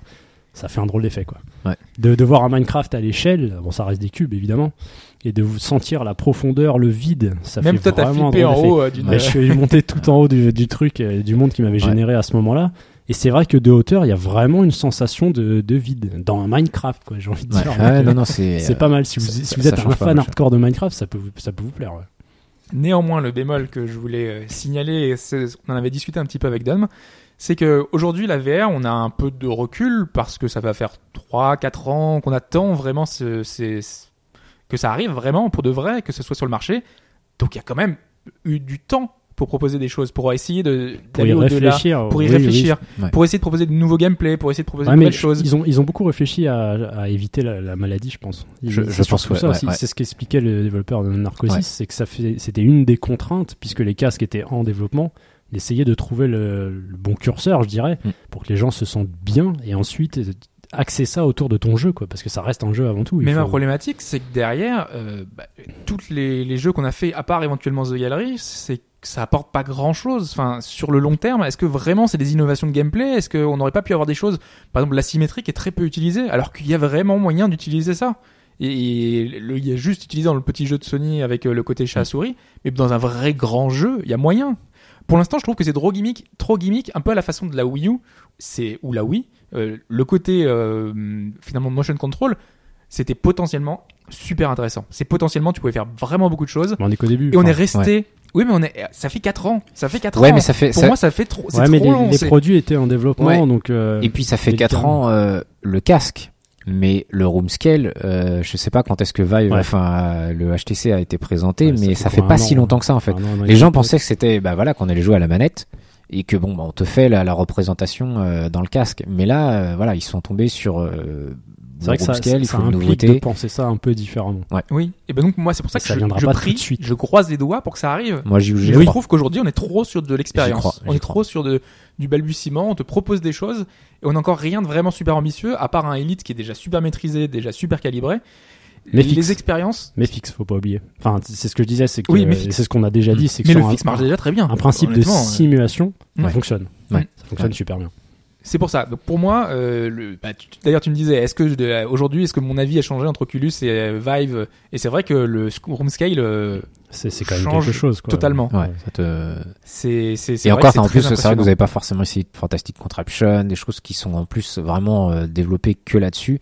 Et euh, ouais, ça change, ça, change, ça change complètement tout. Et comme je te disais, euh, j'ai déjà eu quelqu'un qui m'a dit, ouais, mais moi, euh, j'ai pas la place et ça va être pratiquement pour des simulations. Et je lui ai dit, attends quand même parce que tu l'as après en fait. C'est-à-dire que le Vive peut faire autre chose que le room scale, mais au moins tu l'as et tu, tu vas forcément le déplacer chez des gens pour montrer. ça- Et c'est tellement plus facile, surtout avec des gens qui sont pas du tout joueurs. Parce que là, tu lui dis, voilà, je te mets le casque, et puis ils vont Bah, voir des choses. Moi, moi Voilà. c'est la seule chose que Euh, j'aimerais actuellement, c'est en avoir un pour le faire ici à ma Et tu, famille. et tu et tu, tu, peux lui dire, voilà, ben, vas-y, avance, tu peux aller jusqu'à la barrière, euh, voilà, ils vont avancer, et voilà, c'est magique, c'est, euh, c'est, c'est- et même, même pour nous, voilà, on fait, il y a, il y a quelques jeux, et je pense qu'ils vont arriver à trouver des choses. Euh, pour la, la, Mais moi, le tant qu'il y gameplay aura- asymétrique, j'y crois, pas l'expérience convaincante, j'y crois moyen sur PC parce que je, je me contenterai d'un Oculus par exemple. Tant qu'il n'y aura pas eu d'expérience vraiment marquante qui Ouais, mais- ça. Mais Ouais, tu vois, mais- je trouverais dommage. Alors, c'est une somme. hein. La différence entre les deux, c'est 2 ou 300 euros. c'est 200 euros, C'est une somme, mais moi, je trouverais dommage de pas les mettre en sachant que ça peut être Ouais. prêt pour, en fait. pareil. Parce que il fait plus, mais et que si t'en as pas besoin, mais quand ce sera là, bah tu, Tu l'auras. l'as, ouais. Ouais, Mais je comprends- est-ce après, que j'en ai, euh, est-ce que j'en ai vraiment besoin pour le moment? Bah non, pour moi, je n'ai Non, mais, pas. Ouais, si, mais- si jamais dans un an euh, l'expérience elle arrive et c'est le Vive qui te propose le truc que tu as envie. Putain, tu seras obligé de racheter un casque. Ah, c'est peut-être même un Après- Oculus parce que l'Oculus il est nommé CV1 actuellement. Ouais, je crois. et alors ça je vais pas, je vais pas aller, je, amélioration. je ça vais on pas, peut pas dire. Ça, euh, bon, de toute ça façon, je pense que tous, hein, ils vont, Je ils vont les améliorer au fur et à mesure. De toute façon, là, on va suivre. Ça, c'est marrant parce que ça faisait longtemps que le PC avait pas besoin de puissance quelque part. C'est-à-dire que vous pouviez Ouais. utiliser une carte qui Et avait il 4 faut- ans. Et là, on- pour la première fois, voilà, on va attendre maintenant que les PC reprennent la puissance pour pouvoir justement améliorer les casques. Et je pense que la résolution, elle est limitée par les casques, enfin par les, les PC, parce que sinon, on n'aurait rien qui pourrait le faire tourner. Je Le problème- moi, le, j'ai pas ce, ce sentiment parce que j'ai vraiment l'impression qu'on peut nous immerger dans un monde sans avoir la puissance de, de calcul Non, qui mais, soit euh, hyper importante, super impressionnante. Mais que- regarde, euh, regarde le, le, le, le petit test de, de, euh, de sur Steam que tu as pour pour savoir le Steam VR là, le, de test. Euh, dès que t'as une 970, t'es dans euh, bon, mais pas spécialement excellent. Et parce que en fait, ils, sa- ils savent déjà que là, t'es à la limite pour arriver à descendre en dessous des 90. Et dès que t'es en dessous de 90 images, de toute façon, ça fonctionne pas. Donc je pense qu'on est quand même. Un puis la 970, c'est quand même pas l'entrée de gamme non plus. Donc Ouais, mais regarde euh, The Lab comme c'est abouti, comme c'est. Tu vois, c'est un peu comme le moteur Je- de Portal ouais, 2 nous, mais- a su- nous suffit depuis très longtemps. Enfin, je suis le pas moteur sûr. de, Ah, de, mais puis, d'Half-Life 2. Il est pas aussi gourmand. quoi. Le, le, le Ouais, truc, c'est que là, par contre, on peut pas vraiment en discuter parce que euh, euh, j'ai jamais pu voir justement, par exemple, The Lab sur un PC moins puissant. Oui, ça, ça, oui. c'est ça la aurait question aussi. euh, Est-ce que si par exemple on le met sur une 970, que- est-ce que de temps en temps il y a un ralentissement ou pas? Je pense pas la 970, mais peut-être la 960. T'as peut-être euh, une expérience ou deux où bah ça va être un tout petit peu moins fluide. Et du coup, bah tu Et vas perdre, euh, C'est tu vrai que vas c'est un, truc qu'on peut pas se permettre des chutes de FPS euh, temporaires. Tu vas, Non. tu vas sentir Non. le malaise tout de suite Ouais. en fait. Ah mais c'est- ouais, ouais, je pense juste qu'on discute pas de la même chose. Pour moi, c'est juste euh, que on n'a pas besoin que Ah oui, non, visuellement oui, ce oui, soit voilà, très impressionnant pour Ah oui, que ça marche. tu veux pas- c'est dans ce sens-là, je de veux dire. voilà. Oui, bien sûr, tout à fait. Tout Mais- à l'heure, on a fait, on a fait une démo. Il y avait un, un truc en low poly. Ouais. C'était super sympa de se balader. Voilà. Mais, mais c'est ce que je te disais, Steam a annoncé qu'il voulait que la VR fonctionne avec une carte euh, haut de gamme de 2012. Ils voulaient que les, les futurs. Donc je Ouais, pense il faut, que il faut eux, une sorte de standard. Je pense hein. que leur lab, euh, The Lab, et je pense que leurs futures applis qu'ils vont faire, euh, ils veulent, ils, ils visent en fait la 680. Que euh, à partir du moment que tu as une 680 et un processeur qui tient la route, euh, ça Donc, puisse, ça C'est de puisse tourner. 2012, hein, c'était il y a 4 ans, donc ça veut dire que voilà. c'est une l'éternité. Alors, en- attention, en par termes contre, de technologie. Ils hein. ont précisé que ce serait peut-être pas à 90 images par contre. à ça- 75, tu ça perds peut passer. Ouais, ça- c'est ce qu'on ça- avait fait sur le ouais, DK2, ça- ça, ça peut- ouais, ça- ça en dessous, ça- c'est chaud. ça peut commencer à passer. Mais par contre, pour revenir sur l'Oculus, le défaut de l'Oculus, et je vais pas parler de technologie, mais euh, leur techno fait que quoi qu'ils fassent sur le CV1 qu'ils ont actuellement, même si euh, ils ont prévu des contrôleurs, etc., ils ne pourront pas faire le room scale de- du Vive.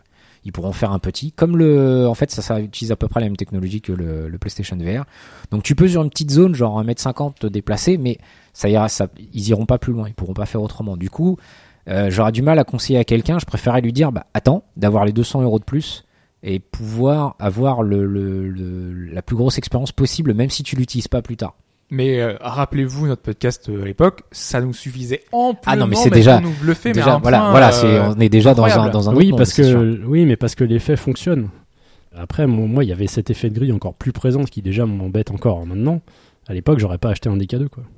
Je le Alors que moi, je l'aurais pris. Ah, moi, je l'aurais pas pris, en sachant que des modèles fi- plus finis allaient arriver. Hmm. Et là, c'est pareil. M- Moi, je sais que je- si un jour j'y passe, ce sera pas tout de suite. Je vais attendre Ah un oui, petit mais peu. toi, c'est c'était toujours la question de technique euh, derrière. il y a ça. que, Est-ce et que euh, Aujourd'hui, la façon dont on consomme l'électronique, la façon dont on nous le vend, c'est que tous les ans, tu as un nouveau modèle. oui, et ça, c'est la question qu'il faudra se Et poser ça, un c'est un hein, vrai, c'est que- c'est un ça, vrai ça- problème pour moi en fait. Savoir quand ça, ils ça vont arriver. L'Oculus, Ouais. je suis prêt à parier qu'il y a un nouveau modèle d'ici, euh, peut-être pas l'année prochaine, mais ce sera peut-être les premiers à annoncer un nouveau truc. quoi. Je, je les vois bien les premiers, tout simplement pour pouvoir rattraper, euh, rattraper Parce que sur leur techno. aujourd'hui, de- les, les contrôleurs sont pas encore disponibles. Oui, C'est- Donc euh, déjà ça, c'est un petit souci quoi. Alors Bah, sans est-ce que room c'est un scale, petit est-ce que ça vaut le coup en fait? Bah, c'est c'est toujours pareil, c'est-à-dire que voilà, on revient à ce que ça, te ça permet de baisser que les coûts. tu voyais pas ce que ça apportait et je pense que par exemple si tant que tu auras pas goûté déjà tu pourras pas te rendre compte que qu'il peut te manquer quelque chose mais c'est sûr que si tu je pense que tu prends un Oculus maintenant et que tu essayes plus tard le room scale tu risques de te dire euh, bah ouais mais si j'avais mis Ouais, 200 mais euros de plus Je voulais pas euh, venir sur le débat Oculus. Non, non, euh, mais c'est- difficile, que, mais- voilà, on y revient. Non, non, bien sûr. mais, mais par exemple, imagine que tu tu t'en fous du fin du Vive, voilà, tu- t'achètes un, un Oculus aujourd'hui euh, qui qui vient de sortir, tu joues à euh, Lucky Tale, tu joues à Valkyrie, ouais, ouais, ouais. tu Ah oui. joues à tous les titres, t'as pas besoin. C'est suffisant. Enfin, voilà, non, non, dans l'idée c'est bluffant, voilà, et, euh, ça fonctionne. Donc euh, derrière, voilà, c'est se dire, est-ce que le room scale, room scale est un est un effet encore en plus? C'est un vrai plus. C'est un plus, même plus qu'un plus. C'est un truc qui te bluffe et qui fait que c'est vrai que pour revenir en arrière, ça va être compliqué. Mais c'est vrai que bah, l'Oculus peut suffire et le PSVR suffira à, grand, à Ah, beaucoup oui, de monde. Non, sûr. Je sûr, pense c'est que- sûr. je pense que le, le, le, le PlayStation VR sera surtout une, une bonne chose. Je pense que moi, à partir du moment que ça a été annoncé, je me suis dit bon bah l'avantage c'est que ça va toucher le grand public et surtout beaucoup d'éditeurs vont se dire ah bah faut que je fasse quand même un truc sur le, sur PlayStation VR. À partir du moment qu'on en fera plein sur euh, sur le PlayStation VR, euh, les, les, les programmeurs vont être habitués, ils vont ils vont gérer justement comment on gère euh, parce que là on est au début en fait, Euh, on est revenu comme comme à la PlayStation 1 où on était début de la 3D et qu'il fallait rapprendre euh, bah, comment on fait un jeu de plateforme, comment on fait. Là, ça va être pareil, ça va être comment on refait euh, bah, les jeux. mais si euh, c'est pour foutre un gimmick, comme mettre un gimmick, par exemple, je pense à Kinect, on s'en fout quoi. Ouais, mais je. Tu vois, il y en a qui se forçaient, tu sentais qu'ils se forçaient à Bah, mettre une commande vocale. qui Là, là, là, pour un truc là, ça y sera, ça y sera sûrement, mais il y aura justement des gens qui vont aller plus loin était et venu qui vont la, la comparaison Kinect. Moi, Voilà. j'aurais beaucoup aimé, par exemple, le lancer de grenade, la- l'implémentation de, de vois. beaucoup de choses en plus, et c'est resté au stade de gimmick. Moi, c'était Ouais, un Ça- peu le, ça- ça la crainte que j'ai, moi, hein. Je trouve- ouais. Je trouve que la différence avec euh, Kinect et même la, la, la, la, la, la Wii, c'est que ça marchait la plupart du temps. C'est- là, c'est vrai que c'est qu'on Et- est sur un degré de précision Et qui là, est, là, en euh, fait, c'est- autrement ça, ça marche. Enfin, c'est c'est parfait. Il n'y a pas de, il y a pas de, de problème. Du coup, avec Kinect ou avec la Wii, souvent tu te souvenais juste des, des moments où ça n'avait pas marché en fait. Même s'ils étaient rares, tu te souvenais de Oui. la fois où quand t'avais joué, ah ouais, mais ça marche pas parce que l'autre fois quand j'ai fait ça. Mais le euh, problème est software. Le, c'est Voilà, toujours la même chose. Oui, oui, c'est sûr qu'il y, y a une partie software, mais il y avait une partie qui faisait que, euh, bah, comme je te l'expliquais, euh, si par exemple t'es habillé tout en noir avec derrière toi un canapé noir, bah, quand tu jouais à Dance Central sur le Kinect 1, bah, il te voyait pas. Du coup, tu pouvais bouger les pieds, vu que lui, noir sur noir, il voyait rien, ça marchait pas. Et donc, tu te souvenais bah, que ça marche pas. Oui, mais là, tu peux Oui, te parce, souvenir que, de la ouais, même parce que façon si tu l'as acheté pour danser, Voilà. tu peux pas danser, oui. mais ça, voilà, tu vois. sûr. Non, mais après, après, euh, forcément, moi, je le comprends et on le comprend, mais pour le grand public, lui, il l'a mis, ça marche pas. Il me dit de lever les pieds, je lève les pieds, ça marche pas. Et c'est vrai qu'il y avait peut-être, c'est peut-être ce souci-là comparé à la, à la réalité virtuelle où ça marche tout le temps, que ce soit l'Oculus ou le Vive ou à mon avis le PlayStation VR sera pareil. Euh, quand tu lèveras la tête, ça lèvera toujours la tête. Il y aura pas un petit temps ou un petit décalage ou, ou quelque chose. Quoi. Donc, je pense que ça, ça là-dessus que ça marchera, ça marchera un peu plus. Enfin, c'est un long débat de toute façon. Oui, on ne sait voilà. Ouais, pas c'est clair. si la VR marchera. On ne sait pas on si sait ça fera pas, demain. voilà, on Ça, sait pas sûr. ce qui va arriver, est-ce qu'il y aura encore d'autres acteurs sur le marché? Oui. Ça, c'est assez étrange. Voilà, Parce que le principe de Steam Ouais. VR, normalement, c'est ça. Voilà, hein. c'est c'est- c'est accessible à tout le monde et pourtant, bah, pour l'instant, c'est pas très utilisé. Ouais. Alors, Il y je- a le partenariat d'HTC et ouais. c'est tout Ouais, pour l'instant. pour l'instant, il y a que ça. ouais. Après, il y aura d'autres constructeurs qui vont s'immiscer dans. Je pense qu'ils attendent, ils attendent Dedans, de voir hein. euh, voilà, si ça fonctionne. Il y en a qui attendent aussi. hein. C'est vrai que est-ce qu'on va faire une démo? Alors on sait qu'il y a pas mal de studios qui bossent sur des démos. On sait qu'Ubisoft, par exemple, bosse sur des démos. Ils font Mm. des tests, des essais. Est-ce qu'ils vont créer des jeux pour ou l'implémenter en bonus dans certains titres? Est-ce qu'au final c'est que des prototypes et que pff, ils se disent bon bah le marché décolle pas, on n'ira Peut-être pas. voilà qu'ils attendent que ça se Ouais, je pense que que ça marche. je hein. Après, ces soucis, ça me fait penser à, à- enfin, je compare ça un peu à la situation de la PS4 au Japon, c'est que euh, tant que personne se lance, euh, personne va vouloir se lancer, tu vois. Ouais, c'est ouais. un Mais- cercle sans Mais, fin. mais c'est pour ça que le, démarrer, le, fait que Sony se lance, je pense que c'est une bonne chose. S'ils étaient pas venus, on, en- on en a peut-être plus de chances de rester sur des petites, euh, des petites expériences sur PC parce que là, à partir du moment que c'est lancé sur la, la PlayStation, ils vont en vendre quand même pas mal au début, même si ça marchera peut-être pas, euh, mais ils vont en vendre, c'est obligé. Euh, bah là, Ubisoft va se dire bon bah alors voilà, je sors mon jeu, je le sors sur PlayStation et je peux l'adapter facilement sur PC, même Et si de la même façon dont Voilà. le, le store Steam a été envahi de de- d'expériences chères pour essayer de, un peu côté opportuniste en Voilà. disant euh, voilà ce qu'on peut vous proposer, on peut imaginer que certains ça éditeurs va, vont se dire voilà, ça va on va proposer notre petit jeu euh, qui vont sur euh, ouais, voilà ouais. ouais. Je pense que ça risque on de, est de- présent, de lancer, on de a le lancer pas mal de choses. Même si c'est un peu pourri, au moins on est là, on est présent. Mais ça, ouais, je pense que je pense que ça sera ça. hein. Je pense que ça sera ça. Mais en tout cas, à voir. On sait de toute façon que ça va pas s'imposer du jour au lendemain, que c'est un produit tellement cher qu'on peut pas non plus. euh, On vous l'avait dit hein, dans le podcast Et, sur la VR. et hein. surtout, ça fait partie voilà des choses si euh, tant que vous l'aurez pas essayé, vous ne pourrez pas comprendre ce que ça apporte. C'est qu'on répète tout le temps, mais c'est- impossible. C'est- impossible, faut voilà. essayer. Et je pense qu'il y a, ça, ça va être ça, ça va être en fait d'arriver à faire euh, essayer au plus de gens possible. Une fois que vous l'avez fait mettre sur euh, la tête à quelqu'un, moi personnellement, je l'ai vraiment essayé avec tout le monde, mais vraiment tout le monde, hein. ceux qui sont anti euh, euh, tout ce qui est électronique, et ça marche sur tout le monde. Ça marche sur tout le monde. Après, il y a toujours le, le problème du prix, mais quelque part, il y a personne qui m'a dit ah ouais, mais non, euh, en fait, jamais je remettrai, je remettrai ton casque. Euh, ça, ça passait toujours, donc je pense que ça peut être accessible à tout le monde. Il faudra juste travailler sur le prix, puis que les gens puissent l'essayer en fait. Voilà, donc vous l'aurez compris, l'HTC Vive nous a conquis autour de la table, alors que moi je partais vraiment complètement euh, à reculons. Je, je me disais que ça allait, que de toute façon j'ai pas besoin de me balader dans ma pièce, et en fait, euh, ça marche. Ça Du marche. coup, maintenant, il va acheter une maison. Voilà, c'est ça. Il me faut un salon déjà de 4 mètres par 3, il me ça. faut euh, C'est ça. complètement. Et puis en plus, ça peut faire office de truc de fitness, euh, vu comme on bouge. Ah, euh, je, ouais, je pense ouais. qu'ils peuvent jouer là sur Il y a, ce, il y a sur certaines, ce ouais, côté. il y a certaines euh, choses, je pense que ça pourrait y aller euh, sans problème. Voilà, on s'en rend pas compte en plus. Genre le coach sportif Voilà. qui fait autour de toi, qui se balade. encore euh, le coach sportif, je pense que tu te rendrais compte que tu fais du sport et ça peut te faire chier. Alors que là, dans un jeu, bah alors voilà, on te dit de te déplacer, tu te déplaces, tu vas chercher un truc, tu reviens et en Enfin, fait, c'est. Pour moi, c'est l'effet c'est Wi-Fi. Oui, c'est un peu Oui, l'effet Il faut pas non plus croire. Oui, que- non, non, non, on est dans le exactement, c'est le même gimmick, hein, enfin c'est le même côté. Mais, mais c'est euh, toujours mieux que de rester sur son canapé avec sa Oui. manette. Ça, par contre, mieux, euh, ouais. je pense que ça sera déjà toujours mieux. Mais- T'actives la circulation sanguine et Voilà. reste. Parce que moi, il y a euh, certains jeux où, où, où j'ai chaud. Ah bah bah, oui, le- bah, Space Pirate, on, fera, on fera Voilà. après Space Pirate. euh, Space Pirate, c'est euh, si tu veux faire un bon score, parce que tu peux aussi te dire pas je, choix, bouge pas, ouais, bon, j'ai tué deux trucs. Si tu veux faire un bon score, euh, ouais, c'est tu sautes par terre, tu. Ouais. Toi, t'as l'impression d'avoir la méga classe, par contre. De l'intérieur, tu sais, tu tires des deux côtés, t'as l'impression d'avoir la méga classe. Bon, de l'extérieur, non, mais euh, t'as l'impression. Voilà. Donc on en a fini avec la VR pour cette semaine. On va passer à la réponse à la question déjà. Euh, la réponse à la question qui était Est-ce que tu peux nous la rappeler, Mike? Euh, oui, tu nous parlais de la série euh, Prini Can I Really Be the Hero, donc le spin-off de Disgaea qui est un platformer. Et au bout de 1000 morts dans le jeu, alors je suppose Voilà. déjà que c'est peut-être difficile, non euh, Ah oui, c'est très compliqué d'avoir Ouais. 1000 morts. Ah ouais, parce que euh, bon, ça reste. Ah, un- donc le jeu est facile alors, ça veut dire. Non, non, Non, il est, non, il est pas facile, euh, mais euh, bah, c'est comme si, alors c'est c'est pas d'un niveau de Mario, mais euh, déjà, imagine mourir, euh, je sais pas, 100, 100 ou 150 fois dans un Mario, euh, c'est Alors, pas difficile déjà. Euh, Tu- sur les niveaux finaux. euh, Ouais, peut-être, ouais, peut-être. Mario mais- 3D World mais sur le niveau final. Là, Mais là, je veux dire, c'est pas un, c'est pas un Super Meat Boy, tu sais, où le, le but c'est de mourir. C'est vraiment un jeu de plateforme. Donc, Des- des- je- je- juste pour te t'indiquer ça, euh, sur des forums, j'ai vu des gens qui disaient comment est-ce que je peux faire pour obtenir les 1000 morts? Tu vois, je je me suis, je suis allé dans un boss, je suis allé mort en, en truc, mais 1000 fois c'est un peu long quand même. voilà, donc euh, ça arrive pas D'accord. automatiquement. D'accord. Alors la première proposition, c'était que ça débloque une compétence où il y a tous les Prini qui qui défoncent le. le C'est ça qui arrive en ça, haut, ouais, euh, qui et défonce qui, le niveau. qui explose euh, tout partout sur l'écran. La seconde et qu'on a choisi, c'était ça débloquait un trophée euh, façon euh, testeur. T'es aussi bon qu'un testeur de jeu Voilà. vidéo, quoi. C'est ça.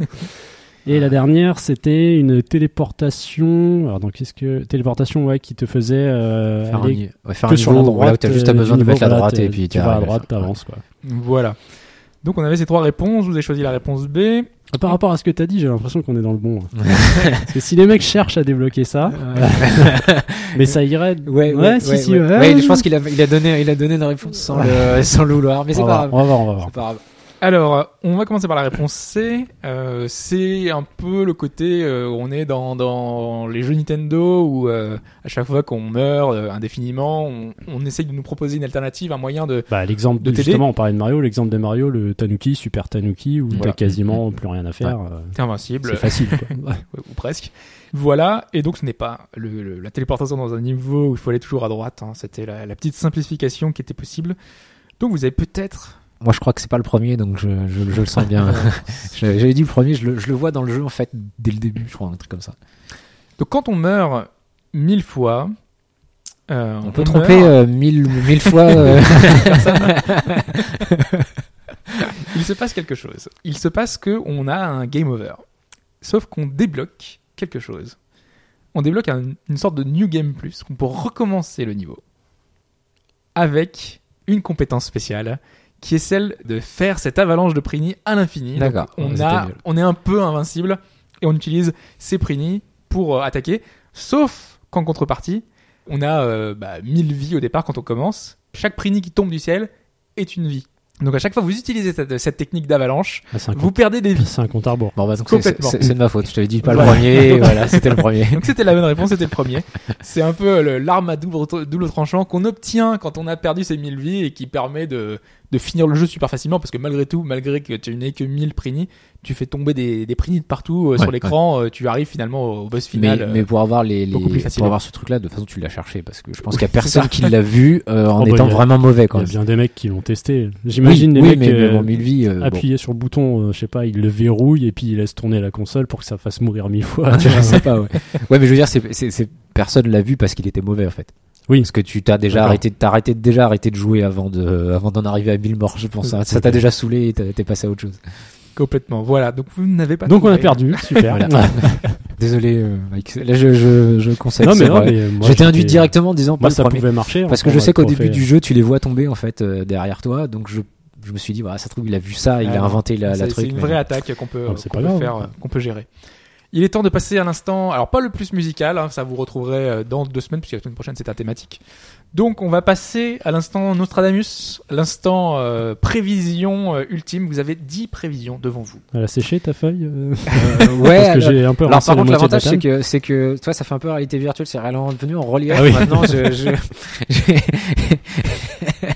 Alors Non, chacun à votre bien. tour, vous allez nous, nous indiquer les, les, les prédictions euh, possibles pour voir si donc à l'instant où vous écoutez ce podcast, si elles se sont réalisées, oui ou non, en fonction de, de vos choix. Ah d'ici d'ici à la diffusion du podcast. C'est ça. d'ici le 13 D'ici mai. le 13 mai, la diffusion Ah, donc, du podcast. donc les gens pourront 14 savoir si on a vraiment 15 été mai. mauvais ou Voilà. pas en fait tout de suite.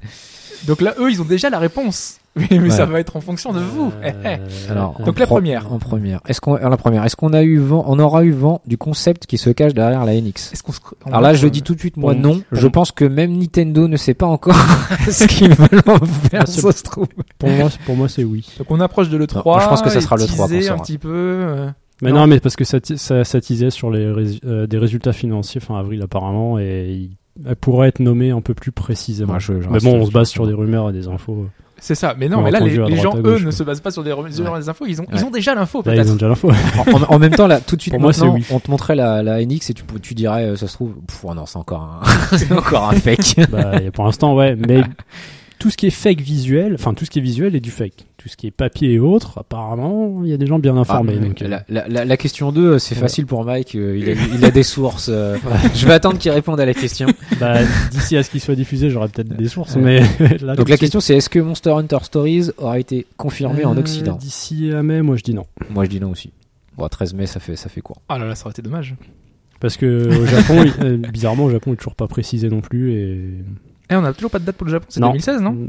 Bah Enfin, ouais. il y a- J'ai- Je me demande si ça va pas faire le seul épisode de l'année. Je trouve ça bizarre, mais euh, c'est un peu étonnant. Ils, en, ils le montrent à droite à gauche. Il, il a l'air fini pourtant, mais je Ce sais serait pas. l'é- l'épisode de fin d'année. hein. peut-être. Ouais, ça me paraît bizarre, mais je le vois bien comme ça. ouais. D'accord. Bon, la, la troisième question, elle est un peu, elle est un peu louche en fait. c'est qu'il y a déjà eu du Bah, leak, non? Ouais, mais du, du vrai. Mais non, mais vrai- tu t'es alors, ça sera Tu t'es officiellement, trompé en fait. en plus. T'as mis Mass Effect Oui, 3. alors ça sera 4. Oui. Parce que là, je peux dire oui. Hein. là, j'en suis persuadé. Est-ce que t'es sûr que Je l'ai même fini. Et... Alors non, voilà, donc la question, est-ce qu'on aura vu du gameplay de Mass Non. Effect 4 Pour euh, Alors ça dépend parce qu'on a déjà vu un leak de gameplay, ouais, mais alors officiel. mais officiel, non. non. Ça sera Non le plus. 3, ils vont Tout le garder 3. ça le Pour 3. moi, c'est non. Ouais, ouais. Alors en même temps, il y a tellement de fuites maintenant avant le 3 que ça serait Voilà. on aurait tout vu parce que Ouais, euh, ouais, remarque. euh, c'est possible aussi. Alors là, quatrième, est-ce qu'on aura vu du gameplay de 13 Sentinels, Aegis Rim de VanillaWare? C'est le truc avec le robot, hein, Ouais. euh, On a vu un Euh. pauvre trailer d'annonce et c'est tout. Parce que eux, à l'E3, euh... bon, je dis oui, tiens. moi je dis non, je suis sûr non. Ça- C'est c'est le genre de question pour vous départager, ça. Ouais, bah, Alors celle-là, elle est bonne, vas-y. la cinquième. Est-ce que Pipos aura terminé Dark Souls 3 ou aurais-je quitté en cours de jeu? Mais attends, on peut pas répondre oui ou non à deux, deux affirmations. euh. Non, en clair, est-ce qu'il Ouais, aura terminé. Dark Est-ce Souls qu'il 3 aura terminé Dark Souls Ah non, moi je dis non. Moi je dis Non. oui. Il a, il a l'air motivé. Euh... euh, Pipo, euh... ah non, tu peux pas m'entendre. T'as vu, Pipo, Alors, la question, la confiance qu'on a. Donc, euh, donc euh, non mais je vais, je vais te spoiler de, de... tous les jours. Je vais dire, t'as joué, euh, tu le finis, hein. tu le finis Alors. parce que je, dois- je dois pas perdre. Il saura pourquoi dans un mois. du Voilà, c'est ça. Je vais pas lui dire, mais je vais lui dire que t'as intérêt à finir. Alors la sixième, est-ce que Zelda est devenu une exclusivité NX Euh, On parle du Zelda U censé C'est sortir. ça. ouais, euh, moi je dis non. Il fera, il fera comme euh, Exclu, non, moi je vois Twilight Princess, sur les il fera deux sur les aussi, deux. ouais. ouais, ouais. Il y aura peut-être des, des, des choses exclusives peut-être sur la NX, mais euh, Euh, bah vas-y, à toi. Euh, septième. 7. Est-ce que David Cage aura parlé d'émotion pour Détroit Become Human Alors ça, la réponse est, est contenue dans la question. Donc en fait, soit il parle avant le 13 et il- ça sera dedans, soit il parle pas avant le 13. Ah oui, en fait, c'est la date qui fait la différence Voilà, parce que c'est ça, c'est en fait. oui obligatoire. Voilà. Euh, Euh, moi je dis non. Non, parce que je le vois pas revenir avant le 3. Du coup, il va rester qu'un oui avec Pipo. Pipo, Pipo, je te dis pas, tu, tu, Alors, est-ce que la rumeur de la PS4 Neo aura été confirmée? Oh, putain, celle-là. Ben celle-là, moi je dis non parce que je vois pas le 3 non plus. Euh, je vois bien des annonces matérielles à le 3 en fait. Ouais, non, je dis non. Et je, je suis même pas sûr. Après, qu'il- confirmé, tu veux dire vraiment une annonce officielle? Ouais, annonce Ouais. officielle. Moi je dis non. Non, j'y crois je- pas. Je, même je me demande si ça sera le 3 parce que euh, ça leur ferait perdre, enfin faire tellement hésiter les gens à acheter une PS4 pendant bah, beaucoup de mois quand même. Ça ferait, euh, ça ferait juin, juillet, août, septembre. Si elle sortait en octobre, ça fait 5 mois où les gens se disent bah non, il y a une. Ouais, mais c'est là que sortent les gros titres de fin d'année Voilà. aussi. Si la console existe. Oui. Mais apparemment, euh, toutes les sources convergent. euh, Mm. Enfin, au moment où Il y a on tellement de sources euh, en ce ça- moment moi, que ça- ça Ils racontent qu'ils ont tous accès au même Ça, document ça- et tout. ça me paraîtrait étroche parce que je vois vraiment pas comment Sony va pouvoir. Par contre, moi, euh, de ce que j'en ça, ai vu là, j'ai l'impression qu'elle est pas aussi puissante que ce qu'on pourrait Non, penser. ça quoi. change pas grand chose. Ouais. je vois, je Donc, la- faut voir. En fait, Donc imaginez qu'elle a été annoncée, En là, fait, tout je ce vois- que vous racontez, euh, oui, elle est Ouais. pas puissante. Non. les bah, gens en vont pouvoir rigoler. Hein. Ah bah rigolons, bah, vas-y, après, moi je les attends. par, rap- par rapport à ce qu'on a vu, pour moi, ça fait le même écart que 3DS, 3D, 3, 3DS. Le 3DS, j'ai euh, l'impression, c'est-à-dire ouais. que, 3DS, en fait, les jeux qui seront en 30 FPS, ils seront en 60. Parce Et que du, qui- du 4K c'est- sur un, sur Ah un non, équivalent mort. Mid-Boy, oui, mais du reste, euh, c'est mort. je le 4K, elle est incapable. Alors Ça, c'est elle, est- sûr. elle est traître. Est-ce qu'un nouvel Assassin's Creed aura été présenté Parce Peu que importe l'Assassin's ça Creed. peut, on sait que le, Moi, je dis non, le canonique n'y aura pas cette année. Ouais, mais s'ils présentent quelque chose, ils vont le présenter à l'E3. Et est-ce qu'ils montreront pas le canonique dans Oui, deux parce ans que à c'est- l'E3 parce qu'il leur faut deux ans pour développer les. d'ici les au mois de mai. En fait, Ouais, dis non. spin-offs, il y en a Ouais, partout. non. Non, du coup, j'aurais dû dire non. J'aurais dû dire non à Pipo parce que je crois que c'est lui qui va me, il va me casser. Non, mon- je, non, je pense pas qu'il il ramène ça avant. Ah putain, plus compliqué encore. Non, ouais. je crois pas. non. Dixième question, est-ce qu'on aura la date de on sortie de. Persona 5 Persona 5. Non, euh, ouais, Euh, non, non, non plus, vois le 3 aussi. hein. Ah, attends, attends, attends, 3. Parce qu'il y avait des rumeurs là, qui, qui se baladaient comme quoi il pourrait sortir Bah, de quasi toute façon- en même temps. De toute façon, je pense qu'il y a plein de trucs là. C'est, il faudrait que ça soit leaké avant pour que le- l'éditeur FF15. soit obligé de dire bon bah je le dis quoi. Sachant qu'Atlus est très rarement à l'E3. hein. Bah ouais. Ouais, mais ils- souvent ils en profitent Putain, c'est court. Là, pendant le 3. C'est quand le 3 déjà? C'est Début mi-juin. juin. Début Ouais, juin. début juin. même. Euh, non, 13, 14, 12, 13, 14 par là. Ouais, Ouais, c'est mi-juin, quasiment mi-juin. mi-juin. Ouais, non, ça serait début juin qu'ils vont commencer à parler. Ouais, non, je reste sur un pi- Pipo. Je sais pas si j'ai pu compter sur toi, mais euh, Parce qu'on s'en tu fout, on comprendras s'en fout, pourquoi ce je t'ai serait- spammé. Même si c'est qu'une date japonaise. Oui, oui. Ça me fout le doute en fait. là, parce Sachant que, cette euh, semaine, donc on est en avril, hein, on nous a dit que ce serait entre le 30 août Mais et oui. le 18 septembre. T'as mis, La, la Mike hésite. t'as- t'as mis- mais oui, mais Moi, c'est j'ai ça, mis non. c'est ça que j'ai vu passer Moi, en j'ai fait. mis non. et- Est-ce que ça voudrait dire qu'ils préparent une petite annonce euh, d'ici quelques jours? Je vois pas trop. Bah, ils pourraient, hein. FF15 ils l'ont fait. Bon, allez. Ta je- réponse. Je vais dire oui, je prends des risques. là. Oui. Je- ouais, allez, je- Voilà. Je, vais dire oui pour, euh, pour comme ça. Pour Donc le- on a quelques nuances, hein, parce que t'as pour pas le mis sport. non Faut, partout. faut se démarquer, oui. bah Voilà. ah oui, c'est vrai que t'as mis non partout. Il a mis J'ai non mis partout. non partout. Ouais. J'ai mis oui que à qu'à Pipo. Pipo. Et d'ailleurs, je, je lui envoie, je l'envoie tout de suite en Twitter en lui disant qu'il qu'il se débrouille comme il veut, mais il doit finir euh, Dark Souls 3. Donc il comprendra bientôt Voilà. pourquoi. Ah ouais, toi tu bilives Tu pas sauras. beaucoup quand même. hein. Ah ouais, il il pas beaucoup, ouais. Oui, parce que concrètement, normalement, il y aura beaucoup de noms. hein. C'est, c'est fort possible Ouais, que. logique, ouais. Mais... C'est vrai. Ah, c'est marrant, des petits questionnaires comme ça. Voilà, donc le, l'instant Nostradamus, nous verrons. Et en qui fonction le- de ça, on refait un questionnaire pour les trois. on, refait la, on refait la même chose Non, juste c'est un, avant bi- le c'est un 3. bingo pour le 3. Ah ouais, le bingo. ouais. Si tu fais des C'est vrai qu'on en va passer pas mal. Donc je récupère vos feuilles, hein, Ah bah oui. bien sûr. Attends, je vais marquer mon. Elles seront sous scellées, garanties je- euh, je avec signe, un, euh, un huissier de justice, Voilà. qui font qu'on ne pourra pas les sortir avant tu ce pourras jour pas lire euh, ce que j'ai précis. écrit. T'as pas un cachet de cire là voilà, je, je sors Non, mais on euh, gagne quoi en fait l'enveloppe. C'est ça la question. Notre respect. Déjà, il faudrait être super précis sur tout le truc. Faudrait faire des tranches. là. Nous verrons qui a le plus proche de 10. On verra ça. Ouais. Voilà. En Rendez-vous à nos nous du futur. enfin, aux infos du Complètement. futur. Vous aurez complètement oublié que, que vous avez Moi, tout perdu. dépend de Pipo déjà. En plus, c'est ça que ça, part ça. déjà de là. déjà, Pour déjà. toi, ouais. Ouais, ouais, c'est ça. C'est vrai que déjà, euh, bah toi aussi, hein, parce que s'il le finit, euh, t'es fiché Euh, aussi. oui, Même si bah t'avais oui, bon oui. partout. euh, Oui. Voilà, donc merci beaucoup de nous avoir suivis pour ce podcast qui était plus long que prévu. Ouais.